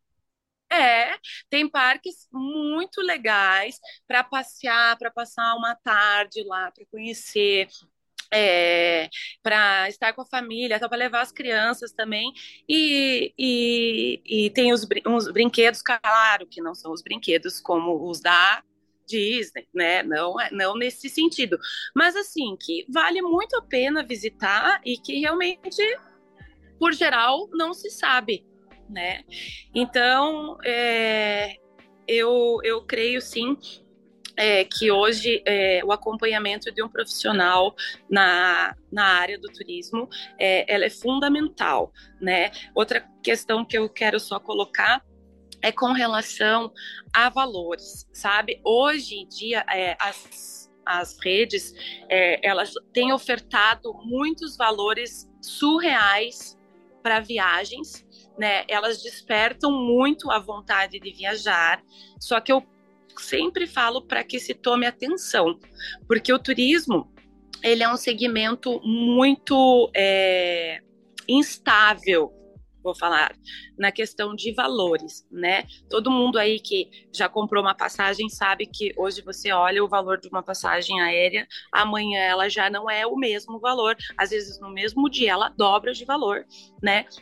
Então, é, é muito importante ver que valores fixos, até que a reserva esteja feita e Realizada. confirmada, é, ele é sujeito a alterações, né? Então, quando fica aquela coisa, valor tal para viajar para o outro lado do mundo, muitas vezes, eu falo para sempre se tomar atenção, porque a chance desse ter problema se torna praticamente 100%.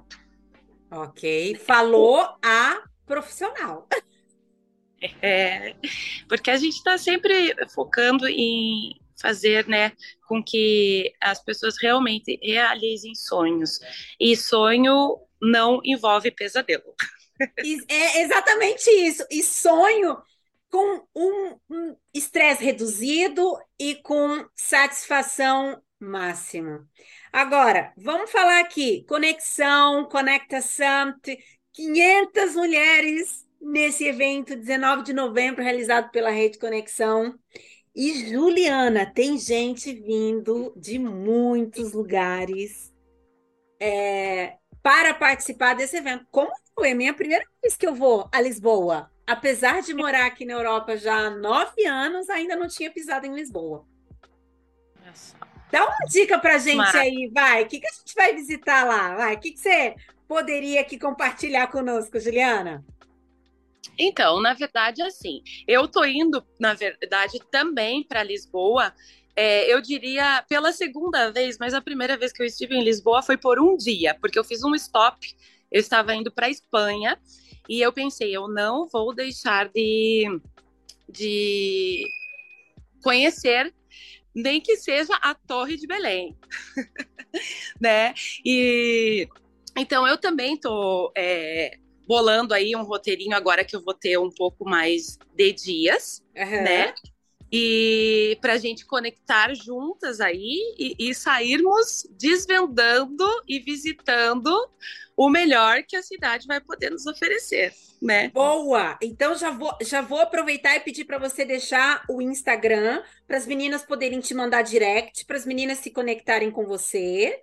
E bora passear em Lisboa, gente! Sim, com certeza. O Instagram da agência é o arroba New Star Tours.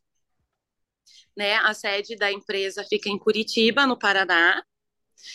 E como a, a, a, a maioria dos agentes de viagens hoje, a gente pode estar trabalhando em qualquer lugar do mundo, atendendo os nossos passageiros em qualquer lugar do mundo, né? Essa flexibilidade de deslocamento que a área nos proporciona, Sim. né? De é, não precisar estar é, fixadamente em um ponto é, para estar atuando. Então, isso é bom porque a, a, a gente acaba, né? Trabalhando e viajando ao mesmo tempo. Ao mesmo tempo. Um pouquinho como eu também. Vou ali realizar um desfile em Milão, mas também vou dar uma passeadinha. Ah, já vou aqui te convidar para você voltar para a gente falar sobre mala, hein, Juliana? Porque mala também, mala e viagem, ou seja, nossa, Juliana! Meninas, podem aguardar, porque a Juliana volta, hein, Juliana? Volta, Juliana. Vamos falar de mala? Sim. Combinado, fechado. Porque agora sim está aberta a temporada de férias, já estamos em novembro, né? Ou seja, já tá todo mundo aí com a, com a cabecinha é, Natal, Ano Novo, e depois vem mala de carnaval e por aí vai. É bem isso. É bem isso. É plano para toda hora. Ou seja, as conectadas que estão aqui te ouvindo de qualquer lugar do mundo, você pode estar nos auxiliando. Com toda certeza. Não, não, não existem fronteiras, né? Eu diria. Gostei. E não existem fronteiras para a gente estar reali- transformando e realizando os nossos sonhos em viagem. Isso mesmo. Com certeza não tem. Juliana, muito obrigada por você ter aberto aí um espaço na sua agenda. Juliana, que volta a dizer, tá, achou um espaçozinho na agenda dela, que ela tá lá no Chile. O prazer foi todo meu. Gislaine, eu te agradeço aí muito pela oportunidade, a toda a rede, né? E ansiosa aí por esse momento em que estaremos bem pertinho. Isso aí. do, do online para o presencial, dia 19 de novembro, lá no Conecta Summit em Lisboa. Um beijo e muito obrigada. Beijo, até mais. Maybe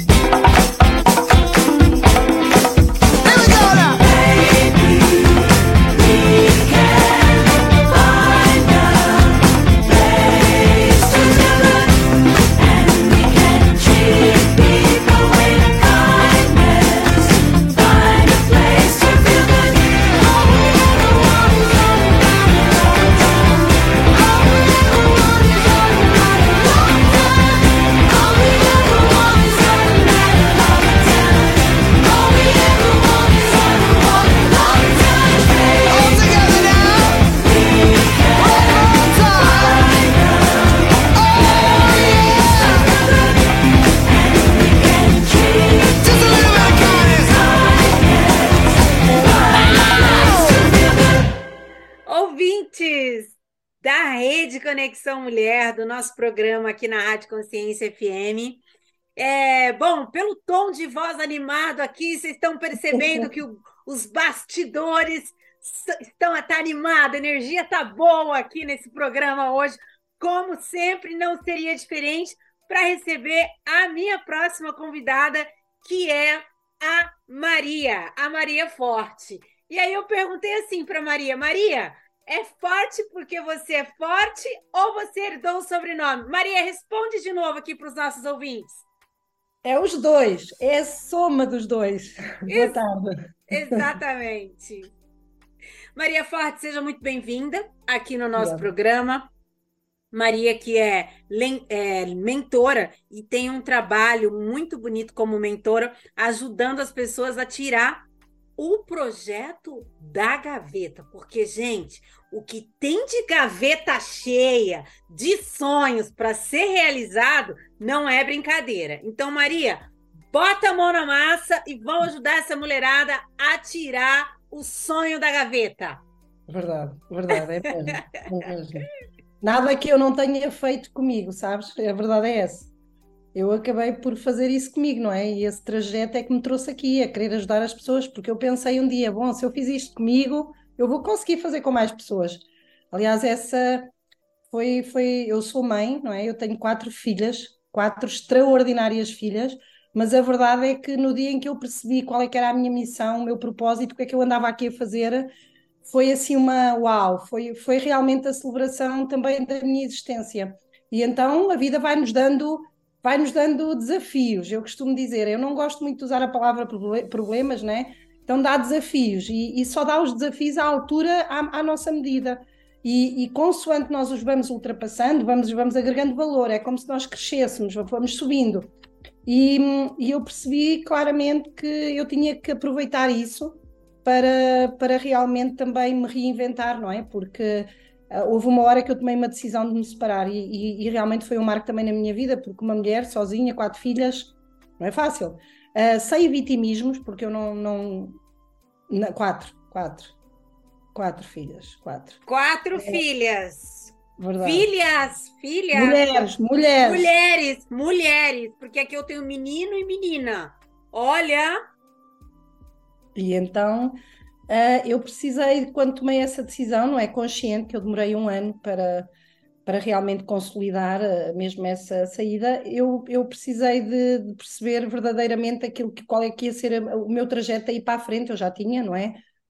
O- a minha linha para trás, que serviu de muita aprendizagem, continua, as memórias e muita aprendizagem, e eu costumo dizer quando me perguntam porquê que vieste para esta área, ah, na verdade, porque não foi aqui que eu comecei, eu costumo dizer que eu vim para a área da neurociência, para a área comportamental, para me salvar, para me resgatar enquanto mulher, enquanto mãe, enquanto filha, enquanto parceira, enquanto empreendedora, porque eu sobrevivia, eu arrastava, eu era, eu até fazia coisas que gostava. Eu no meu percurso tenho coisas que eu amava fazer, eu gostava, mas parecia que sentia, eu sentia que faltava algo. Havia algo que eu era como se um lado vazio. Eu, eu hum, lá atrás a minha mãe dizia-me quando eu era pequena que eu nunca estava satisfeita, então eu também comprei um bocadinho essa crença, né, de que mulher insa- miúda insatisfeita. Aí eu trouxe essa crença e se calhar também também me foi limitando, mas a verdade é que quando eu comecei a, a ter o meu, o meu processo individual, né, profissional, a verdade é que fui fazendo coisas, concretizei coisas que realmente eu gostava de fazer, mas eu sentia que não era aquela paixão ardente, sabes? O, o burning desire que tanto se fala, o, o desejo. Então eu, eu, eu percebi que precisava de me encontrar. Não, não bastava eu andar à procura e experimentar, experimentar, porque eu também acredito que nós só sabemos que gostamos de alguma coisa quando experimentamos, mas há coisas que a gente não quer experimentar, né? Então eu decidi, ok, eu, eu preciso de, de me resgatar e entrei neste processo imersivo também de me autoconhecer. Foi aí que me cruzei com a programação neurolinguística, eh, cruzei-me com, com o coaching, com a inteligência emocional e, e percebi claramente, eu encontrei as ferramentas, porque eu formei-me em marketing no IPAM há uns anos atrás e em, em comunicação social. Um, e portanto, eu quando percebia, queria entender as pessoas, não é? Quando eu trabalhava nessa área da comunicação e do marketing, na verdade eu queria perceber porque é que as pessoas faziam o que faziam também, porque é que as pessoas tomavam aquela decisão, o que é que levava alguém a, a ir por aquele caminho. Então eu já tinha aqui um, enfim, um bichinho. Quando eu juntei você já tinha essa curiosidade pela vida, essa curiosidade de entender os porquês. Sim. Aí, quando eu juntei as duas, não é? De entender, no fundo, eh, essa parte e a parte de me resgatar, de eu querer mais e de, acima de tudo, me salvar, não é? Porque, obviamente, eu fui tendo aqui uns percalços pelo caminho. Eu costumo dizer que pessoas que querem ir além têm uma história, têm, assim, uma regra, né? Ah, e a vida nesses desafios e nos momentos em que foi mais duro, eu, foi quando eu percebi claramente que, que, que era este o caminho e, e de agregar valor aos outros e poder partilhar. E na verdade eu estou sempre a aprender, Gi, porque hum, quando a gente se cruza com alguém que nos cria empatia e que nos toca, nós aprendemos, né?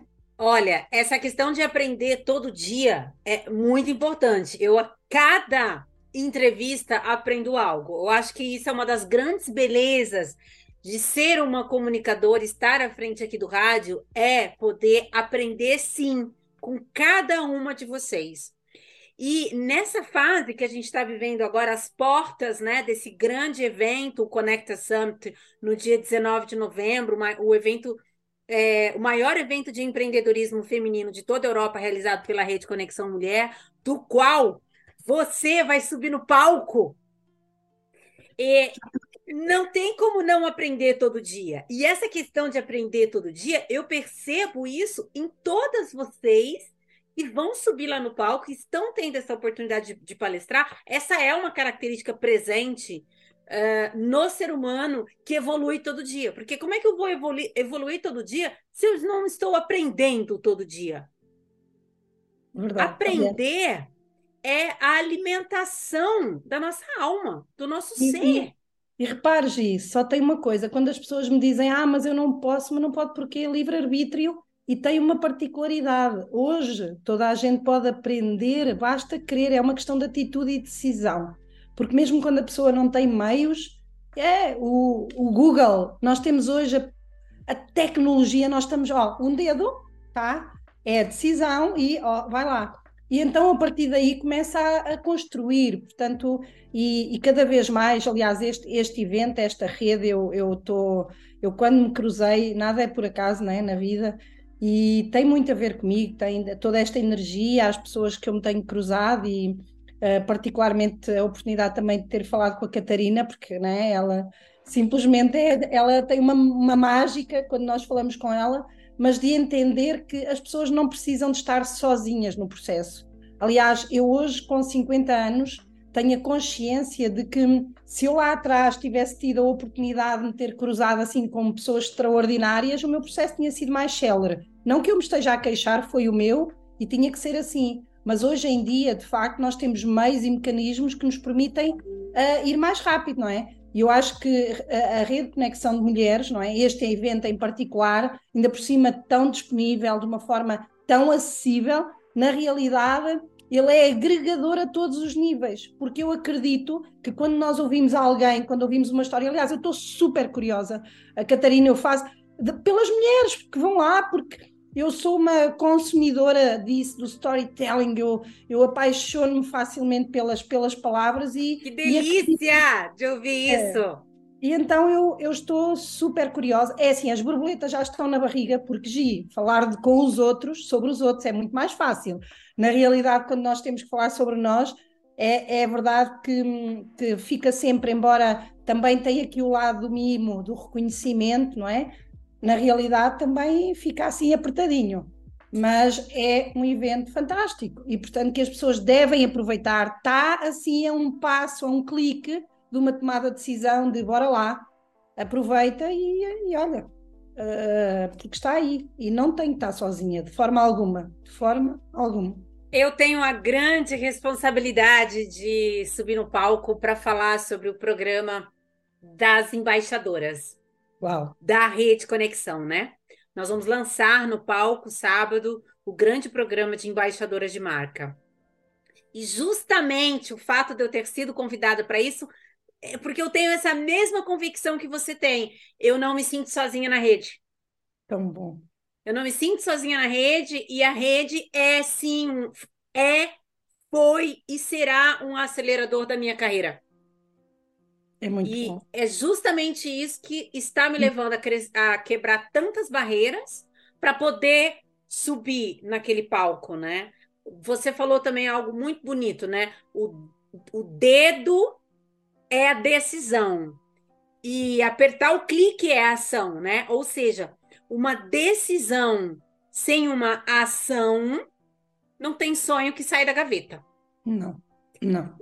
Só que assim, tá, a nossa ouvinte, a nossa ouvinte, a nossa conectada, tá lá ouvindo do outro lado e ela tá, ela é uma semente que precisa ainda florescer.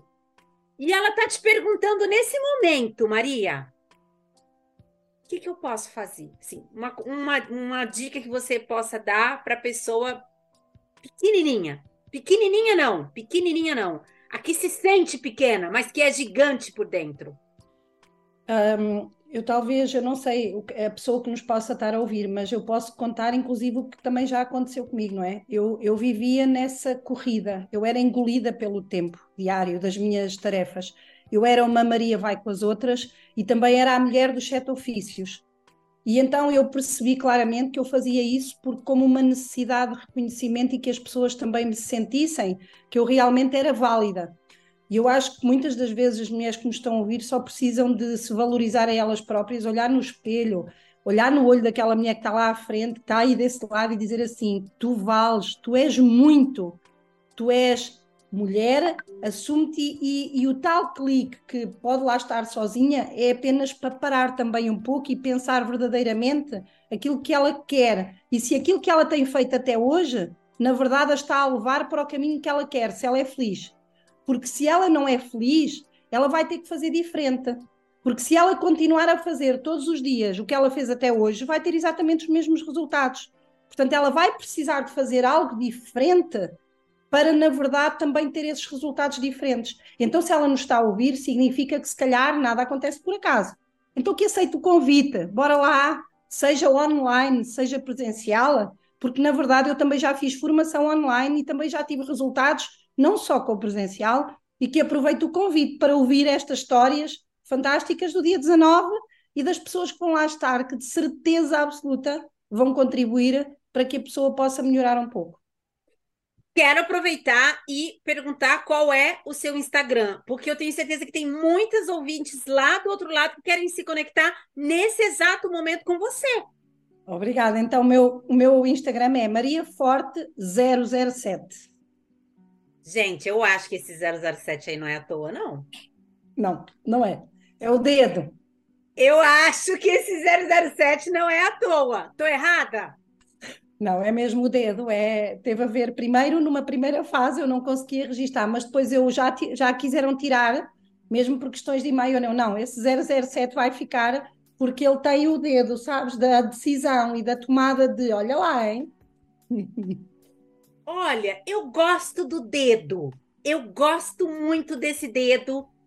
E o dedo, você acha que ele tem dois lados? Ele também pode estar ligado um pouco com. Sabe- Sabe que teve a ver com uma coisa. Quando eu aponto o dedo para alguém, na verdade eu tenho três a apontar para mim. Então foi a melhor tomada, porque eu- houve uma altura em que eu tinha esse lado também, sabe? Estar sempre a apontar o dedo, porque eu era ocupada, porque eu tinha que fazer tudo, porque eu era mãe e porque não tinha ajuda e porque, ok, eu vitimizava. E eu, no dia em que eu parei para pensar que eu só controlo duas coisas, Gi, aquilo que eu faço e aquilo que eu digo, tá? E quando eu paro para pensar nisto, espera aí, eu posso mudar, porque se eu só controlo aquilo que eu faço e o que eu digo, eu vou mudar isso. E eu, quando percebi que eu não queria ter mais aqueles resultados, que eu estava cansada, desgastada de ser aquela mãe, aquela mulher, hum, e, e não estava feliz, eu não, eu não gostava do que via ao espelho, eu estava, enfim, fora completamente daquilo que eu queria ser e até estava a fazer coisas que eu gostava,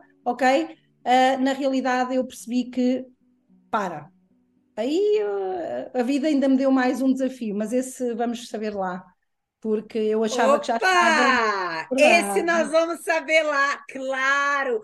Porque a gente aqui é só o esquenta. A gente não pode contar tudo que vai ter no palco, concorda? Não, verdade, verdade. Não podemos. avançar um bocadinho para, para as pessoas virem e para. Claro. Vai ser um momento de partilha fantástico. Quanto mais não seja o networking, não é? Esta conexão que eu acho que é, Sim. sem dúvida, fantástica e que nos pode levar ao próximo patamar, ao próximo passo, quiçá. Você falou duas coisas muito interessantes aqui para a gente terminar esse bate-papo. Eu gostaria de, de encerrar, porque eu achei esse, de encerrar com esse tema, porque eu achei isso muito bonito. Você falou, é, eu só controlo duas coisas. O que eu Faço o que eu, o que, o que eu faço e o que eu digo. e o que eu digo. Posso contribuir com uma terceira? Claro que sim. O que eu sinto. É verdade. Ah, é verdade, mas você deixa influenciar no- na parte da, da emoção, não é? Na verdade, ela é hum, o que, o que eu faço e o que eu digo na junção, ela, ela tem esse pressuposto e muitas das vezes nós nem sequer olhamos para isso, mas é verdade, sim, é verdade. Eu nem sempre controlo, porque as pessoas na esfera da emoção muitas das vezes Isso. aquilo que é uma contrarreação a um estímulo ou a um comportamento, a uma, a uma situação que nos é, ou seja, que não é controlada por nós e que nos aparece. É só por isso que eu deixei de lado, mas o que disse faz todo o sentido também, sim. Juntas somos mais fortes. Juntas somos mais fortes, sem E dúvida. eu e a Maria Forte estaremos juntas com mais 488 mulheres. Verdade! No sábado. No Ao vivo e cores. Para você aí que quer comprar o seu convite, nós ainda temos alguns convites. Muitos setores já estão esgotados, área VIP esgotada, área Gold esgotado, mas ainda existem algumas possibilidades de participação. Quem quiser mais informações sobre isso, arroba Rede Conexão Mulher, no nosso Instagram tem todas as informações. Se quiser também alguma outra informação, tem aqui o meu Instagram também, arroba Gislaine Pautizano. E como disse, a, tem o Instagram também da Maria Forte, arroba Maria Forte 007. Maria, muito obrigada Obrigada, pela sua participação. Amei a sua É um energia. até já, já pequenino. É verdade, que delícia, adoro isso. Até já, até dia 19. Até dia 19. Bem haja. Les rêves des amoureux sont comme le bon vin. Ils donnent de la joie ou bien du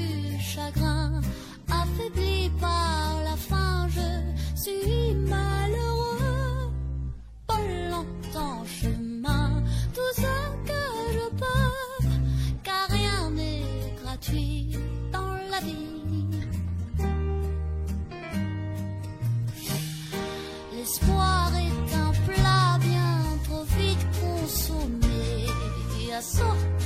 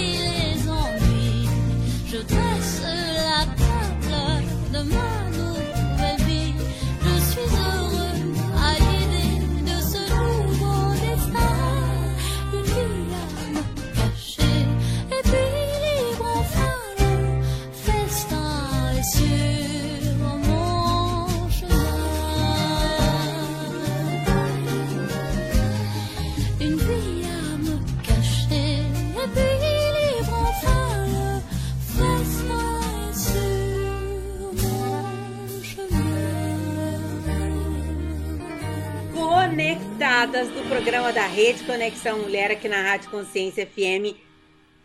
Ó, pensa numa mulher que se conectou conosco, bateu o pezinho com toda delicadeza e simpatia e falou: Vou participar do programa da Rede Conexão Mulher. É a arquiteta premiada na Inglaterra, Viviane Cunha, que está neste momento aqui comigo. Viviane, seja muitíssimo bem-vinda. Oi, querida. Obrigada, obrigada. Obrigada pelo convite. Um prazer enorme estar aqui. Gente, a Viviane Cunha está conectada aqui comigo. Neste momento, ela está em Lisboa, mas ela tem projetos de arquitetura em alguns lugares do mundo. Uma agenda lotadíssima, sério. São, fazem duas semanas que a gente está conversando, acho, ou três, hein, Viviane, para a gente conseguir esse horário. Então, assim, preciso fazer valer a pena.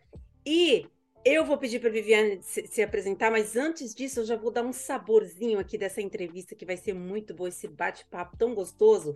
Que, gente, a Viviane, além de ser uma arquiteta premiada, ela tem uma veia, ela tem um, um propósito que tem muito a ver com a rede conexão, que é conectar pessoas. Então, essa arquiteta como é que essa arquiteta conecta pessoas? Nós vamos primeiro falar da Viviane Cunha, que é arquiteta, e depois a gente vai falar desse propósito, combinado? Tá ótimo, tá ótimo. Viviane, vou te convidar para você se apresentar aqui para as nossas ouvintes. Tá bem, tá bem. Bom, eu sou Viviane Cunha, sou arquiteta, tenho escritório há 37 anos já, né? Nossa mãe passa tempo, né? E tenho, a princípio era no Rio de Janeiro, né? Que eu vivi a maior parte meu- da minha vida. Quatro anos eu vim para Portugal e eu comecei também meu escritório aqui. É, mas assim, mesmo antes da pandemia, eu já trabalhava à distância. Então eu já tinha feito duas casas nos Estados Unidos, sem nunca ter ido lá nas casas, inclusive até hoje não fui. já tinha feito uma casa na França e assim é, é um trabalho que eu assim até a minha equipe mesmo antes da pandemia eu já tinha passado a fazer minha, minha equipe um pouco online então assim tem pessoas que trabalham comigo um está nos Estados Unidos a outra está no Rio eu estou aqui minha secretária que trabalha há 20 anos comigo está no Rio eu estou aqui né? Então, essa questão do online sempre, é sempre não, mas há tempo já permeia o nosso trabalho. Então, facilitou né, essa, esse trabalho à distância muito. Né? É, eu trabalho principalmente com arquitetura residencial, adoro fazer a casa dos outros, me meter na casa dos outros. Opa! E eu acho que é assim que começou a surgir, assim, muito devagarinho, essa, conex... essa questão de conectar, porque eu gosto de conectar pessoas, eu faço por prazer. Esse, esse trabalho que eu passei a fazer, que você vai falar depois, é, é puro prazer, assim, não é um negócio, né? É puro prazer. Eu adoro conectar pessoas. Assim, se, eu- se alguém me conta se tem um problema, eu fico aquilo na cabeça, assim, ah, eu preciso arrumar, sei lá, um- um- uma pessoa fazer massagem, não sei onde. Ah, alguém me falou, eu fico aquilo na cabeça até eu, né? E isso acontece com o cliente também. Então, assim, às vezes as pessoas me perguntam, como é que você está em Portugal? Está cheio de trabalho no Brasil, gente. Você está aí, você tem 10 meses que você não vai ao Brasil, está cheio de trabalho aí. Mas eu acho que é esse vínculo, né, que a gente estabelece. Eu, é, eu acho que é, você, eu tenho uma frase que eu gosto muito de usar, que eu uso muito no meu escritório com quem trabalha comigo, que você quer ser importante para uma pessoa, você precisa se importar, né? Sim, Então, sim. você tem, né, você tem empatia com essa pessoa. Então, o cliente procura e você, é, é, a pessoa, o cliente tem que sentir que pode confiar em você, que realmente você está preocupado com a questão dele, né? Você tem que ter competência, você tem que ter uma outra, uma série de outras coisas, mas esse ponto talvez seja o, o, o- chão, né? Esse, esse, essa base Essa de base. você, né? De você, é, de você con- conquistar, né? Esse cliente. Realmente tem que ser verdadeiro, porque às vezes, às vezes a pessoa assim, às vezes você conhece, quantas vezes você foi numa loja ou em algum lugar que a pessoa é maravilhosa, você já é maravilhosa demais, assim. Tem algo estranho nessa história, né? Então, realmente tem, que- tem que ser autêntico, né? É, então, é isso. Eu adoro fazer casa. Eu tenho outros programas interessantes na, na arquitetura, que é lojas, é, corporativos. Mas eu gosto da casa, porque eu gosto de me sentir que eu estou realizando um sonho da pessoa. Isso é uma coisa que me gratifica. A pessoa fala, ah, eu tô, olha, eu tenho uma casa que a gente está fazendo agora no Brasil, que a cliente tinha muitas carpas no terreno dela, num lago, e os vizinhos roubavam as carpas. E ela queria fazer uma casa que os vizinhos não pudessem roubar as carpas. Ela estava sabendo. Aí eu fiquei com aquilo na cabeça, mastigando aquele projeto que eu adoro fazer essa parte, inclusive, ficar, né? E aí eu fiz um lago no meio da casa, fiz um pátio interno com um lago, e aí botei as carpas dela. Ficou feliz da vida que não tem como os vizinhos, vizinho não é nem vizinho, vizinho mesmo, mas pessoas de fora, né? entrar e roubar as carpas dela. Então, isso, entre outras coisas, quando o cliente me conta aquele mundaréu de problemas, ah, isso aqui não, lá em casa não dá certo isso, não dá certo aquilo, aí eu junto aquilo tudo e faço um, um projeto, um espaço que vai resolver para eles. Eu acho isso, assim, é maravilhoso. Isso Dentro dessa, bem. dentro dessa questão de, de projetos, você citou agora há pouco ahm, sobre a pandemia e essa, é, esse trabalho online, né, que a pandemia trouxe, e dentro do trabalho online, muitas pessoas passaram a fazer home office, né? E essa questão do home office alterou a arquitetura da casa? Você percebeu que nesses novos projetos as casas estão tendo eh, um sonho um pouco diferente, unindo trabalho e lazer dentro do mesmo ambiente? Você percebe já isso no mercado ou ainda não? Você acha que isso vai ficar um pouco mais para o futuro? É, não, eu acho que já tem, mas assim, eu não acho, assim, eu faço, eu faço muitos projetos, quando é casa, né, residencial, que é criar o espaço todo, as casas geralmente são grandes e tem um espaço de escritório, normalmente já tem, normalmente, né? E, mas os apartamentos Sim, eu agora mesmo estou fazendo um apartamento aqui em Lisboa que a gente está criando duas estações de trabalho, porque os dois meio trabalham em casa, né? Então tem que ser um para ele e um para ela que não se ouvem, que não se veem. Adorei, Viviane. Sabia que esse papo ia render.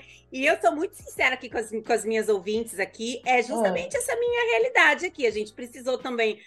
A gente mudou praticamente quase toda a casa e, e, e já estamos planejando algo novo, justamente por causa disso. Os dois fazem home office, os dois precisam sair também, mas nós dois precisamos ter home office. Um não, não, não, não posso ouvir o outro, né? Eu gravo aqui de dentro de casa, eu não posso realmente ter ruído. Ou a minha cliente, né, que eu, eu também eu, eu sou consultora de imagem e estilo, ela tá me contando uma intimidade, né? Ela tá se abrindo para ela, ela tá falando sobre questões muito íntimas, então também de forma alguma isso pode ser perturbado. Então eu faço parte também desse nível aí, dessa questão que você acabou de citar. Sim, é, isso, é- isso, é um, isso sem dúvida aumentou, né? Aumentou muito as pessoas, né? Eu acho, para falar a verdade, eu acho ótimo. Eu já gosto, eu, o pessoal fala assim, ah, mas eu preciso falta de ver gente. Mas tem tanta coisa que a gente pode fazer, a gente pode sair, né? Para ver outros, fazer coisas, amigos e tudo mais. Então, acho que vai ser, é um, acho que não tem jeito, não tem volta, né? Acho que Não tem volta. Acho que as pessoas saem também para trabalhar misto, né? Mas não trabalhar em casa, eu acho que não vai ter, né? Daqui para frente. E por um lado, também, Viviane, não sei como você vê isso enquanto arquiteta experiente, né? Que você é mais de 30 anos no mercado. Por um lado, também não vai ter volta porque as pessoas não querem. Tipo assim, eu, eu gosto desse misto home office com presencial, por exemplo. Meu marido também gosta muito desse misto, sabe? Ele já não consegue mais se imaginar também todo dia no mesmo horário chegando no, no escritório assim. Para nós tá bem, tá, tá tudo bem também, né? É, dá, dá mais liberdade, né? Dá mais Dá mais- liberdade de, de- de transitar, de fazer coisas, né? Para você trabalhar em casa. Isso. Eu acho também que as pessoas. E nessa, e nessa questão do misto, gente, Viviane Cunha, com toda essa experiência, sábado, 19 de novembro, vai subir no palco do maior evento de empreendedorismo feminino de toda a Europa. Essa também pode ser uma forma, né? Por exemplo, a pessoa que passa. Tem muitas empreendedoras que vão estar presentes nesse evento, tem um trabalho extremamente online. E também tem essa necessidade de se conectar com as pessoas. Essa pode ser também uma grande chance, você não acha, Viviane? Você, enquanto palestrante que vai subir no palco, vai compartilhar muita informação com a gente, você também vê é, essa conexão é, de uma forma que a pessoa do home office vai ter esse- essa oportunidade de estar colocando, de certa forma, a mão na massa e a cara, né, presencialmente para outras empreendedoras. Sem dúvida, eu acho esse, esse evento importantíssimo, importantíssimo. Eu acho que o empreendedorismo feminino é, uma, é, um, é um evento, né, uma situação que está crescendo absurdamente, né? No mundo, né, não, não só aqui, no mundo a gente vê é, cada vez mais as mulheres saindo para o mercado dessa maneira. E você ir para um evento desse, que tem pessoas, mulheres de diferentes partes do mundo, que dividem essa mesma situação, essa mesma né, estão em cima desse mesmo foco. É maravilhoso, né? Você vai ter experiências múltiplas, né, de pessoas completamente diferentes e de áreas completamente diferentes que trabalham com essa questão e você vai poder escolher, né, dessa gama o que que assenta melhor para você no seu no seu perfil, né? Vai poder conversar com as pessoas, vai conhecer pessoas assim, vai poder fazer conexões, né, de novo as conexões, para depois do evento também, né? Porque isso também é importante, né? Uma pessoa pode dar suporte à outra. É, eu acho que a conexão tem esse lado, é, tem esse lado não, é extremamente ligado a você. Uma pessoa pode ajudar a outra. É simples assim. Às vezes tem um problemão, né? Aí tem uma pessoa que você conhece que da mesma área ou não, mas que tra- trata com esse mesmo, essa mesma situação, ela fala uma frase e resolve sua questão. Aí, assim, você estava com aquilo na cabeça, né? Um tempão, não sabia como resolver. A pessoa, não, gente, faz assim. E aí alivia uma série de coisas. Então, assim, é de uma, é de uma riqueza, né? Essa, essa possibilidade de abertura, né? Que é impressionante. Eu acho que é impressionante. Vai, vai, ser, vai ser muito.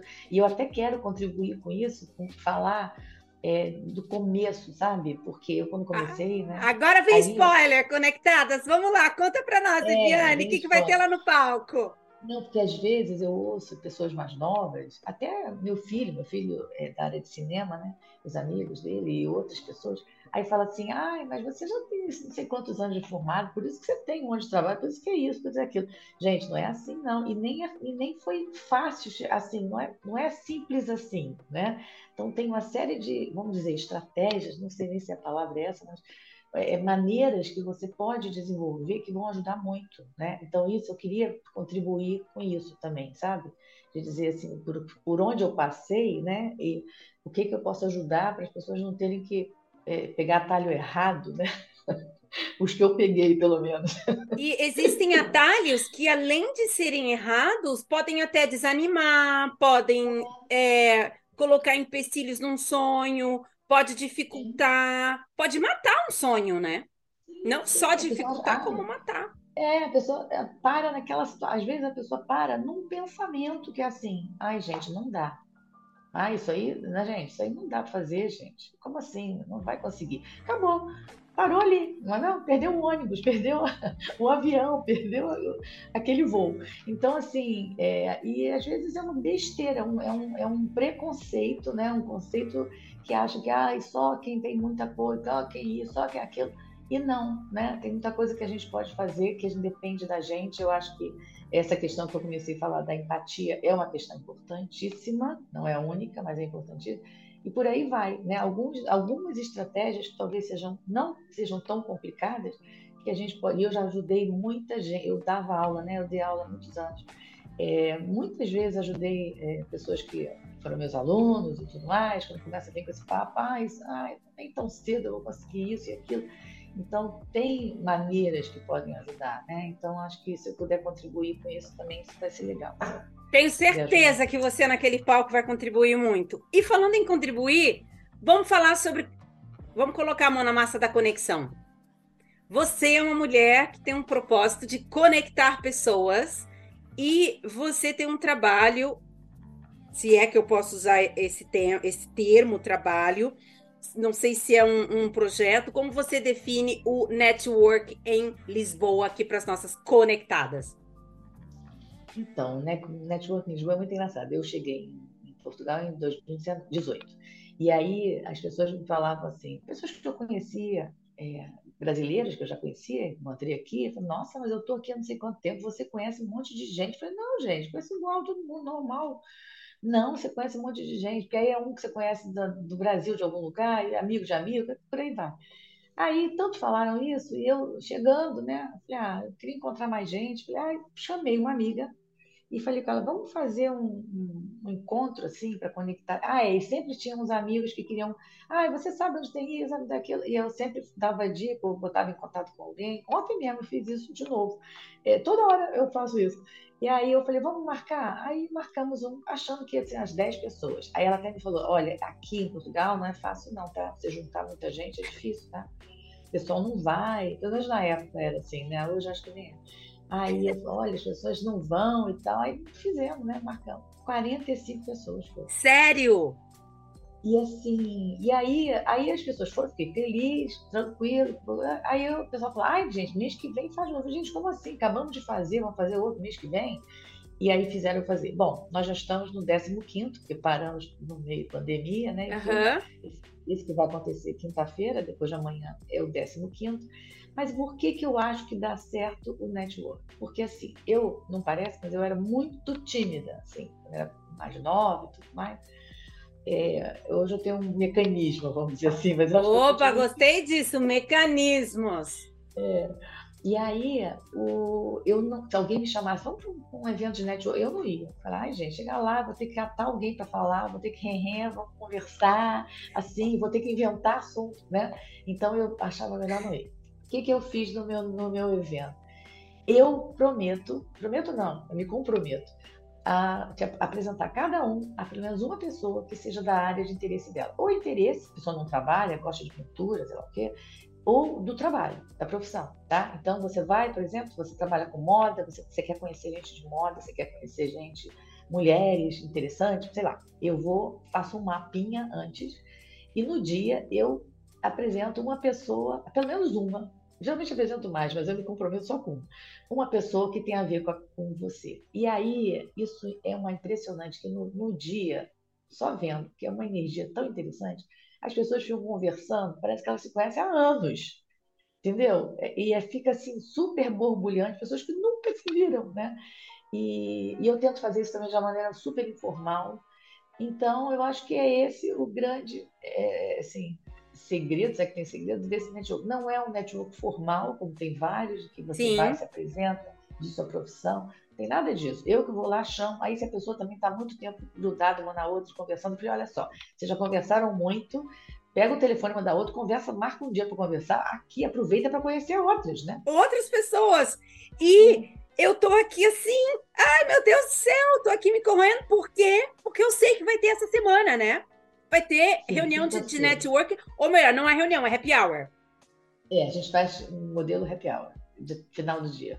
E eu, infelizmente, meu voo chega na sexta, porque senão, se eu... ah, se essa entrevista tivesse sido antes, você teria mais uma lá, viu? Uma, uma pena, realmente, Uma realmente. pena. Seria E eu, eu tenho certeza que, a- que as conectadas estão adorando essa ideia e gostaria de te convidar já para você deixar o Instagram para as Ah, pessoas se conectarem e te mandar direct, poder participar. Gente, amanhã em Lisboa vai estar rolando o happy, o happy Hour Network da.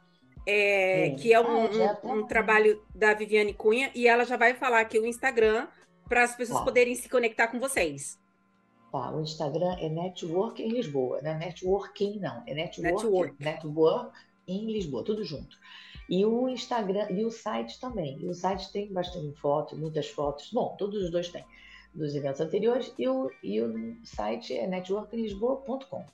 É a mesma coisa, tá? E você vai estar levando isso também lá para dentro do Conecta Summit, 19 de novembro. As meninas lá também vão poder te perguntar, vão poder tirar Lógico. informações com você. Eu acredito que isso, as portas estarão abertas, até porque um, uma das missões da Rede Conexão Mulher é apoiar outras mulheres em seus trabalhos, em seus projetos, comunidades, associações e tudo que envolve o desenvolvimento é, não só da mulher, mas também do empreendedorismo feminino. Lógico, não, certamente. Acho que é o grande foco, né? Muito bom. Muito bom. Viviane, muitíssimo obrigado por você ter aberto a sua agenda que é tão corrida. Gente, ela tem escritórios no Brasil, ela tem escritórios na Europa, ela tem projetos em alguns lugares do mundo, tem o projeto Network em Lisboa, vai subir no palco do Conecta Summit 19 de novembro, ou seja, é uma mulher ativa no mundo dos negócios e no mundo do empreendedorismo. Viviane, adorei o nosso bate-papo e muito obrigada. Obrigada, querida. Também adorei. Um prazer enorme. Tá? Um beijo e até, até sábado, né? Até sábado! Um beijo.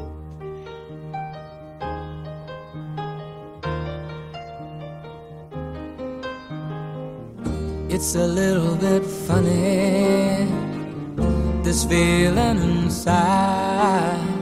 I'm not one of those who can easily hide. I don't have much money, but boy, if I did, I'd buy a big house where we both could live.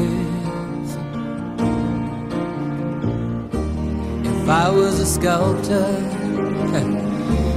but then again, no, or a man who makes potions in a traveling show.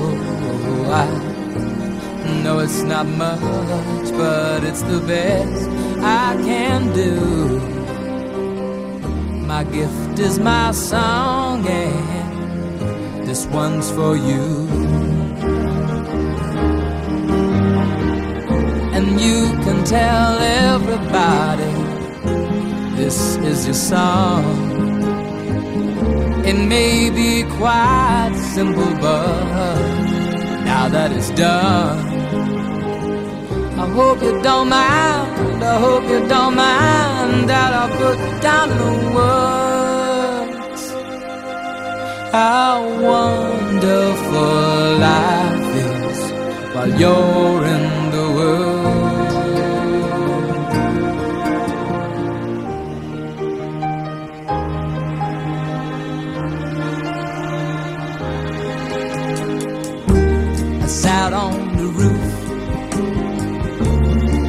out the moss. Well, a few of the verses, well, they've got me quite cross.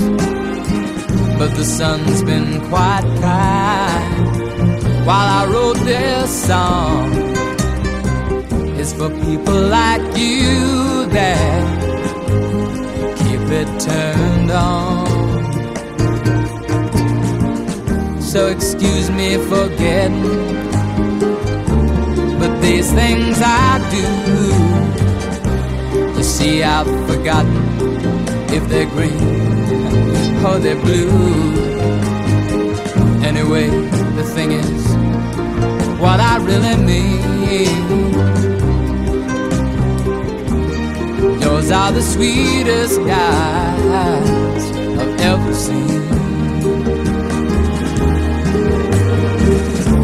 You can tell everybody this is the song. It may be quite simple, but now that it's done, I hope you don't mind. I hope you don't mind that I put down in the words how wonderful life is while you're in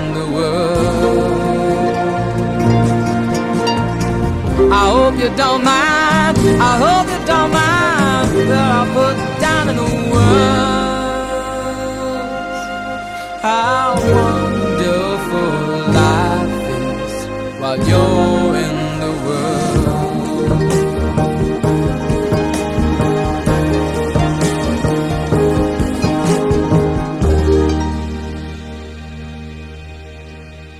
Ouvintes da Rede Conexão Mulher, aqui na Rádio Consciência FM. E hoje, hoje vai sair todo mundo rica. Não sei se vai sair rica, mas vai sair com conhecimentos que vai sim nos ajudar a ter uma jornada vida rica. E quando a gente fala de jornada vida rica, é claro que eu estou falando com a educadora financeira Aline Super. Aline, seja muito bem-vinda. Obrigada, muito obrigada pelo convite. É um prazer estar aqui, podendo contar um pouquinho da minha história e ajudar mais mulheres a construir essa vida rica.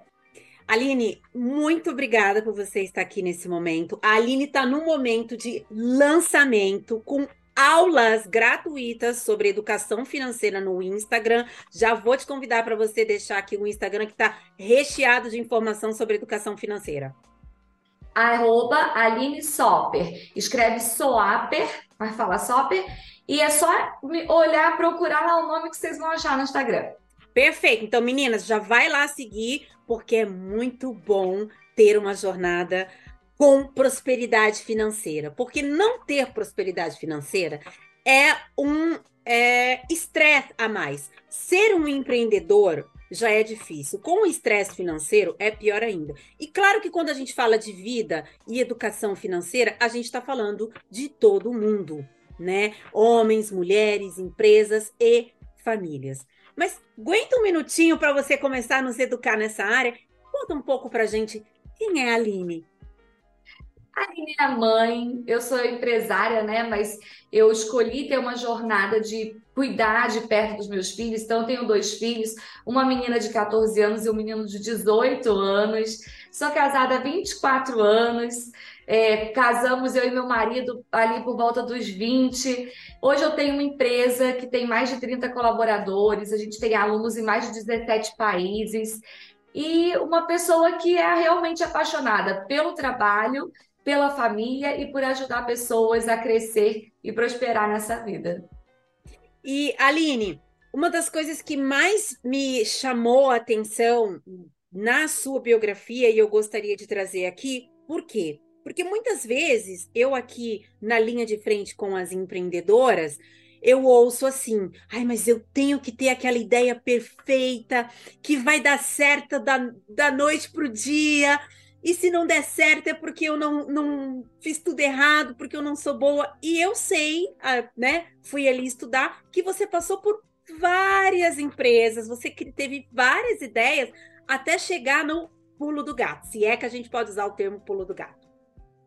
Sim, eu digo que eu sou empreendedora desde pequenininha, né? Os meus pais, eles são empreendedores, então eu vi a jornada deles, a empresa deles nascendo dentro de casa. Quando eu tinha 10, 12 anos, eles começaram uma empresa e meu pai trabalhava numa outra indústria e ele começou a indústria dele dentro de casa. Então eu fui aprendendo isso e eu brincava já de empreendedora. Então, com 10 anos eu fazia pulseira, vendia para as minhas amigas, e lotava, né? Eu nem tinha.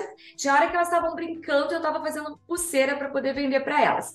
Fazia brigadeiro para vender na escola. Com 15 anos, eu decidi fazer curso de corte e costura.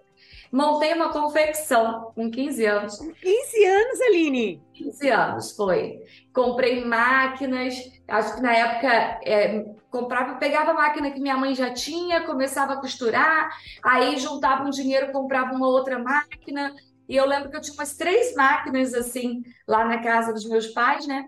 Fazia biquíni, fazia camiseta, é, costurava camisetas de malha, imprimia, né? Fazia silk, vendia e eu tinha 15 anos. Eu nem falo muito sobre isso, mas eu tenho umas amigas que eram minhas amigas na idade de que eu era adolescente, e elas falam, Aline, você não fala sobre a confecção que você tinha.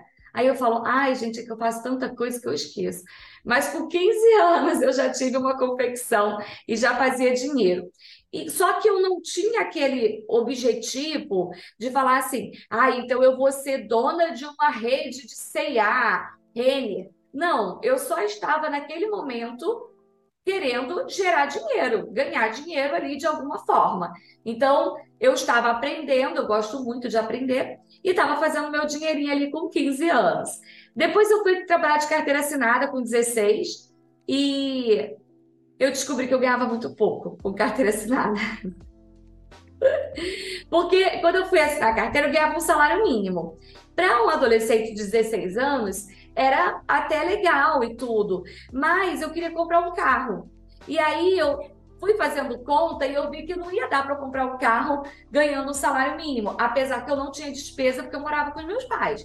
Mas mesmo assim, eu estava pagando minha escola, porque eu tinha decidido sair da escola técnica que eu estudava para fazer um supletivo, para conseguir trabalhar o dia todo. Então, meu dinheiro já ia uma parte para pagar a escola. O que sobrava, não dava para juntar para comprar o carro. E aí foi quando eu decidi mais uma vez empreender e sair do meu emprego, pedir demissão com 16 anos e abrir a minha primeira fábrica, que era uma fábrica de carimbos. Aí foi uma empresa de verdade, sabe? Porque aí tinha uma fábrica, tinha nome. Eu já tinha uma funcionária. Olha, funcionária. 16, 16 anos. Ou já estava com 17? 17 anos, 17. gente. Foi. Contratei uma funcionária. A minha funcionária tinha 15, que era uma amiga que precisava também trabalhar. E eu comecei a vender muito carimbo, não dava tempo de fazer tudo. Eu tra é, trabalhava e estudava. Então, eu tinha que dar conta disso tudo. E aí, eu tive uma fábrica de carimbos, que essa fábrica, depois, ela cresceu e virou uma gráfica rápida. Eu comecei a oferecer outros serviços nessa, nessa fábrica. Saiu de dentro do meu quarto e a gente conseguiu alugar uma loja na rua. Nessa época, eu já tinha começado a namorar meu marido e meu marido trabalhava no banco e tudo. E aí meu marido ficou desempregado quando ele tinha 23 anos. Ele foi mandado embora do banco. E aí foi aquela coisa, né? Tinha acabado de casar e agora não tenho emprego, como que eu vou fazer? Aí eu consegui trazer ele para o empreendedorismo. Vem para cá. Falei, não, vem para cá, porque tem vaga para todo mundo e vamos embora crescer juntos e tudo. E aí nós começamos nossa empresa de sinalização, carimbos, camisa, caneca, personalização. Então a gente fazia um monte de coisa na nossa fábrica, que agora já virou uma loja de rua. Depois a gente foi para o shopping, abrimos uma loja dentro do shopping. Não foi uma boa experiência. E isso é uma coisa interessante, porque para mim, como eu tinha uma loja na rua que dava muito dinheiro, então a gente estava crescendo, a gente construiu nossa casa. Não, nessa época ainda não tinha construído. A gente estava só juntando dinheiro, comprando carro e tal.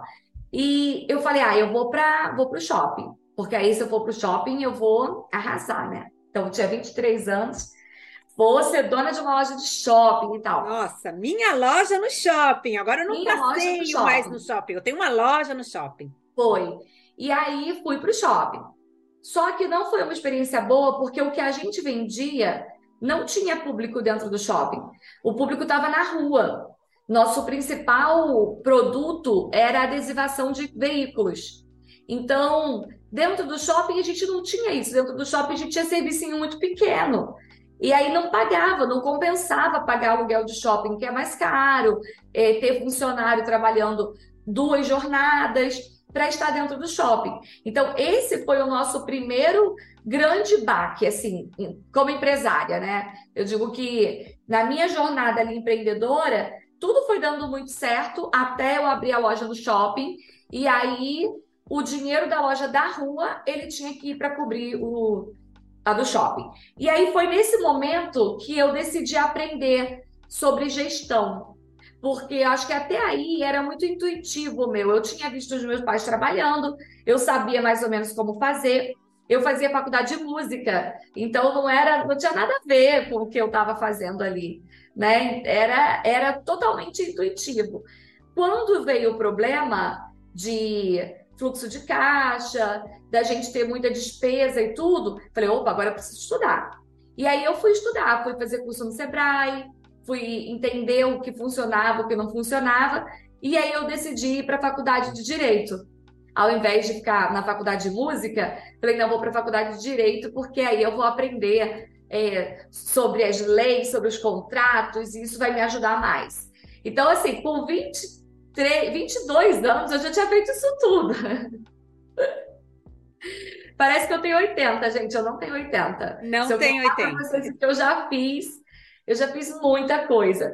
E aí a gente fechou a loja do shopping, tivemos que tomar a decisão de, apesar de ter mandado fazer quiosque, ter feito vários investimentos, a gente tomou a decisão de fechar realmente para parar o prejuízo e continuar, voltar para nossa loja da rua e continuar trabalhando. Então teve um período que a gente teve que se readequar financeiramente por causa desse mau negócio que a gente fez é, no- na loja do shopping. E o que, que eu queria até trazer aqui para as mulheres que estão empreendendo? A gente sempre acha que tudo vai dar sempre certo. E quando as coisas começam a dar certo, a gente tem a impressão de que pronto, agora eu acertei e vai dar certo sempre. Só que o mundo muda, o mercado muda. E uma das coisas que o empreendedor precisa ter é resiliência. Porque a gente não vai encontrar o mesmo mundo o tempo todo. As pessoas não têm demanda pelos mesmos serviços o tempo todo. Vai mudar. Então eu preciso me adaptar. Eu só tinha 22 anos, mas eu já tinha casado, então eu já tinha que é, sustentar ali a nossa casa, né? Eu e meu marido juntos, a gente não tinha filho, mas a gente tinha que sustentar a casa. Então nós precisamos abrir mão até de um sonho, que era ser dona de uma loja no shopping, para voltar para a loja da rua, porque a gente percebeu ali na prática de que não tinha sido uma boa ideia. E isso não me fez desistir e falar, vou arrumar um emprego. Não, eu sou uma empreendedora. Então, quando eu erro, eu revejo o que eu fiz de errado e aí eu volto. E aí eu pe- penso no outro negócio. E a outra questão é que errar faz parte. Aquela, essa decisão ruim que eu tomei de ir para o shopping porque eu não fiz um, um bom plano de negócios, porque eu não fiz um bom estudo de mercado, foi importante para o meu crescimento. E a gente erra, as grandes empresas também erram. Então a gente não pode ter medo de errar, a gente só precisa se preparar estudar um pouquinho mais do mercado para evitar o erro. Mas não tem como você falar, eu não vou errar, vai ser sempre tudo certo. Eu acho muito importante que você compartilhe conosco esse tipo de experiência, porque Muitas empreendedoras acreditam que ela precisa ter logo de cara a primeira ideia, que aquela ideia tem que, sei lá, dar certo em seis meses e que ela é, se coloca numa posição de é, Mulher Maravilha e que ela não pode tomar nenhuma decisão errada, né? Que sempre tudo vai estar perfeito. E quando você fala nessa questão da gente estar sempre tendo essa atenção da evolução dentro do nosso negócio, a sociedade hoje está evoluindo de uma forma muito rápida. Então, o seu produto ou o seu serviço, o seu, cu o seu, seu curso, e até mesmo para a dona de casa que está nos ouvindo, é, as necessidades dentro de casa estão mudando. Sim, totalmente. Eu lembro que eu tenho 43 anos. É, o computador entrou na minha casa quando eu tinha 15. Desde lá, olha quantas coisas mudaram. Hoje eu dou aula online, eu tenho alunos em 17 países. Com 15 anos, a gente não tinha nem internet. A internet era no telefone, né? Fazia aquele barulhinho para a gente conseguir passar um e-mail. A gente tinha que esperar a noite para pagar mais barato. Então, olha quanta evolução que tivemos em 20 anos, né? Em 30 anos. Foi muita evolução. E se a gente não tiver essa mentalidade como empreendedores, nós vamos ficar frustrados o tempo todo. Porque talvez você tenha uma ideia, você cria um negócio e esse negócio está indo super bem. Só que se você demorar a implementar, vem outra solução que vai eh, superar aquela, aquela já se torna obsoleta. E se você não tiver essa resiliência, você vai falar: Poxa, comigo sempre dá errado. E não é que dá errado só com você. Isso acontece com todo mundo. Desde a maior empresa, desde a Coca-Cola até a empresa de bairro, essas coisas acontecem. A Coca-Cola é um sucesso no mundo todo, mas eles também já fizeram vários refrigerantes que ninguém comprou. Esses dias eu estava lá na, na Disney eles têm uma loja que é oficial da Coca-Cola, que eles colocam os sabores dos refrigerantes ao redor do mundo, né? Você pode ficar provando. Gente, tem uns refrigerantes que são horríveis, assim. Você bebe aquilo e fala, não é possível que alguém compra. Mas naquele país, eles gostam daquele sabor. Então, olha a ideia que uma empresa gigante como a Coca tem que ter para adaptar os sabores para cada cultura, para cada país. E nós, como empreendedoras, pequenininhas, médias, a gente precisa entender isso. Que se eu ficar esperando a ideia perfeita na minha cabeça e não implementar, eu não vou ter nunca. Mas eu posso testar e estar disposta a errar algumas para acertar outras. E na minha vida foi isso que aconteceu. Eu fui testando e eu não tenho medo de testar. Eu acredito que isso fez com que eu pudesse crescer e recomeçar tantas vezes sem o medo de o que vão pensar, será que vai dar errado? E se der errado, e se der errado, a gente faz de novo, de novo e de novo, sabe? De novo, de novo. E é por isso que você, enquanto educadora financeira, já está aí com mais de 6 mil alunos espalhados em mais de 17 países. Sim. E aí, Hoje minha escola tem sete anos, né, Gislaine? Sim. Isso que eu, eu tô contando uma parte da história que tem, quando eu tinha 22 anos. É, e essa minha história com a educação financeira, ela começou mais de 10 anos depois disso. Porque eu comecei na educação financeira com 35 anos. Então foram mais 12 anos empreendendo até eu chegar na escola no formato de negócio que eu tenho hoje. Então, é realmente essa jornada empreendedora, né, é uma jornada de vida rica.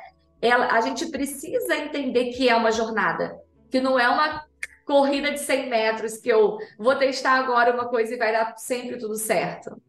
E eu sei que nesse momento você está lançando, né, uma nova, uma nova jornada. Você já teve no seu Instagram, que eu acho isso fantástico, a aula gratuita, já teve a um.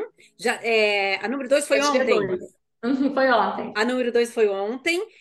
E quando você fala dessa jornada, essa jornada leva quanto tempo? Co- Como Em é que média. funciona? Conta pra gente um pouquinho da jornada É. Vida Rica. Deixa eu até contar um pouquinho desse meu formato de negócio, porque pode ser que outras pessoas que estão aqui pensem nisso. Antes de vir para o digital, eu tive uma escola, é uma escola física, né? Então, depois dessa história toda da minha nossa gráfica rápida e tudo, quando eu tive filho, eu decidi ficar pertinho dos meus filhos. Na verdade, era um, mas eu já queria ter mais, então eu já tinha na minha cabeça o plano. Eu preciso ter um negócio que eu vou ficar perto dos meus filhos. E aí, quando meu filho mais velho nasceu, eu era advogada já, tinha terminado a faculdade, tinha um escritório de advocacia e tinha deixado a nossa empresa de gráfica para o meu marido cuidar. Então eu falei, ó, marido, agora você toca isso aí, que eu me formei, vou advogar, tenho filho, enfim, e vamos embora. Aí é, eu descobri que eu ia ter que deixar ele o dia inteiro na escola para poder eu ir para o meu escritório de advocacia, porque meu escritório era longe de casa. E aquela coisa de mãe, não sei se alguém aí se identifica, né? Poxa, eu quis tanto ser mãe, eu queria tanto viver a maternidade, e agora eu tenho que deixar meu filho na creche sete horas da manhã e pegar sete horas da noite. Porque eu levava duas horas para chegar no meu escritório e duas horas para voltar. Então, imagina essa loucura. E quando ele fez dois anos, eu decidi que eu ia ficar mais perto dele, e aí eu me tornei sócia junto com minha mãe de uma escola, uma creche escola. Ah, aquela coisa, né? Vamos ficar pertinho dele e vamos ter uma empresa. E eu, depois eu engravidei, logo em seguida tive minha segunda filha, que é a Ana Clara, e eu passei 10 anos na escola. Então, dei, eu fiquei de quando ele tinha dois anos, né? Então a gente ficou 10 anos como sócia proprietária dessa escola. Quando eles começaram a crescer, que eles tinham que ir para outra escola, aí eu falei, ai, para que eu vou ficar aqui, né? Nem, nem é o sonho da minha vida ser dona de, de escola. Ah, nossa, gente, pensa, quem é mãe aí sabe. E não, como? não sabe. E né? como? Mas dá trabalho. Imagina se um filho dá trabalho, imagina 150 crianças pequenininhas, de seis meses até seis anos, sabe? É Aline, muito trabalho. eu- É fralda, mamadeira, chupeta, olha. Eu moro na frente de uma creche e é no prédio. Eu moro no prédio, na frente de uma creche. Então, assim, eu vejo muito bem esse trabalho. É muito trabalho. E eu ó, honro muito as donas de escola, donas de creche, mas hum, aquele formato não era o ideal para mim. Foi naquele período. E aí eu queria abrir aspas. Entenda, você não precisa ter um negócio da tua vida que é ele para sempre pronto. Você vai Boa! viver períodos da tua vida e que aquele negócio se encaixa naquele período. Eu digo que hoje eu sou educadora financeira, eu sou professora, eu amo o que eu faço, mas eu sou empresária. Então, como empresária, eu não preciso ter um único negócio. Inclusive, hoje eu tenho mais de um negócio. É, e, e isso, para mim, traz a clareza de que eu preciso, é que aquele momento na escola era o momento que eu precisava. Então, naquele momento da escola, eu construí minha casa, eu reformei minha casa, eu comprei carro, eu viajei para Disney, eu pude crescer financeiramente enquanto dona de escola, mas chegou um momento que aquilo não fazia mais parte. Eu não queria mais, eu não tinha mais interesse, eu não queria mais. Aquilo já não estava mais ao meu alcance, porque eu queria crescer. E qual era a forma de eu crescer aquela escola? Abrindo novas unidades. Só que me demandava muito. E eu já não tinha tanta energia física de estar ali. Imagina se eu tivesse três, quatro. Não- me demandar fisicamente aquilo. Não Eu era escalável, né? Não era escalável também, né? Não, eu não queria, sabe? Eu não tinha mais essa disposição. E aí eu abri mão, aí eu vim para o digital, na verdade, eu queria descobrir alguma coisa que, que eu pudesse sair da escola. Mais uma vez, Gislaine, é, entre descobrir o que eu queria fazer, eu fiz curso de fotografia, eu abri estúdio de fotografia. Isso ainda estava na escola. Eu ainda tinha uma escola e, paralelo à escola, eu fiz curso de fotografia, abri estúdio de fotografia. Aí, depois, eu comprei uma franquia de limpeza doméstica. Testei limpeza doméstica, estava dando super certo, mas eu também não gostei do formato de trabalho.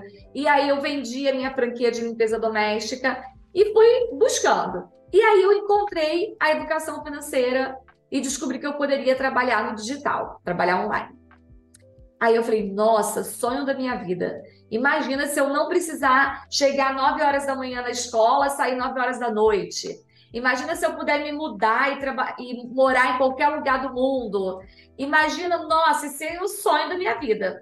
E aí Imagi- comecei Imagina se conectar com o mundo, como você hoje está conectada com mais de 17 países. Nossa, eu não fazia nem ideia disso. Na época, eu só pensava em poder trabalhar com o meu computador e não ter a obrigação de estar ali. E eu tinha, nessa época, 45 funcionários na minha escola. É, é dá trabalho, gente, ter 45 funcionários. Fez pessoas que estão contigo ali no mesmo lugar, falando com você o tempo todo. E eu pensava, eu não quero mais isso, eu quero trabalhar sozinha. E eu tomei a decisão de vender a minha escola e passar a trabalhar como consultora financeira, né, coach, mentora, pela, pela internet, sozinha. Sozinha. Isso eu tinha 35 anos. Você falou, dois tchau, filhos. vou seguir o caminho. É, dois filhos, 35 anos já. E eu falei, eu não quero mais isso para minha vida e eu vou mudar. E aí eu mudei, comecei a estudar. O início da jornada não foi fácil, porque eu ainda não era conhecida, eu não sabia exatamente como ter clientes, eu não sabia. Foi complicado, eu não tive um mentor ali no primeiro momento que me desse o caminho. E aí depois eu fui buscando. Aí eu fui buscando cursos, mentorias, é, fazia vários cursos e testava e tudo. E aí até que começou a dar certo.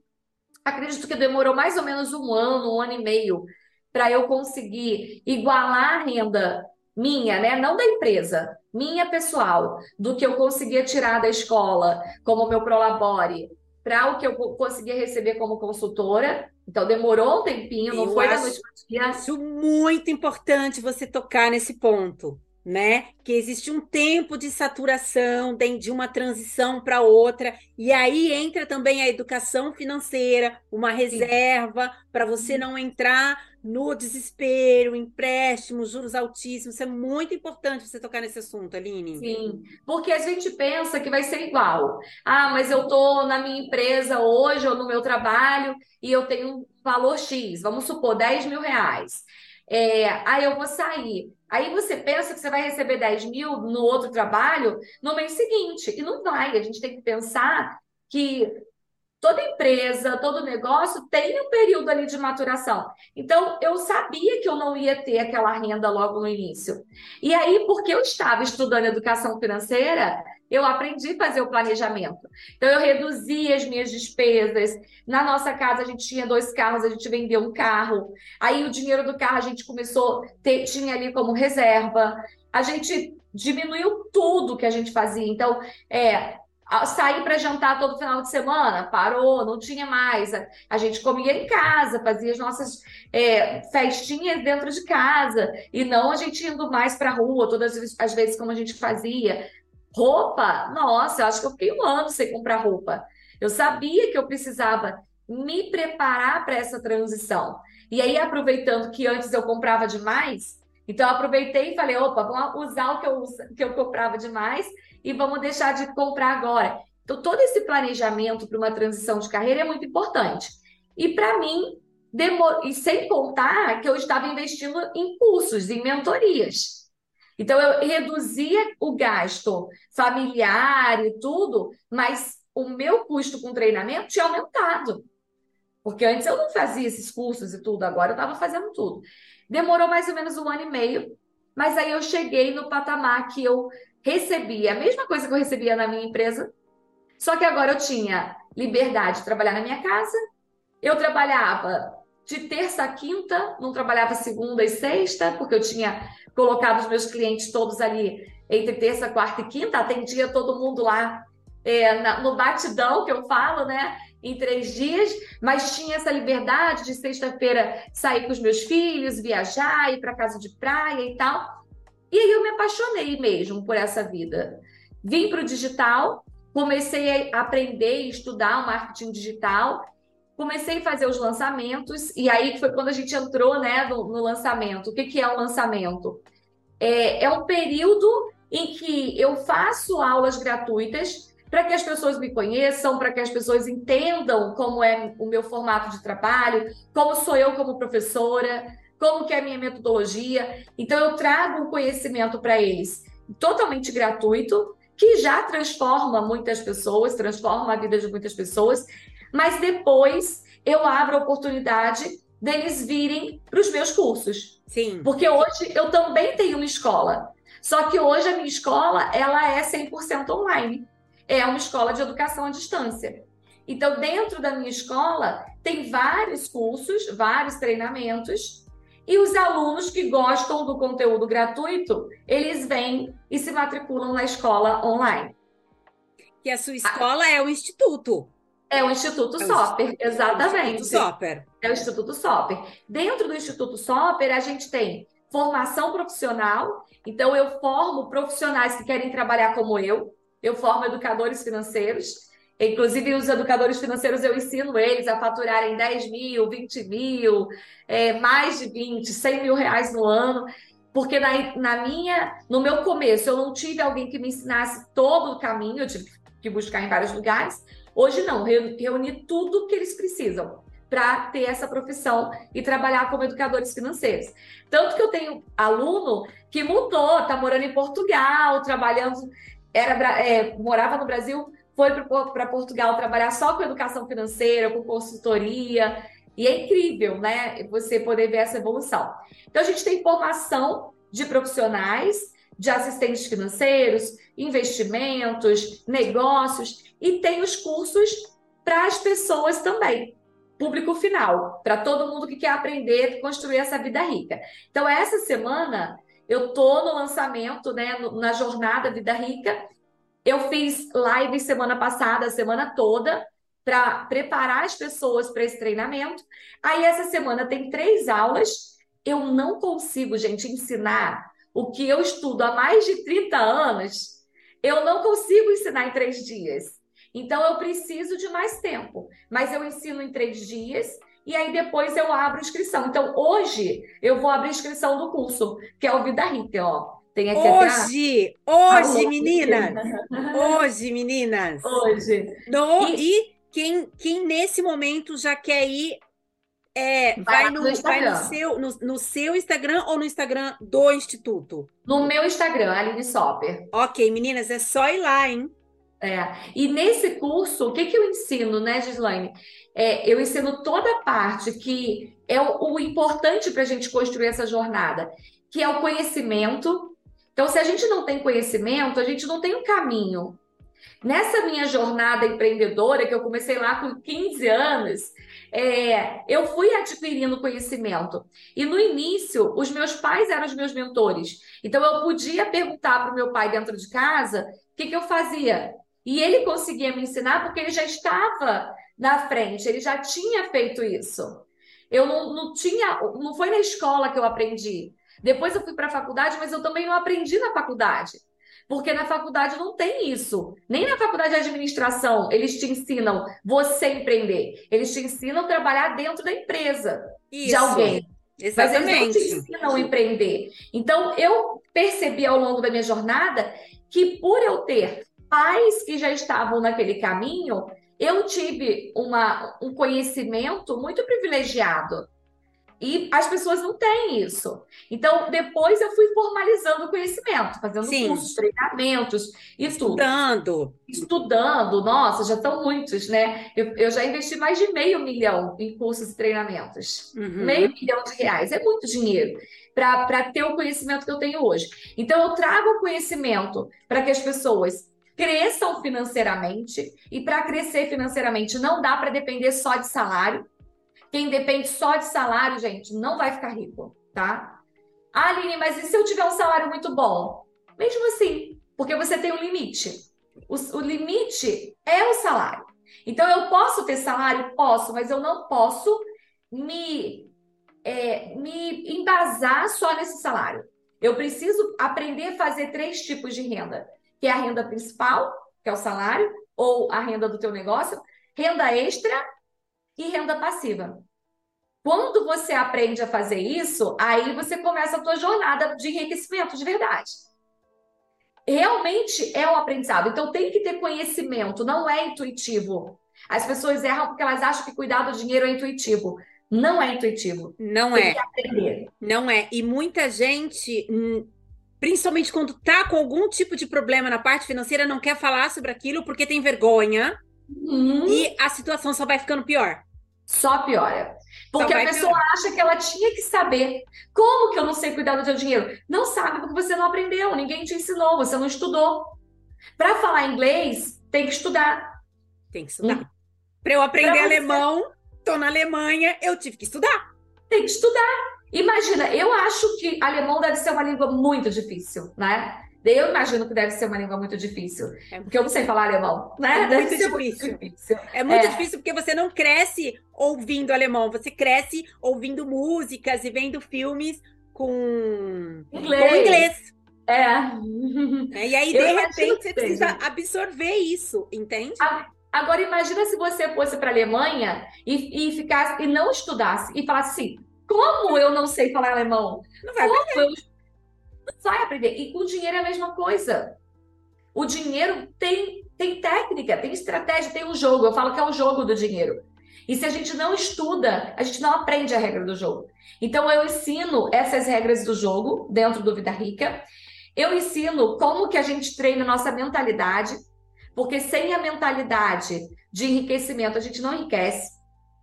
Trabalha, trabalha, trabalha, trabalha e não sai do lugar. Então tem que trabalhar a mentalidade e tem técnica para trabalhar a mentalidade. Dentro dos meus estudos, eu estudei neuromarketing, neurociência, é, estudo comportamental, de como que as pessoas se comportam. E toda a forma que a gente lida com o dinheiro vem do nosso comportamento, vem da nossa mentalidade. Vem. Dentro do, assim, dentro do, do meu trabalho como consultora de imagem, eu pego vários guarda-roupas que a pessoa. Tem gente que tem mais roupa, Aline, do que uma loja. Sim. Tem gente que dá para abrir uma loja só com guarda-roupa. E ali tem muito dinheiro parado.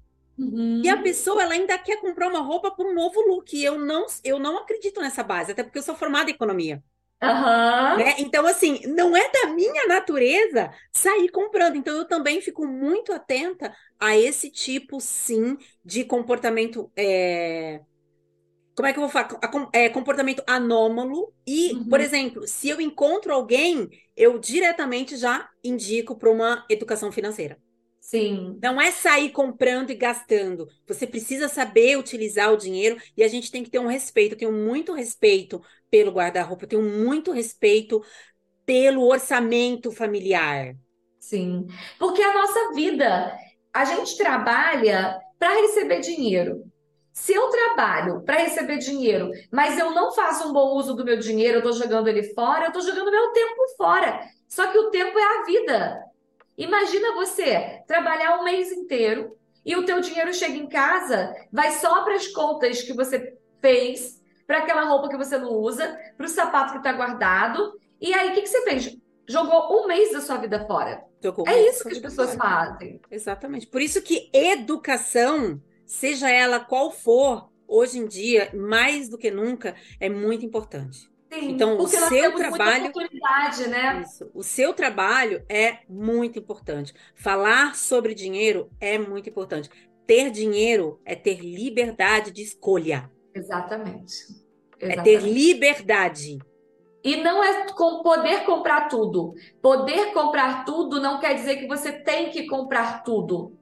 Tem uma diferença entre poder comprar e ter que comprar. O que eu vejo hoje é que as pessoas elas acreditam que elas têm que comprar. Isso. Então, se eu tenho dinheiro, eu tenho que comprar aquela roupa. Por que que eu não vou comprar aquela roupa se eu tenho dinheiro?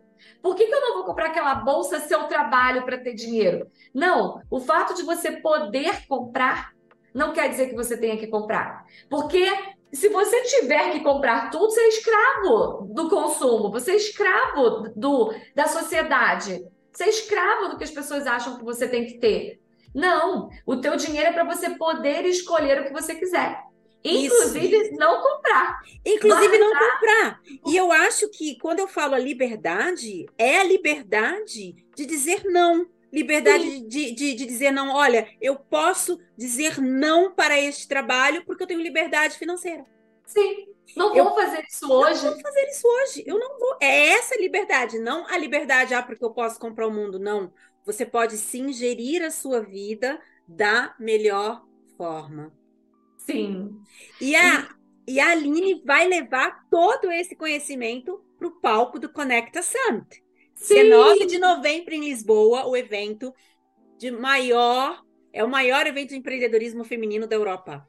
E a Aline vai estar lá compartilhando todas essas informações e um pouquinho mais. Claro, a gente não pode contar aqui tudo, né, Aline? Sim, eu vou falar sobre empreendedora rica, hein, gente? Então, Que delícia! vai ser bom. Ai, que delícia! Aline, vou te convidar de novo para você deixar ah, todas as suas redes sociais aí para todo mundo poder se conectar com você. Gente, hoje tem terceira aula! Vem, vem pra cá. Inclusive, quem não assistiu a primeira e a segunda, tá gravada. É só ir lá no meu canal do YouTube. É, no meu canal do YouTube também meu nome, Aline Soper. Então é só procurar lá. E tem a primeira e a segunda. Gente, a aula tá incrível. Eu, eu sou suspeita a falar, mas assistam. Cada aula tem uma hora. Então dá para assistir hoje. É, primeira aula, segunda aula e a terceira que vai ser hoje à noite. Horário do Brasil, 8 horas. Então eu não sei, mulherada que tá na Europa, o horário que vai ser aí. Às vezes é de madrugada, que eu tenho vários alunos na Europa que eles querem assistir aula ao vivo comigo e falar linha, que já é meia-noite, duas horas da manhã. Mas eu deixo gravado, porque eu sei dos alunos da Europa. Então, Boa. quem não conseguir assistir hoje, pode assistir amanhã, que vai ficar liberada lá. E aí depois eu abro inscrição para o meu curso, que é o Vida Rica, onde a gente vai trabalhar mentalidade, organização, conhecimento, investimento, para que as mulheres e os homens e todo mundo que quiser aprenda a construir essa vida rica. E tenha liberdade, né, de poder morar onde quiser, trabalhar com o que quiser. Não é um único trabalho, é você aprender a fazer dinheiro. Depois você aprende a fazer dinheiro, ó que eu já fiz dinheiro com muita coisa nessa vida. Gente, a Aline é assim, ó. Ó, preciso fazer tal coisinha. Vamos abrir uma empresa. Exatamente. A gente aprende, aprendeu a resolver problema, aprendeu como funciona o empreendedorismo. Gente, não tem como ficar sem dinheiro nessa vida, não tem. Não tem, não tem como ficar sem dinheiro e não tem como não aprender tendo acesso à educação financeira com qualidade, responsabilidade e experiência de quem viveu na prática, né, Aline? Isso mesmo, isso mesmo, Silene. Aline, muito obrigada pela sua entrevista. Te vejo sábado. Sim, estarei aí. Amanhã estou viajando, pegando avião aqui no Brasil para embarcar para Portugal e nos vemos no sábado lá. Nos vemos no sábado. Prazer enorme poder participar do evento com empreendedoras assim tão ah, gentis, gentil no, no, no sentido que tá todo mundo subindo no palco com a mesma energia de ajudar o próximo. Isso é Sim. muito bonito. Isso é o mais valioso desse evento, né? Toda a intenção de compartilhar a informação e ajudar o próximo. Isso mesmo. Até mais. Até a próxima e que todas as mulheres se inspirem aí nessa história para continuar crescendo aí no empreendedorismo também. E para você que ainda não comprou o seu ingresso, nas nossas redes sociais, arroba Rede Conexão Mulher, tem todas as informações lá, todas as informações lá. E quem quiser também se conectar direto comigo, arroba Gislaine Baltzano.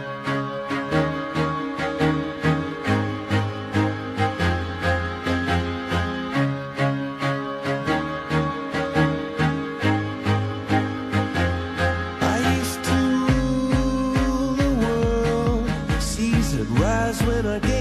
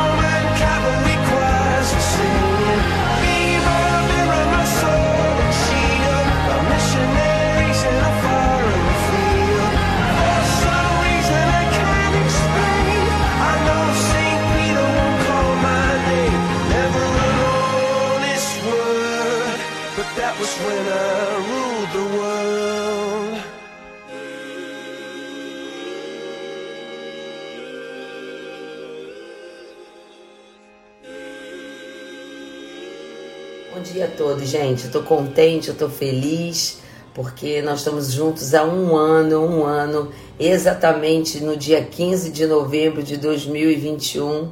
Eu comecei esse projeto. Bom dia, quem tá chegando. Comecei esse projeto é, por conta de algo que Deus colocou no meu coração. Eu vou falar um pouquinho sobre o, o que, que foi o No Secreto, lugar de intimidade. E a gente vai entrar numa live bem bonita hoje sobre gratidão. E o que Deus colocou no meu coração um ano atrás foi que eu pudesse compartilhar com todo mundo um pouco da minha prática diária, que são as minhas devocionais. E aí é, nasceu no secreto, lugar de intimidade. É, tem gente que está aqui comigo há um ano, toda segunda-feira. Por que segunda-feira? Porque era a forma de nós abrirmos a nossa semana na presença de Deus. E uma das coisas que o No Secreto trouxe, isso, tempo voa, isso mesmo, Tiago. E muitos de vocês, o Tiago é um deles, a Gisela, a Dani, muitos de vocês, as duas Danis, Kaylee, todos aqui já estão aqui há um ano comigo toda segunda-feira. E por que segunda-feira? Porque uma das coisas que eu pensei em duas vezes por semana, pensei em muitas coisas no início. Porém, é, uma das coisas que eu sabia que nós precisávamos ter era constância. E se a gente eu fizesse talvez uma, duas, três lives por semana, talvez isso, isso perdurasse aí por um dia, por um mês, por dois meses, mas depois ia ficar mais difícil. Então eu pedi a Deus uma direção e Ele colocou a segunda-feira no meu coração, porque é onde a gente abre a nossa semana. Né? Então a gente toda segunda-feira nós estamos juntos aqui falando um pouco e refle fazendo reflexões a respeito de muitas coisas. Eu fui dar uma olhada, nós já falamos de tantas coisas aqui, tantas coisas. Comecei, e a primeira live que eu fiz em 15 de novembro de 2021 foi sobre ansiedade. Acho que ela está gravada lá no, no, meu, meu IGTV, lá atrás, onde a gente olha para as lives. E, e eu lembro que era um feriado e eu tinha colocado uma data de começar no dia 15 e eu pensei, caramba, é um feriado. E as pessoas estavam aqui. Então eu estou muito contente. Hoje é um dia verdadeiramente de celebração. Primeiramente de celebração a Deus, porque Ele esteve fiel. E uma das coisas do No Secreto que eu fiz questão da gente trazer era esse olhar para a espiritualidade, esse olhar para a presença de Deus sem colocá-lo dentro de uma caixinha. Então nunca foi sobre religião, sempre foi sobre relacionamento. O nosso relacionamento com Deus. Isso daí é algo que desde o início eu senti no meu coração de nós fazermos, da gente colocar formas, colocar é, meios que nós pudéssemos é, fortalecer o nosso relacionamento com Deus sem as amarras da religião, seja ela qual for. Então nunca foi sobre religião e doutrina, sempre foi sobre relacionamento com Deus. E eu estou muito feliz porque porque muitos aqui já passaram, eu tenho certeza que outros passarão. Eu quero aproveitar e dar nessa hora bom dia para os, todos os ouvintes da Rádio Consciência FM. Essa live ela entra no programa da, da Rede Conexão Mulher, que acontece toda quarta-feira, certo? Dentro da Rádio Consciência FM. A Catarina Coelho, minha amiga, tá? Que Deus te abençoe, me convidou para esse projeto. Então são várias pessoas que falam toda semana e eu tô fixa trazendo sempre em formato de podcast essa live. E eu não tenho ideia, não tenho ideia, mas Deus tem de quem essa live alcança quando ela entra dentro da Rádio Consciência FM e é ouvida aí pelo mundo inteiro, pela Europa, por pessoas que eu não conheço. Então, é, isso tem sido uma benção. E bom dia, bom dia também para você que vai ouvir essa live depois. Ou porque um amigo te mandou, ou porque você vai entrar no meu feed, ou porque você entrou no meu canal no YouTube. Quem não conhece o meu canal no YouTube pode depois entrar lá, é Faiga Marques. É um canal que todas as lives do No Secreto estão gravadas lá e também as lives que são as lives de gestão. Nesse momento eu tinha dado uma paradinha nas lives de gestão, porque graças a Deus eu estou em meio a uma mentoria. Eu estou com oito pessoas que eu estou mentoreando e tem sido maravilhoso, mas é, é algo que, que dá um pouco de trabalho, mas é um trabalho prazeroso, porque a gente eu fiz oito sessões individuais, depois eu fiz oito devolutivas de assessment de acordo com as entrevistas individuais, então foram sabotadores, arquétipo, muitas coisas. É, e por conta disso, nós vamos começar em dezembro, agora sim, a turma da mentoria em grupo. Eu ainda não pude parar para fazer uma live de gestão, mas tem live de gestão lá também. Agora vamos voltar aqui para a espiritualidade, né? Então hoje nós vamos estar tá falando. Eu pensei muito, vocês sabem que essa live não me pertence, essa live é de Deus e do Espírito Santo. É, eu pensei bastante sobre o que falar e o que Deus colocou no meu coração, assim, foi só uma palavra, uma palavra muito forte: gratidão. Eu sei que é uma coisa que parece um lugar comum, porque a gente fala o tempo todo que a gente tem que ser grato, ou quando você pergunta a alguma pessoa, ela diz assim: Não, eu sou grata, eu sou muito grata. Mas eu queria falar sobre gratidão sobre uma ótica é, e refletir sobre o que, era, o que é a gratidão e o poder que a gratidão carrega consigo sobre a ótica do olhar de Deus, sobre o como Deus vê nas nossas vidas essa questão da gratidão. Então, é, já queria começar aqui falando o seguinte: quando você é grato, o que a gratidão faz na minha vida e na sua. E hoje é um dia que eu estou aqui exultando, vibrando de gratidão a Deus por conta dele ter me mantido dentro desse projeto durante um ano. E olha que ele começou no meio, já era um, um do meio para o fim, mas ainda era dentro de um ambiente de pandemia. E nós estamos juntos aqui todas as segundas-feiras. Eu só parei no carnaval, só no carnaval, que eu parei uma segunda-feira. Fora isso, foram todas as segundas-feiras do mês, do, desde 15 de novembro até o dia de hoje. Então, eu estava falando aqui a força do que a gratidão carrega consigo.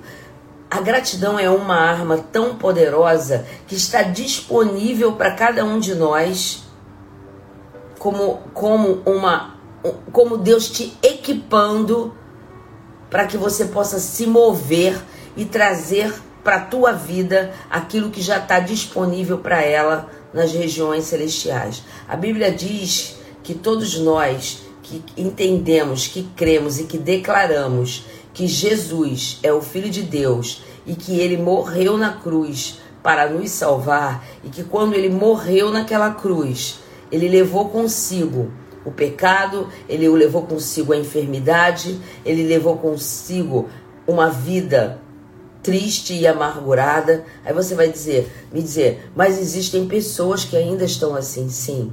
E não existem pessoas que estão assim só porque não reconheceram que Jesus é o Filho de Deus e que morreu por nós. Existem pessoas que já fizeram essa declaração, mas que ainda vive dentro de uma vida e de um ambiente em qual a plenitude de Deus não habita.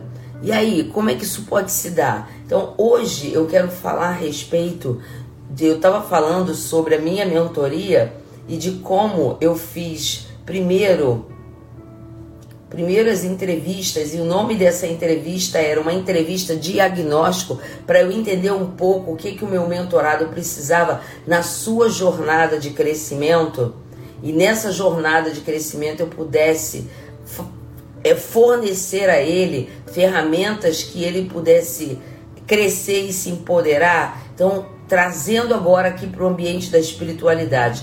Dentro do ambiente da espiritualidade, é como se a gratidão ela fosse uma dessas ferramentas que eu utilizo no desenvolvimento humano. Ela é uma ferramenta poderosa para poder não só mexer, mas trazer aquilo que Jesus conquistou na cruz e que é meu direito e que é seu direito, porque a palavra de Deus diz que nós já com Cristo, nós já estamos reinando nas, nas regiões celestiais. E a palavra, e quando eu gosto muito de usar, eu gosto muito de usar é o Pai Nosso, que é uma oração universal. E ele diz: Pai Nosso que estás nos céus, santificado seja o teu nome, venha a nós o teu reino. Seja feita a tua vontade, assim na terra como nos céus. E nós aprendemos aqui ao longo das lives que a vontade de Deus para nossas vidas ela é boa, agradável e perfeita. Então, por que é que se tudo isso acontece, eu não consigo ter a vida que Deus sonhou para mim, ou a vida que Deus, desde a eternidade, enquanto, enquanto, no momento em que os meus dias foram escritos, Deus já tinha para mim um propósito e uma vida plena, uma vida de bênçãos. E por que é que eu não posso ter acesso a essa vida? Então, estou te liberando hoje uma chave preciosa. A gratidão, assim como eu apliquei nos meus mentorados para cada um uma ferramenta diferente, eu apliquei uma ferramenta de sabotadores, eu apliquei uma ferramenta de arquétipo comportamental, eu apliquei uma ferramenta de valores. Hoje, eu estou liberando para você porque Deus está liberando para você uma ferramenta poderosa para despedaçar todo julgo, para despedaçar toda cadeia que ainda podia de alguma maneira estar tá amarrando a sua vida e impedindo você de viver essa vida com plenitude. A gratidão, ela é uma força espiritual que carrega, olha o que eu vou te falar, que carrega em si um poder de mudar a atmosfera dos ambientes e circunstâncias, manifestando sobre a tua vida, sobre a minha vida, o sobrenatural de Deus. Como assim? Vou repetir. A gratidão é uma força espiritual. E quando eu fui entender o que, que significava essa palavra força dentro desse contexto, a palavra que está no grego representando essa força é dunamis. Dunamis é algo que traz em si aquela visão do grego, a visão da palavra que é como se fosse realmente um meteoro que vem e choca contra aquelas realidades e ele despedaça aquilo que te prendia. Então, a gratidão é uma força, ou seja, é um dunamis espiritual que carrega em si, certo? Esse poder, esse dunamis que carrega em si esse poder de mudar. Ele vem quando você, quando você anda dentro de um ambiente de gratidão, quando você tem um coração que é grato, e não é grato só de boca, é grato. Quando eu digo gratidão, é aquele, aquele sentimento que as realidades que você olha à sua volta não condiz com o que você gostaria, mas há em você um contentamento, que era o contentamento que eu vou usar como exemplo aqui de Paulo. Paulo, quando foi chamado por Deus, ele deixou, certo? Para seguir a Jesus e ser seu discípulo sem o ter conhecido presencialmente.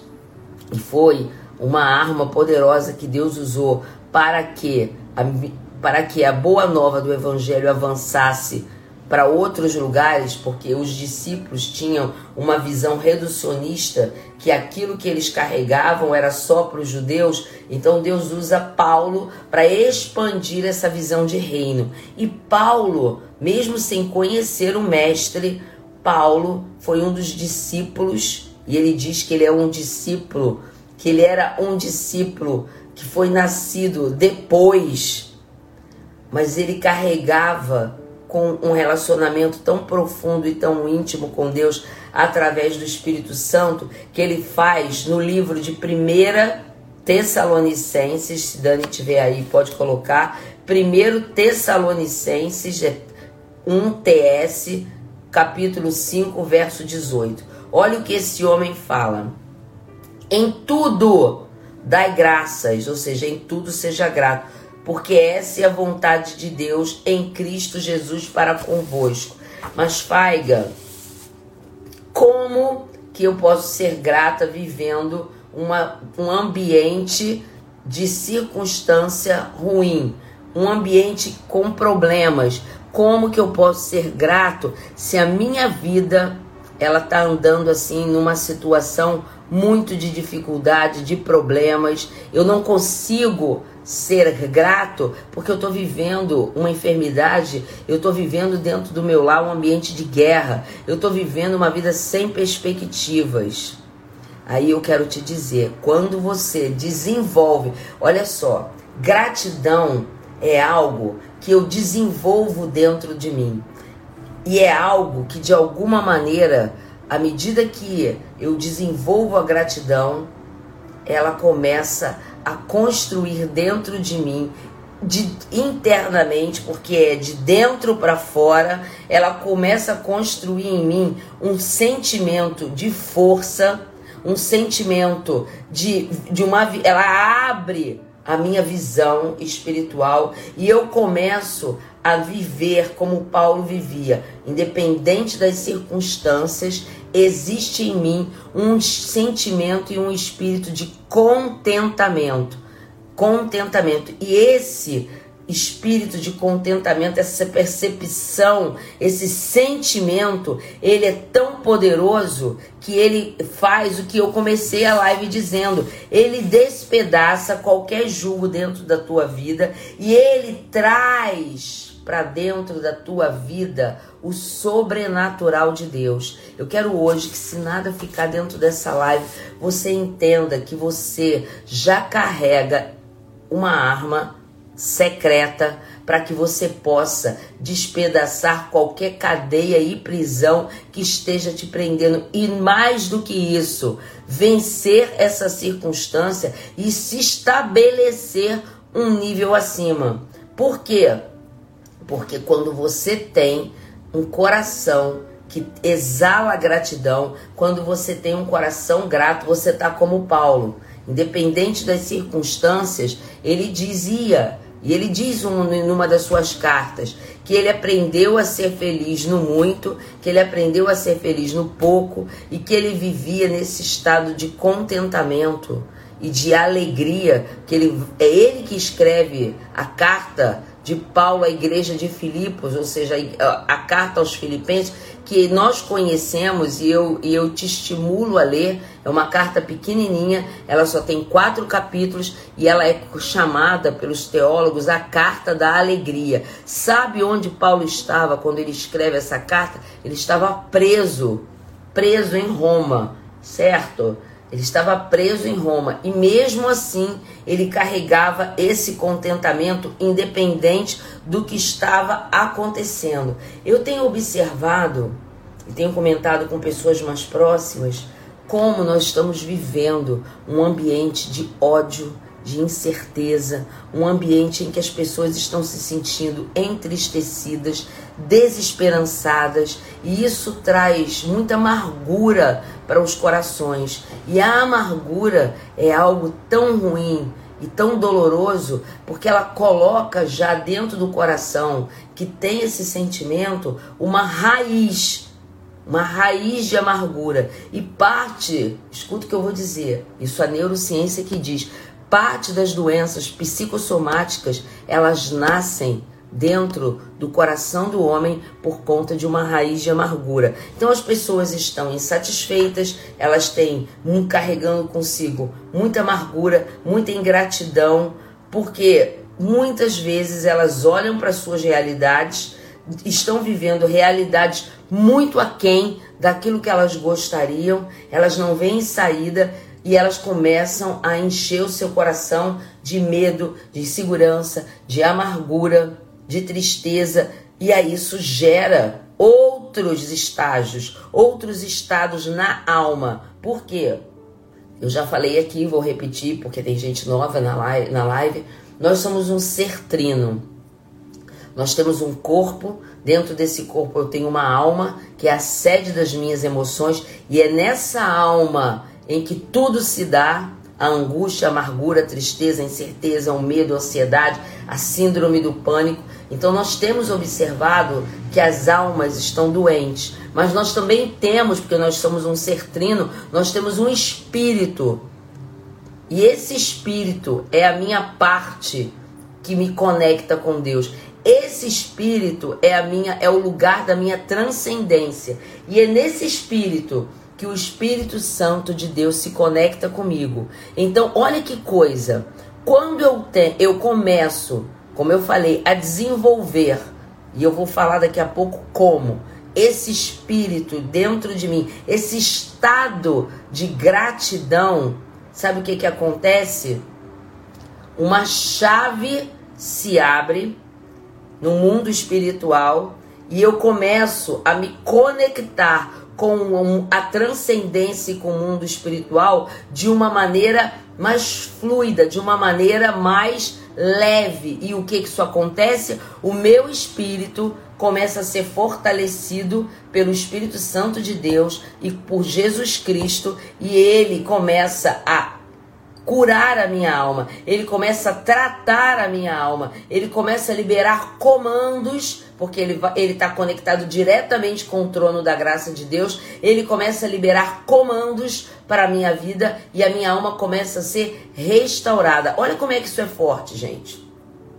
E olha o que que Paulo fala em Filipenses 4 minhas assessoras e ajudantes que estão aí, me ajudem. Filipenses 4, de 11 a 13. Eu falei da carta da gratidão, que é a carta que Paulo escreve à igreja de Filipenses. E ele tem um capítulo, que é o capítulo 4, que ele vai falar a partir do verso 10, exatamente sobre gratidão. O título é esse: é gratidão de Paulo aos Filipenses. Mas eu quero ler apenas aqui três versículos, que é do 11 ao 14.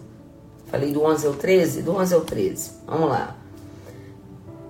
Digo-vos, pois, digo, digo isto, ele está falando com a igreja, não por causa da pobreza, porque aprendi a viver contente. A palavra aqui contente tem a ver com o estado de contentamento em toda e qualquer situação tanto sei estar humilhado como também ser honrado. De tudo e em todas as circunstâncias já tenho experiência, tanto de fartura como de fome, assim como de abundância como de escassez. Aí vem a chave. 13. Tudo posso naquele que me fortalece. Tudo posso naquele que me fortalece. Ou seja, Paulo desenvolveu essa chave que abriu e que deu a ele acesso às regiões celestiais. O espírito dele, que habitava no seu corpo, era constantemente alimentado e conectado ao Espírito Santo de Deus. Por isso ele fala isso, que independente das circunstâncias que ele vivia, independente dele estar preso, porque era onde ele estava nesse momento, independente dele ter momentos de escassez na sua vida, e nesse momento eram muitos momentos de escassez, ele vivia dentro de um lugar. A gratidão te dá acesso a um lugar. Ele vivia dentro de um lugar em cuja sua alma era conectada com o Espírito Santo de Deus, era alimentada e ele se sentia nesse estado de contentamento. Deixa eu contar aqui uma história para vocês. Domingo passado, não foi esse domingo não. Domingo passado eu saí para fazer umas compras, compras coisas poucas para minha semana, umas frutas e coisas assim. E eu estava exatamente pensando é, na, na live e nessa trajetória de no, do No Secreto. E de durante essa trajetória do No Secreto, o quanto Deus tinha sido generoso para com a minha vida dentro de ambientes de muitas circunstâncias excelentes, porém outras adversas. E eu me lembrei de tudo que Deus tinha feito. E nesse momento eu comecei, eu estava puxando lá meu carrinho, indo na quitanda, comecei a ser tomada por um sentimento de alegria e de gratidão tão grande que eu comecei a declarar para Deus palavras de agradecimento e agradecer a Ele conversando. Quando eu vi, gente, eu estava assim tão cheia de uma alegria que, é, que, que transcendia ao que eu vivo dentro de alegria, que eu estava tão assim feliz, sem tomada por aquele sentimento que eu falei, gente, isso é o estado de contentamento que Paulo fala. E foi nessa hora que eu comecei a pensar em trazer gratidão para a gente conversar. Falei, esse é o estado de contentamento. E eu tava assim tão contente, contente. As coisas não tinham, não tinha vindo nada, um dinheiro a mais na conta, uma situação ou outra. Era eu e ele. Era eu e Cristo. Era eu e o Espírito Santo. E aí eu entendi o que que Paulo estava dizendo. Então veja bem, como é que eu aprendo a ter e a viver dentro desse lugar de contentamento através dessa chave poderosa, como eu li quando começou a live, que despedaça o jugo, que te enche desse mover e que permite que o Espírito Santo trabalhe no teu espírito para que o teu espírito se fortaleça e a tua alma seja tratada. Ele não vai apagar a tua alma, ele vai tratar a sede das tuas emoções. Então, olha só. Ai, Faiga, mas aí quer dizer que eu vou ficar desse jeito me, e eu vou me conformar com tudo? Não. Paulo diz lá em Romanos 12: Não vos conformeis com este século, mas antes, está em 12.1, renovai a vossa mente. E eu já falei, fiz lives aqui umas duas ou três sobre renovação de mente. O que eu estou dizendo é que Deus liberou para nós uma chave e uma ferramenta ou uma arma poderosa para que você possa abrir esse, essa, esse portal, vamos dizer assim, para o mundo espiritual, de maneira que você esteja como Paulo, vivendo às vezes uma circunstância inadequada, adversa, mas você está conectado com a fonte de poder que enche a sua alma de contentamento. Então veja bem, olha o que Deus está te dizendo aqui. Enquanto o maior e o melhor não chega sobre a tua vida, você precisa aprender a ser grato por aquilo que você tem, por aquilo que Deus já fez chegar na tua mão. Foi exatamente o que aconteceu comigo naquele domingo andando na rua. Eu comecei a lembrar de tantas coisas que ao longo de 2021 e 2022 Deus tinha feito na minha vida. E eu comecei a me encher de alegria, comecei a liberar para Deus palavras de gratidão, pedindo, agradecendo a Ele pelo favor, pela graça, pela bondade dele. A palavra de Deus diz que a bondade de Deus nos seguirá. Então, olha que coisa, não sou eu que corro atrás da bondade. A bondade de Deus, ela me segue. E como que ela me segue? Como que ela me segue? Ela me segue quando eu abro esse portal através da chave da gratidão, lembrando, a palavra de Deus diz: Eu quero trazer à memória aquilo que me dá esperança. Tá no livro de Eclesiastes. Eu quero trazer à memória aquilo que me dá esperança. Então, o que, que significa isso? Quando você começa a lembrar de coisas, e não é só as coisas extraordinárias, não, viu, gente? Porque Deus vive, Deus habita, muitas das vezes no comum, no ordinário, na sua rotina de acordar, tomar o seu café, abrir os seus olhos, estar dentro tomando seu banho para ir para o seu trabalho e você começa a dizer: gente, há um ano atrás eu não tinha trabalho. Gente, tantas pessoas desempregadas e eu tenho meu trabalho. Gente, é, eu tô saudável. Eu passei pela pandemia. Talvez alguns de nós tenham perdido pessoas amadas, talvez você não tenha perdido ninguém. Isso por si só já é motivo de você exaltar e agradecer a Deus porque você está vivo. Talvez você tenha feito uma prova que você se dedicou e você tirou uma boa nota e você às vezes diz: Ah, é meu mérito, eu consegui. Aprenda a exercer a gratidão, aprenda a declarar com a sua boca, a escrever. Eu fiz isso durante algum tempo. Eu tinha um caderninho, deixa eu ver se ele tá por aqui. Eu tinha um caderninho como esse aqui, ó. Eu tinha um caderninho como esse aqui, de um dos eventos que eu fui aí de desenvolvimento humano. E uma das coisas que eu fazia, e que eu estou aconselhando você a fazer, é que você, toda noite, antes de dormir, pega um caderninho pequeno como esse aqui, ó. Você põe, uma, põe a data, lembre do seu dia e agradeça. Agradeça até porque você foi ao restaurante lá, o seu quilo, o restaurante que você frequenta, e, e naquele dia você descobriu que tinha uma comida gostosa que você gosta. Coloca lá. Por que é que a gente precisa fazer isso, gente? Porque a gente começa a liberar, certo? A gente começa a liberar um poder que vai quebrando dentro da tua vida cadeias que te aprisionam de insatisfação, de amargura, de tristeza, a cadeia da ansiedade. O que, é ansiedade?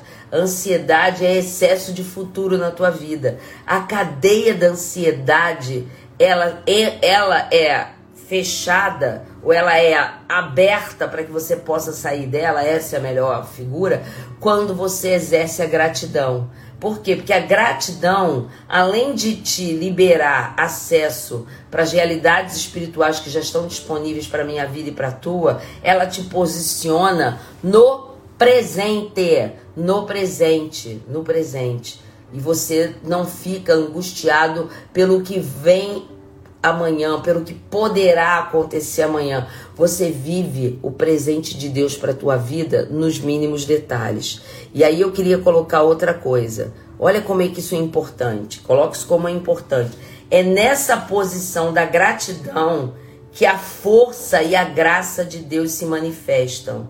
É nesse lugar da gratidão você quer ter acesso, você quer ter poder para mudar as realidades espirituais, você quer declarar com a sua boca e as coisas passarem a acontecer na tua vida? Seja grato, exale gratidão, escreva sobre gratidão, professa com a sua boca. Meu Deus, eu te agradeço. Eu te agradeço. Acorda agradecendo. Meu Deus, eu te agradeço. Acordei, tenho um trabalho para ir tomou teu café sozinha, acompanhada com a tua família, olha para os teus filhos, para eles saudáveis, diz, meus filhos estão aqui, eles vão para a escola, eles estão saudáveis, dentro desse mundo de incerteza, Deus os guardou, eu te agradeço por isso, o que são coisas do nosso cotidiano, que a rotina, a rotina nos massacra e nos impede de ter e de sentir a gratidão de Deus, e quando isso acontece, uma chave poderosa para você agora. Quando você começa a exalar gratidão, a falar palavras de gratidão para Deus, você se posiciona num lugar chamado lugar da gratidão. E esse lugar da gratidão, ele libera sobre a tua vida o favor e a graça de Deus. No, quando você se posiciona em gratidão, é liberado sobre a tua vida o favor e a graça de Deus. Por isso, Paulo fala: eu posso todas as coisas naquele que me fortalece. Outra chave que eu queria liberar para você no dia de hoje, de um coração que exala gratidão.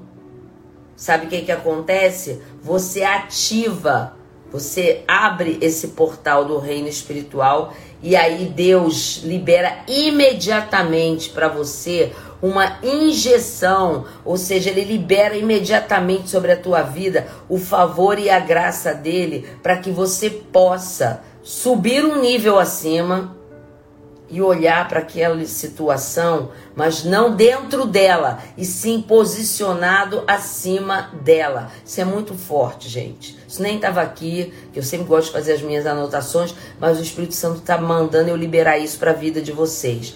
Presta atenção, quando você se posiciona, quando você se posiciona e começa a falar e a liberar palavras de gratidão sobre a tua vida, o que que você faz? Você abre esse portal, o teu espírito imediatamente se conecta com o Espírito Santo de Deus e Deus começa a liberar sobre a tua vida o favor e a graça dele. E você se você sobe um nível acima e não está mais dentro do problema, você está acima daquelas circunstâncias e você começa a se encher do favor e a graça de Deus que ele, ele vem sobre você e você começa a olhar as realidades que ora te oprimiam, te angustiavam sobre uma outra ótica, a ótica que Paulo olhava. Paulo a, a gente está falando sobre ele e eu convido você depois a ler a carta de Filipenses, quatro capítulos, que chama-se a Carta da Alegria, mas também a Carta da Gratidão. Paulo aprendeu a desenvolver um coração grato. E quando a gente expressa gratidão em tempos de adversidades, sabe o que acontece com a gente? Aquele sentimento do controle sobre todas as coisas que só nos traz ansiedade, o sentimento de egoísmo, o sentimento de angústia, o sentimento de tristeza, o sentimento de amargura. Ele todos esses julgos e correntes, que são correntes que nos aprisionam, eles são quebrados por esse poder que eu falei, dunamis, que invade a tua vida e você começa a se estar liberto para você poder viver para você poder viver o que Deus tem à sua disposição e que já te pertence e que está disponível para você nas regiões celestiais. Por quê? Porque eu, quando eu glorifico a Deus, quando eu agradeço a Deus, ele se derrama sobre nós e nos conduz em triunfo.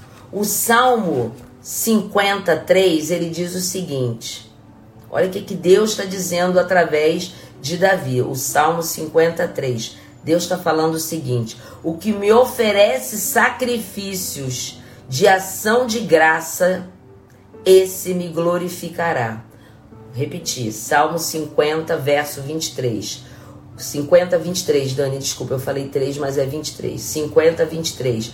O que me oferece sacrifícios de ação de graças, esse me glorificará. Então, Deus, o que, que Deus está dizendo? Se você começa a ter gratidão e a exalar e a proferir com a sua boca palavras de gratidão, sabe o que, que você está fazendo? Você está me exaltando, você está me glorificando. E naquela hora que você faz isso, o coração de Deus que é um coração de gratidão, porque Deus é a própria expressão do amor e da gratidão. Ele se debruça sobre você e o favor e a graça dele te alcançam. Isso é muito forte, gente. Isso é muito poderoso. Eu quero que, em nome de Jesus, essas palavras entrem como dunamis na tua vida. E você já comece, não é amanhã não, é já, acabando essa live, você comece a proferir para Deus palavras de gratidão.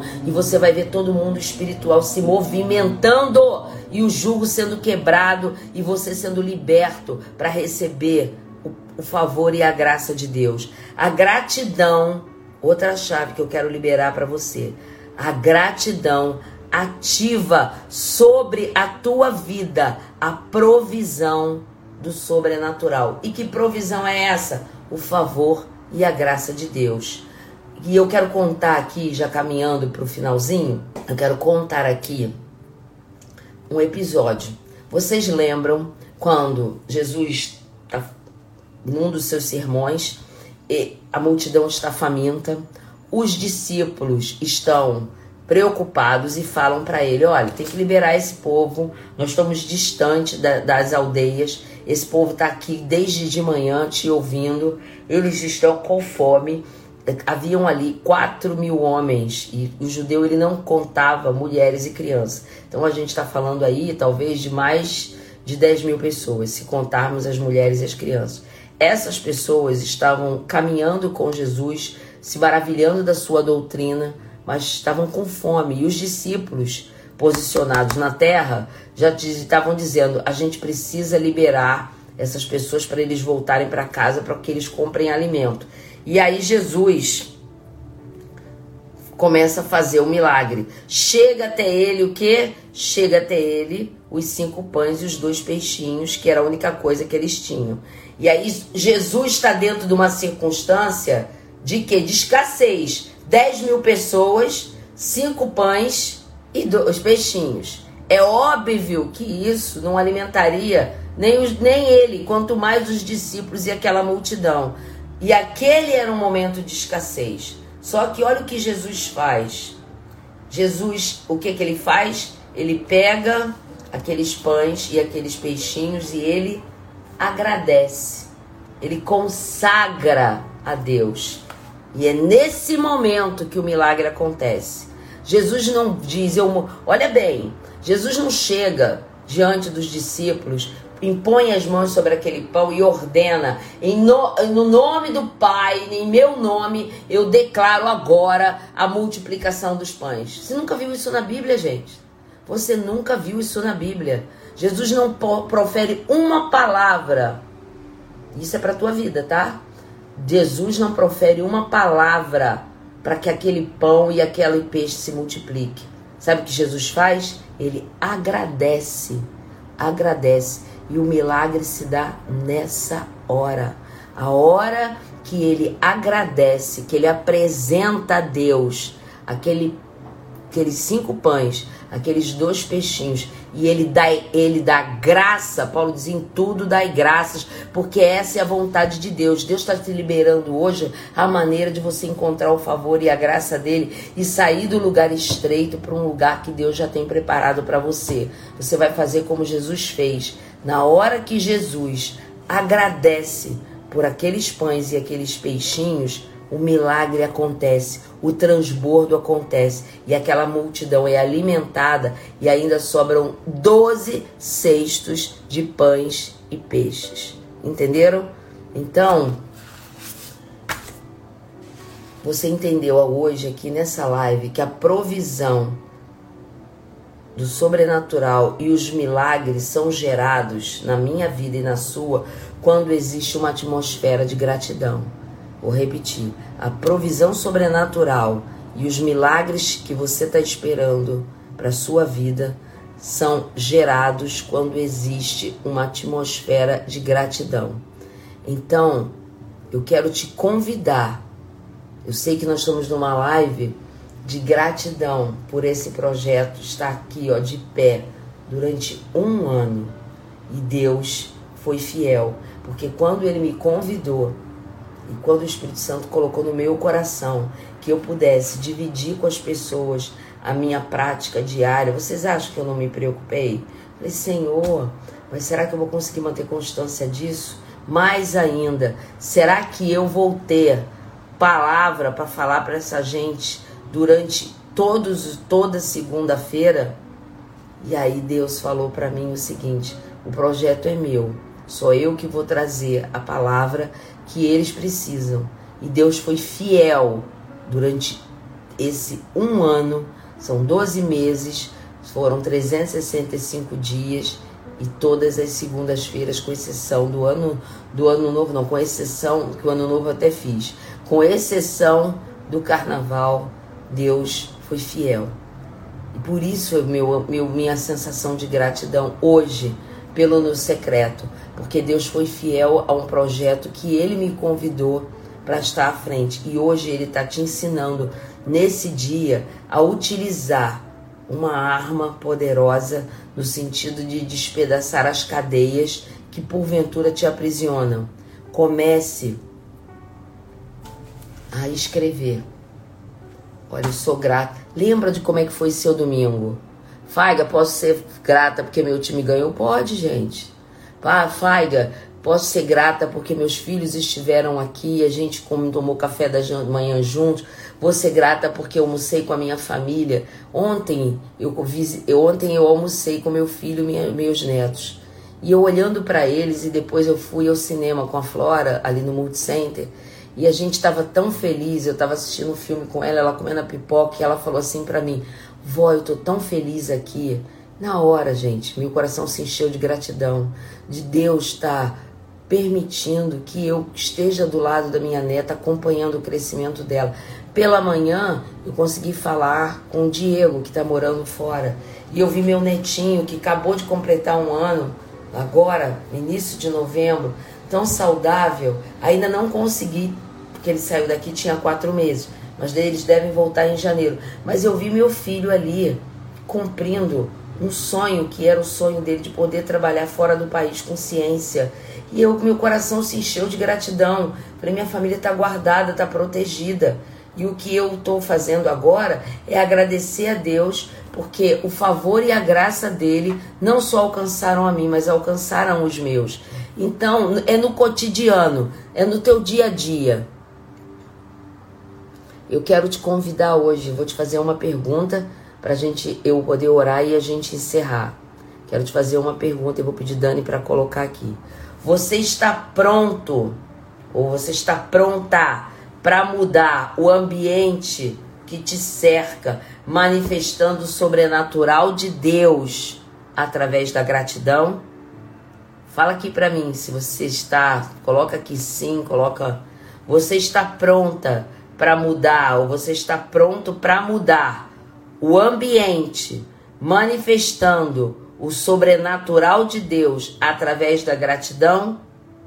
Coloca aqui para mim, sim ou não. Sim. Eu vou orar de qualquer jeito, tá, gente? Mesmo que sua resposta tenha sido não. Mas se você, através do que a gente conversou aqui, se o Espírito Santo falou ao seu coração a importância da gratidão, não só daquela coisa, ah, eu tenho gratidão, mas gratidão como uma prática de vida. Gratidão de maneira diária. Gratidão é de acordar e começar o teu dia já agradecendo a Deus. Gratidão quando você sai caminhando, alguns têm esse privilégio, eu tenho, e olha o céu tão bonito, o sol saindo, um, um, um, enquanto há lugares, gente, durante o mundo inteiro que prezam pelo sol e tem poucos meses do ano de sol e, são, e é o frio que às vezes as pessoas não conseguem sair de casa. Nós vivemos num lugar cuja natureza é abençoada por Deus todos os dias e nós usufruímos disso, nós usufruímos disso como mordomos. Existe um princípio da Bíblia que é o princípio da mordomia, que diz que nós estamos aqui para cuidar das coisas de Deus, das coisas do reino. Então nós temos um princípio da mordomia, nós usufruímos disso porque o dono da casa vai voltar a qualquer momento, que é Jesus, mas ele nos deixou comissionados para esse cuidado e a gente toca a nossa vida de qualquer preocupado com aquilo que é nosso, sem se preocupar com aquilo que Deus te convidou para que você cuide. Então olhar de manhã cedo é algo tão forte e agradecer a Deus pelo teu dia que os japoneses fazem isso. Quem já me ouviu fazer a live do Ikigai sabe que existe um homem lá que tem 97 anos, dono de um dos restaurantes mais famosos de sushi, chamado o Jiro Ono, que, e que é dono do, do, do Ono Sushi, em que esse homem, ele diz que um dos pequenos prazeres da vida dele é acordar, tomar uma xícara de café quente, sair andando pela cidade, olhando lá dias que as cerejeiras estão florindo, olhando o sol, abrir o, o restaurante dele e caminhar até o mercado de peixe para comprar o que ele precisa. Isso na vida de um que representa rotina, você podia estar angustiado com isso, mas ele olha para isso como um pequeno prazer.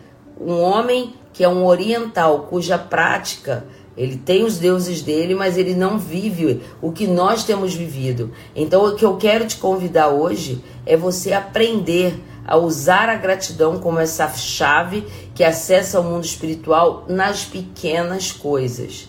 Eu vou orar por você, vou orar pelo, pelo projeto, vou orar pelas nossas vidas e vou te convidar a não esperar o amanhã, não. Porque quando a gente espera o amanhã, Sabe o que acontece? O inimigo das nossas almas, ele vem e tira a semente que foi plantada. O que eu fiz hoje aqui é liberar sobre a tua vida uma semente. E eu vou declarar que ela vai frutificar 10 a 100 a mil quando eu estiver orando.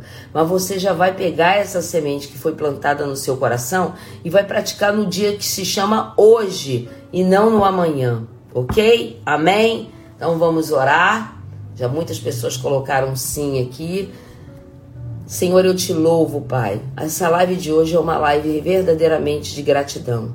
Eu te louvo pela tua fidelidade sobre a minha vida. Eu te louvo sobre a tua fidelidade sobre o projeto no secreto lugar de intimidade, porque durante um ano um ano tu trouxe um maná fresco, durante um ano tu trouxe palavra rema para a vida de todos que passaram por aqui, no ao vivo, através da Rádio Consciência FM e aonde as minhas lives chegaram, no, seja no canal, seja no corpo aí do meu feed. Eu não conheço, eu não sei, mas tu sabes. Tu sabes as vidas que foram alcançadas e até transformadas por conta desse projeto.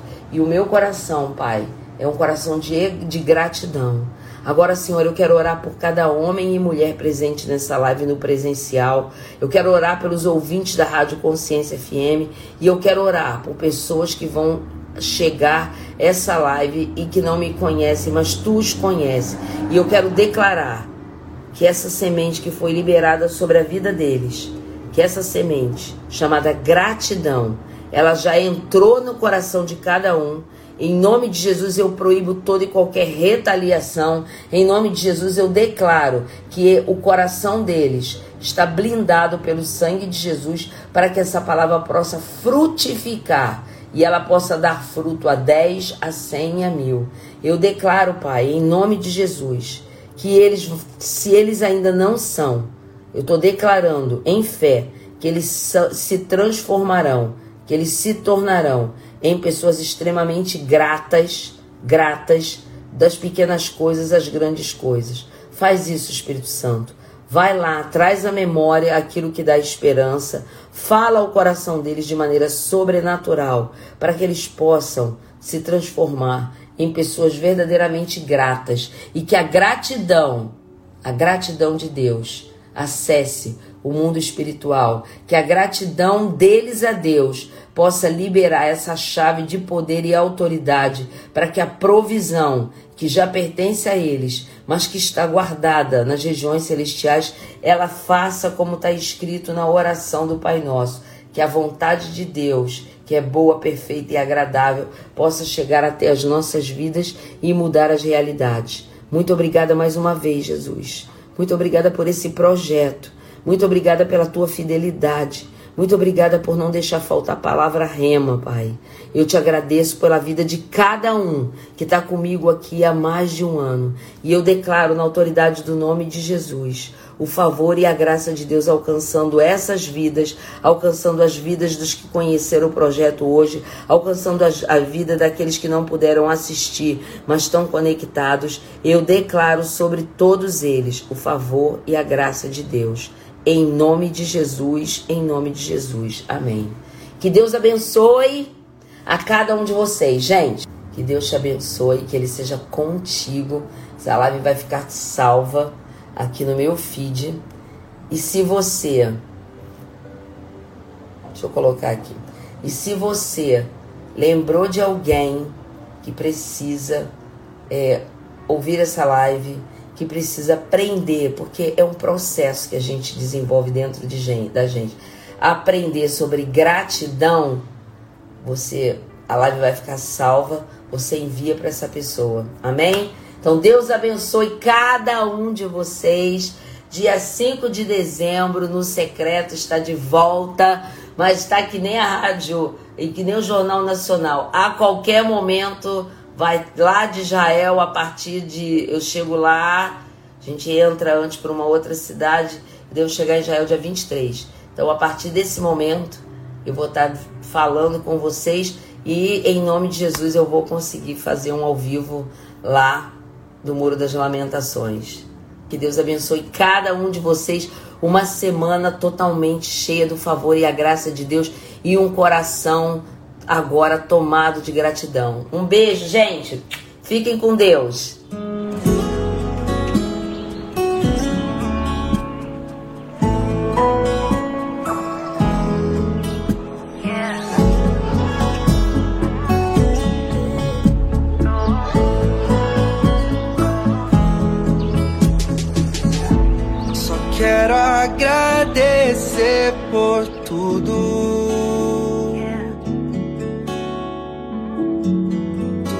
A luz no fim do túnel.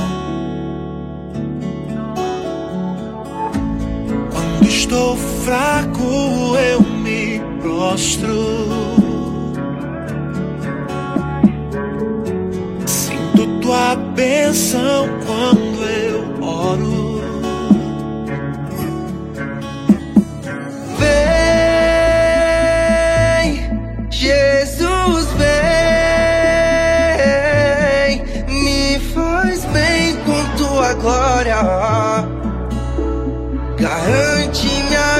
vitória, Jesus, vem.